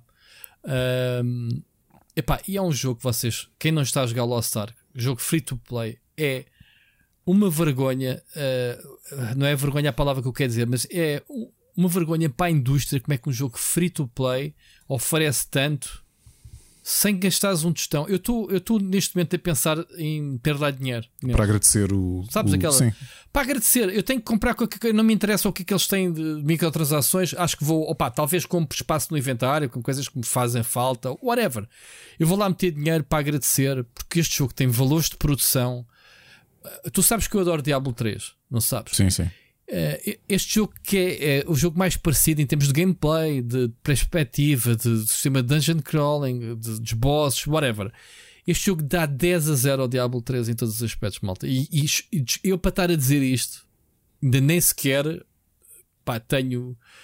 Uh, epá, hoje estive a completar mais uma, um continente, que o jogo é por continentes, tens uma série de, de mapas né, interligados dentro de um continente. Cada continente tem a sua história, o seu vibe a sua, o seu ecossistema. Acabei de sair de um que é. Acabei, não, ainda lá estou, mas já acabei a, quest, a questline da, da ilha, da, da, do arquipélago. Que é, faz-me lembrar o cenário do, industrial do Final Fantasy VII. É tudo à base de robôs e de máquinas. Aquilo tem tanta atenção ao detalhe uh, a nível de, de pequenas cutscenes, Uh, pequenas animações in-game que, que, que, tu não controlas, ou seja, sequências animadas feitas com o próprio motor do jogo, coisas tão bem feitinhas, em termos melódicos, uh, epá, eu não, eu não sei explicar. E é bonito que mata isto. Como é que é agora está na moda dizer que é bonito? Bonito que até dói. Assim, uma coisa qualquer que agora a minha filha tem mania de dizer isso. Uh, Digo-vos uma coisa: o Lost Ark é um jogo gratuito, malta. Não senti até agora Ricardo, tu já jogaste que, tal como muitos MMOs, que é mesmo assim, são free to play, mas tens, pá, tens que comprar, nem que seja espaço do inventário ou, ou qualquer coisa assim, uh, slots para personagens, pá, whatever. Não senti que o jogo me estivesse a empurrar para comprar seja o que for. Eu sei que já ouvi dizer que no endgame as coisas começam a apertar, começas a precisar de, de, de farming, precisas de, de, dinheiro, muita prata, pá, whatever. Mas até agora as dezenas de horas que eu já meti no jogo a divertir-me e, e, e, presumo, pelo tamanho do mapa que eu tenho pela frente, é, que o jogo me tem tanto para dar. Os, a cena do colecionismo está brutal. Tenho mesmo vontade de fazer 100% em cada ilha. Aquilo está tão arrumadinho. As tais checklists que tanto dizemos que faz falta no Elden Ring está aqui tudo. Portanto, é, é o mesmo o oposto. Epá, malta, Uh, eu tenho jogado todas as semanas. Eu pedi falar do Lost Ark. Eu ainda nem sequer fiz um vídeo que fosse review que fosse para o meu canal. Portanto, eu estou a jogar o jogo só mesmo para me divertir. Porque, aliás, eu não tenho que fazer uma review de um jogo que é free to play. Ou seja, instalas ou não instalas o jogo, Ricardo. É ridículo, né? Estar a dizer isto às pessoas. Mas é, experimentem. Se não gostam de MMOs, o jogo pode ser jogado só a fazer as quests de história, pá, sem grandes pretextos. Pronto, malta nem que seja para desenjoar o Elden Ring ou outros jogos, instalem Lost Ark, joguem. Temos aí uma guild. E o Moncas me estava a dizer: Rui, não estás a aceitar pessoal na guild. Nem sequer tenho olhado para a parte social do jogo porque não precisas. Uh, Estou-me a divertir tanto sozinho. Pronto, Ricardo, não sei se ficaste com vontade agora de jogar o jogo ou não. Eu ainda, vou, ainda queria puxei, ir ao Elden Ring por acaso. Puxei, as mangas, puxei as mangas para coisa. Eu acho o Lost Ark um jogo lindíssimo. Pronto, Elden Ring à parte. Uh, e pronto, fico por aqui. Ricardo, passa-te a palavra. Olha, eu tirando o Elden Ring, tem sido o jogo que mais joguei, só tenho dois jogos. Uh, um que eu tenho picado é, é uma espécie de, de, Como a malta tem o Wordle, eu agora tenho o Pros and Codes, que é um jogo indie que foi lançado, uh, que os autores dão uma porcentagem de cada venda no Steam para o projeto Gutenberg, que para quem não conhece é um projeto de preservação uh, de livros em domínio público, que podem ser descarregados diretamente para qualquer leitor uhum. ou para o vosso computador, ou o que quer que seja. É um grande projeto e o Pros and Codes é o quê? É um jogo de encriptação de texto, desencriptação de texto. Aliás, nós temos parágrafos de livros uh, históricos, né, de literatura, uh, de, que faz parte da, da, da história de literatura humana, e que nós temos de conseguir desencriptar o texto, porque ele está essencialmente tem, tem só alguns caracteres, podes colocar a diferença de dificuldade e tens de conseguir desencriptar aquele, uh, aquele texto. É isso, não é nada outro mundo. Eu por acaso achei interessante e achei ainda mais interessante o fato de os autores quererem apoiar uh, com as vendas do seu jogo o, o projeto Gutenberg. Depois já um bocadinho mais complexo e é daqueles jogos um, de nicho, este sim, obviamente, nicho. O Distant Worlds 2, que é um 4x muito, muito complexo, um 4x espacial, é uma sequela, obviamente, do Distant uhum. World 1. É de 4 eixos. Okay. Uh, e, é daqueles jogos que temos de ler muitos, muitos menus porque temos de, de verificar tudo uh, no nosso planeta, as, as questões diplomáticas, uh, cada, cada nave que é construída, portanto, tens elementos de tudo dentro da galáxia, tu podes fazer zoom out à galáxia.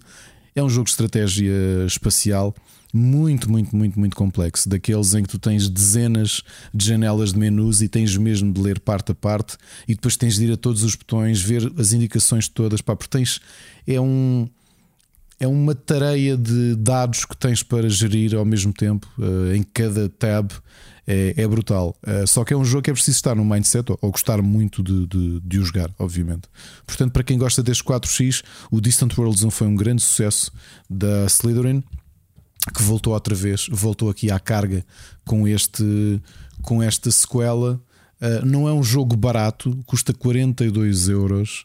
Tem tido reviews muito, muito positivas e percebe-se porque eles simplesmente pegaram na, na, no excelente jogo que tinham, ainda o complexificaram mais.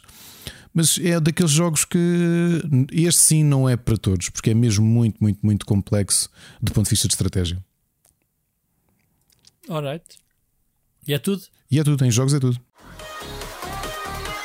Recomendações. Então, vamos passar aos filmes e séries. Então, tenho coisas novas, andei a ver, mas é assim, eu já estou a ficar um bocadinho queimado com esta cena do pessoal toda a gente me chamar spoiler. Eu vou deixar de falar de filmes e séries. Vou só dizer, vi isto. Vão ver se quiserem. É assim, pronto, não é? Consegues descrever? Há, há coisas que é difícil de escrever. Por ah, exemplo, não, sei lá, eu, quando, oh, sei lá, eu, oh, eu, eu, acabei eu, de ver. Eu digo assim: olha, este Pokémon existe no jogo. E tu, ah, spoiler, disseste-me cá um Pokémon. Não, isso foi pronto. com a cena do, do. Olha, o Yellow Jackets, acabei de o ver, é, para mim é das grandes séries do ano e continuo a achar que explicar muito estraga o conceito da, eh, da série.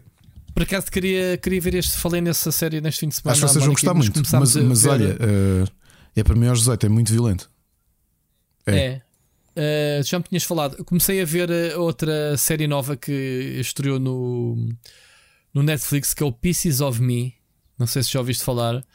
Uh, tem a escritora e a showrunner do Homeland e do House of Cards. Ui, grande, uh, grande, grande CV, aliás.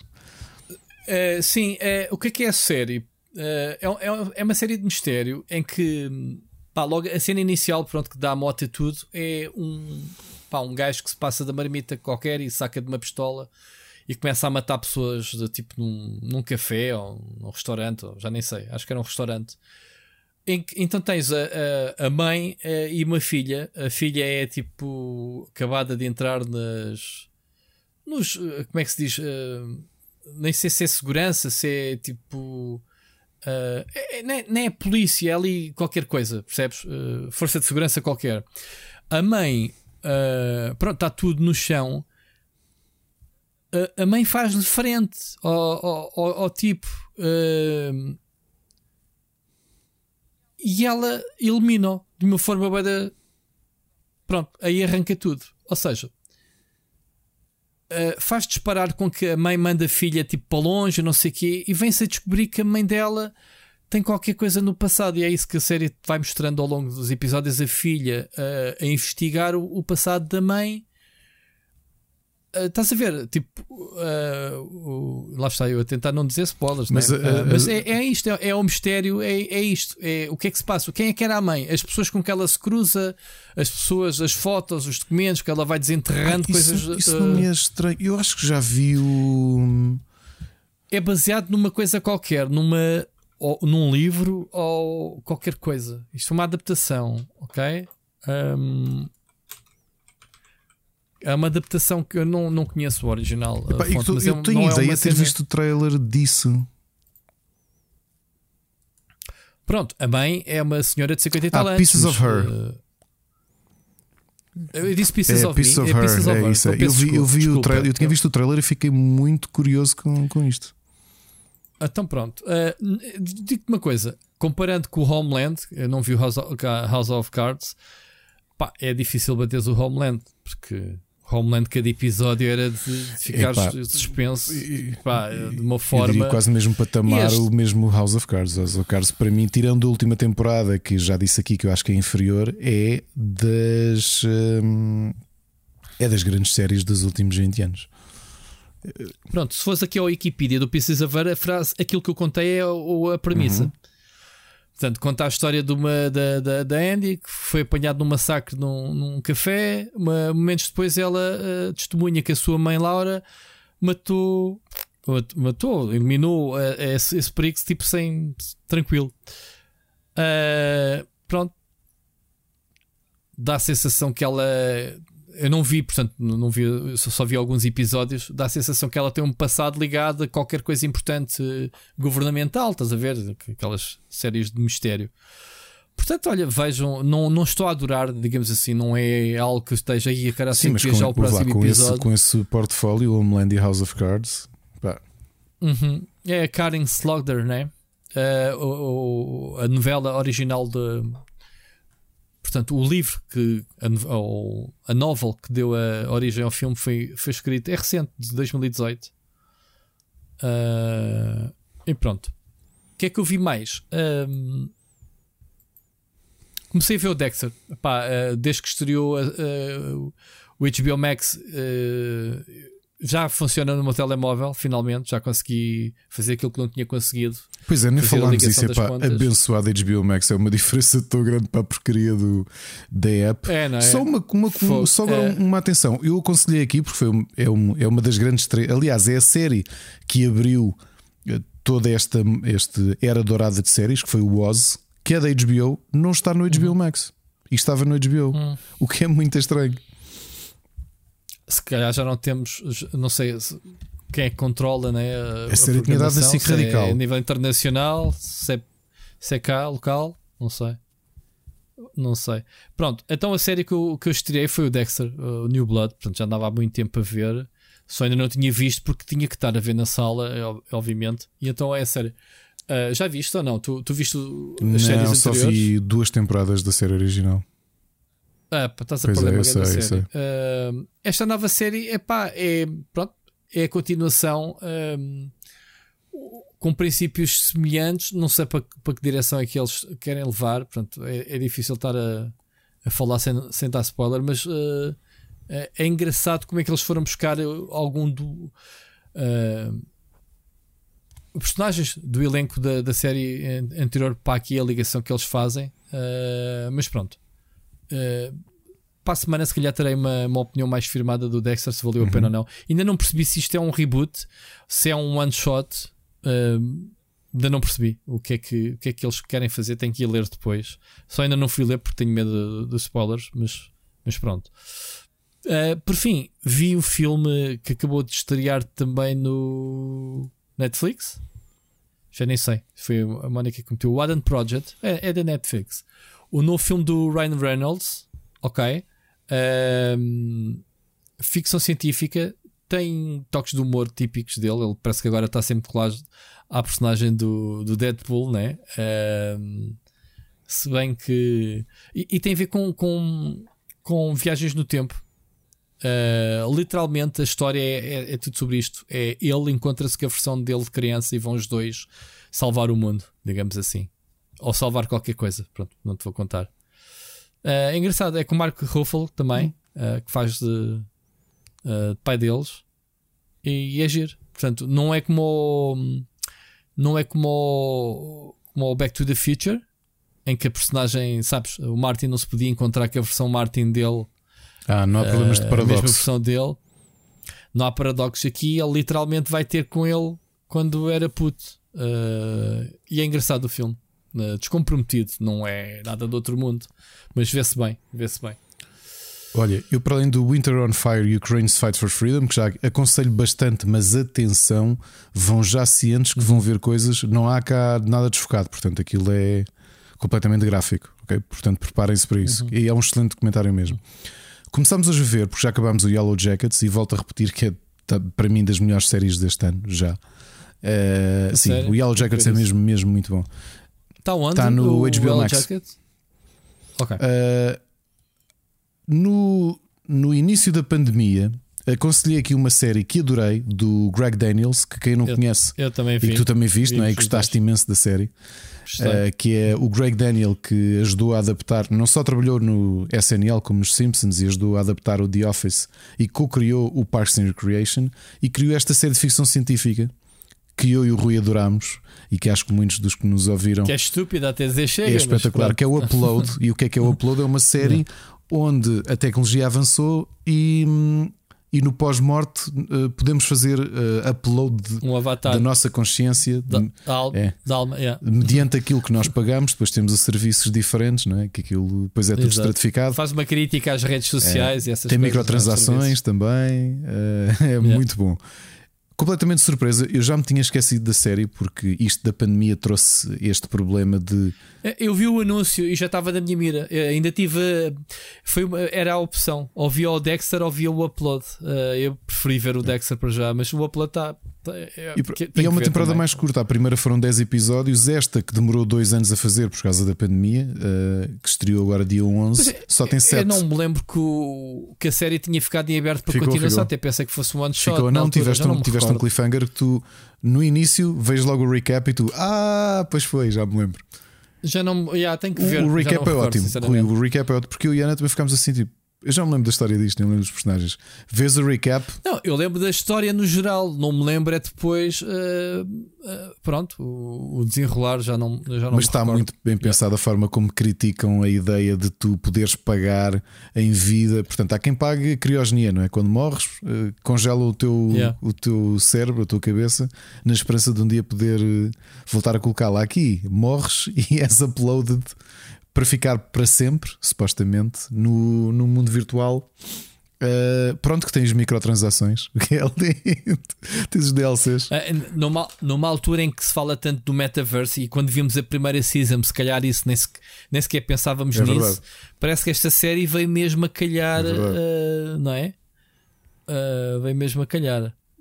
mas pronto, posso, posso dizer que eu vou assistir em breve uma uma, uma apresentação em metaverse de uma empresa que faz cervejas, que eu não posso dizer o nome, mas yeah, eles dizem que estão no metaverse e que vão, vão fazer brew de cerveja. Muito bom, deve saber bem, muito bem. No metaverse, não sei. Fresquinha, que é, qual, é a cena? com qual é a cena? Cerveja Enfim. 4K.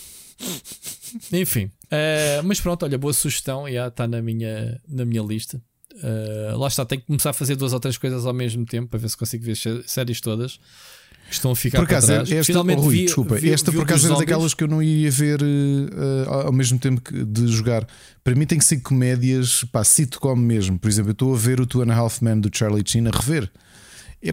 Uhum. Porque basta-me estar a ouvir, ou seja, estou a rir-me de, de ouvir as piadas e de ouvir os diálogos. Certo. Esta aqui tu precisas de outra coisa, precisas de ver o contexto, do, do, a parte toda de ficção E é científica. graficamente É. bonito. O jogo tem, muito- tem muitos efeitos, muitas HUDs e muitos elementos gráficos, no, não é? Uh, como se fosse um jogo. É porque eles dão Muito bem. rating e tudo aos, aos assistentes, não é? Que eles têm aquele, o suporte técnico. E depois sim, de eles falarem, eles dão logo review de quantas estrelas é que, é que receberam. Por isso é que nós na altura dissemos que isto era uma espécie de Black Mirror, mas em comédia. Yeah, yeah. Olha Black. Mirror, essa é que também Muito já bem. não vimos há um tempo. Eu não gosto muito. Não, Mas, yeah. Ah, pá, não sou, eu não sou fã de séries antológicas, vejo algumas. Gosto de ligação. Ahm, por exemplo, disse aqui que a semana passada que a Mónica andava a ver o. o, ah, como é que se chamava aquela série antológica? Ah, mas por season. Ah, Qual? O American Horror Story? o- Não, não, não, não, não. É, é, falámos a semana passada do. Epá, aquele é o polícia, já velhote, o, Ah, o The Sinner. o da Sinner. É pá, de Pronto. fogo. É, The Sinner é tão a bom. Mónica acabou de ver, Gostou? por isso é que começámos a ver o Pieces of Ela adora, adorou. Epá, eu é que não. Ela, eh, a Mónica devora, ou ou estou ao pé dela, ou pá, eu vou à minha vida, tenho as coisas para fazer e ela fica a ver as séries. Pronto, não, não vou aprender, não lhe vou dizer, olha, não vejas sem mim. Pronto, Olha, aqui eh, tivemos uma diferente uma foi. A Ana queria, estava com vontade de ver o Vikings. Começou a ver, eu ainda não Ah. comecei a ver. E ela diz: "Ouve lá, já começaste a ver isto? E eu, não, é que já vou ao meio da segunda temporada. E eu, pois já não te apanho. foste. Epá, as mulheres é impressionante. É, a gente também somos assim. A gente somos assim. Nós é que temos outras coisas para fazer, como jogar e essas coisas, porque como a minha mulher não joga, é devora séries. Pronto. Mas ela, eh, ela tem alguma sensibilidade de guardar alguma coisa que veja que eu gosto. Então ela, ela vê muita coisa francesa que eu, pá, eu sinceramente não, não, não, é, não aprecio muito. Vê montes de séries e filmes franceses. Está uh, tá nessa onda. Andou a passar pela cena das espanholas, agora é francesa. Olha, oh, Luís, já agora partilho contigo e com, e com quem nos está a ouvir um dado interessante que eu estava a ouvir o top de. Séries mais vistas na Netflix. E é curioso que no top 10 só 3 eram produções anglófonas, tudo o resto eram estrangeiras, espanholas. Pois, a Netflix está, uh, asiático, está muito, francês, ou seja, havia o a série mais vista foi Squid Game, mas depois tens lá o Casa de Papel, isto a nível mundial. Que é coreana, espanhola. Uh, portanto, tens muitas séries estrangeiras lá no lá no top. Yeah, yeah. Yeah, yeah. Uh, esta cena da Operação Maré Negra já viste? Estou farto de ouvir falar nisso. Da, é no Amazon Prime. Da é? Amazon. É? Sim. Tem o, o Nuno Melo e tem a. Uh, não é Maria Medeiros, é outra. Como é que se chama a atriz? Muito conhecida. Qual? A Lúcia Muniz. É Lúcia Muniz? Ah, é, ok. Acho que é a Lúcia. É a Lúcia Muniz, não é? é acho que sim, acho que sim. Epá, e eles dizem que aquilo acho que é baseado em qualquer coisa que eles estão presos no, no, num submarino. É a Lúcia Muniz, é Nuno Lopes. É, é, é, é uma série luso espanhola? Não, luso luso qualquer coisa. Eu estou curioso, tenho que ver. É um submarino uh, que atravessou o Oceano Atlântico com 3 toneladas de cocaína no seu interior, Uou, ok? Ok. é a premissa da série. Estreia na RTP1 14 de Ah, isto é da RTP, é série? Ah, tu tens tido algumas coproduções da Netflix e tudo que são coproduções com a RTP. Mas eu pensei que a série era da Amazon. E acho que é, é uma coprodução com a Amazon. Ok. Quatro episódios. Tenho eu acho que, que é por causa das, um das diretrizes pá. comunitárias que estes uhum. serviços de streaming para operarem na Europa têm de investir ou têm de fazer coproduções com. Isso é? Já tínhamos falado sim. nisso. E tem acontecido com a RTP no sim, caso sim. português. Aconteceu com aquela série ah, que eu não okay. vi, o Glória, que aquilo era com a produção da RTP. E acho que os acordes normalmente é RTP. O que eu, neste... Mas eu acho que não era a nível de país, pá, eu acho que era a nível de União é, Europeia. É, é. Sim, mas neste caso quem, o Portugal também entra, por isso é que tens tido este investimento. Tanto que eu sei que a Netflix uh, criou uh, um campus gigante em Madrid. Pois foi, sim, depois seja, do Casa de Papel, não que foi? Ia ser a, sim, que ia ser a sede deles basicamente na Europa. Uh, e pronto. Uh, tens mais uh, recomendações de música, suponho? Tenho, Não, tenho duas tens. recomendações. A primeira é que, 18 anos após o último álbum de originais, os grandes Tears for Fears, o Curtis Smith Ai, e o, e o Roland Orzabal, hum. voltaram com uns. É aquela música do Joy of. É, tem o, sei lá, o Mad World, tem o. sei lá. sim, sim, sim, Everybody tem, Wants to Rule the World. Deles. Mas, eh, ah, do último álbum, o do álbum de há 18, de, de há 18 anos. Não me lembro qual foi o último single, mas pronto. Após tantos anos, eles acabaram de lançar um álbum que, que até tínhamos falado aqui no, no Split Chicken, que eles aproveitaram a pandemia para voltar a compor. Chama-se The Tipping Point, é um excelente álbum. Eles estão de regresso em grande, continuam a ser uma grande banda. Portanto, se puderem, ouçam uh, The Tipping Point. Na sexta-feira saiu o muito aguardado, aliás, teve direito até uh, streaming de lançamento aquela que é talvez uma das maiores bandas dos últimos 10 anos em, do metal, os Ghost, com toda a teatralidade que eles têm, com aquela história do vocalista supostamente morre e, e passa ao próximo, que é o Papa vai avançando, não é? Por isso é que ele tem uma roupa diferente, porque ele morre e depois tem um sucessor.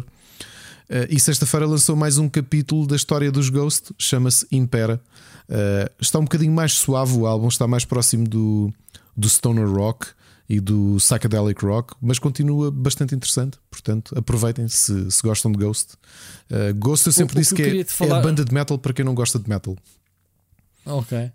Estavas uh, a falar dos Tears of, Tears of Tears for Fears. A música que eu queria dizer era o Shout, que é facilmente confundida. Isso é dos com, Frank, Frankie Goes to Hollywood. Com Depeche Mode. Com Depeche Mode. Espera. Shout, claro que é deles, não. Frankie. Que não ligues. Sim, sim, sim. Uhum. O shout quê? Do... Se tu não, se, o shout dos Tears for Fears é facilmente confundido com os Depeche Mode? Sim, notas a diferença. Lembras-te Sim, música? shout, shout, let it all out. Sim, é, Epá, é estupidamente nessa onda. Portanto, que é do seu maior. eh, Porquê é que me lembrei de Frankie Goes to Hollywood? Estupidez. É do, do segundo álbum deles, que é o álbum com maiores sucessos.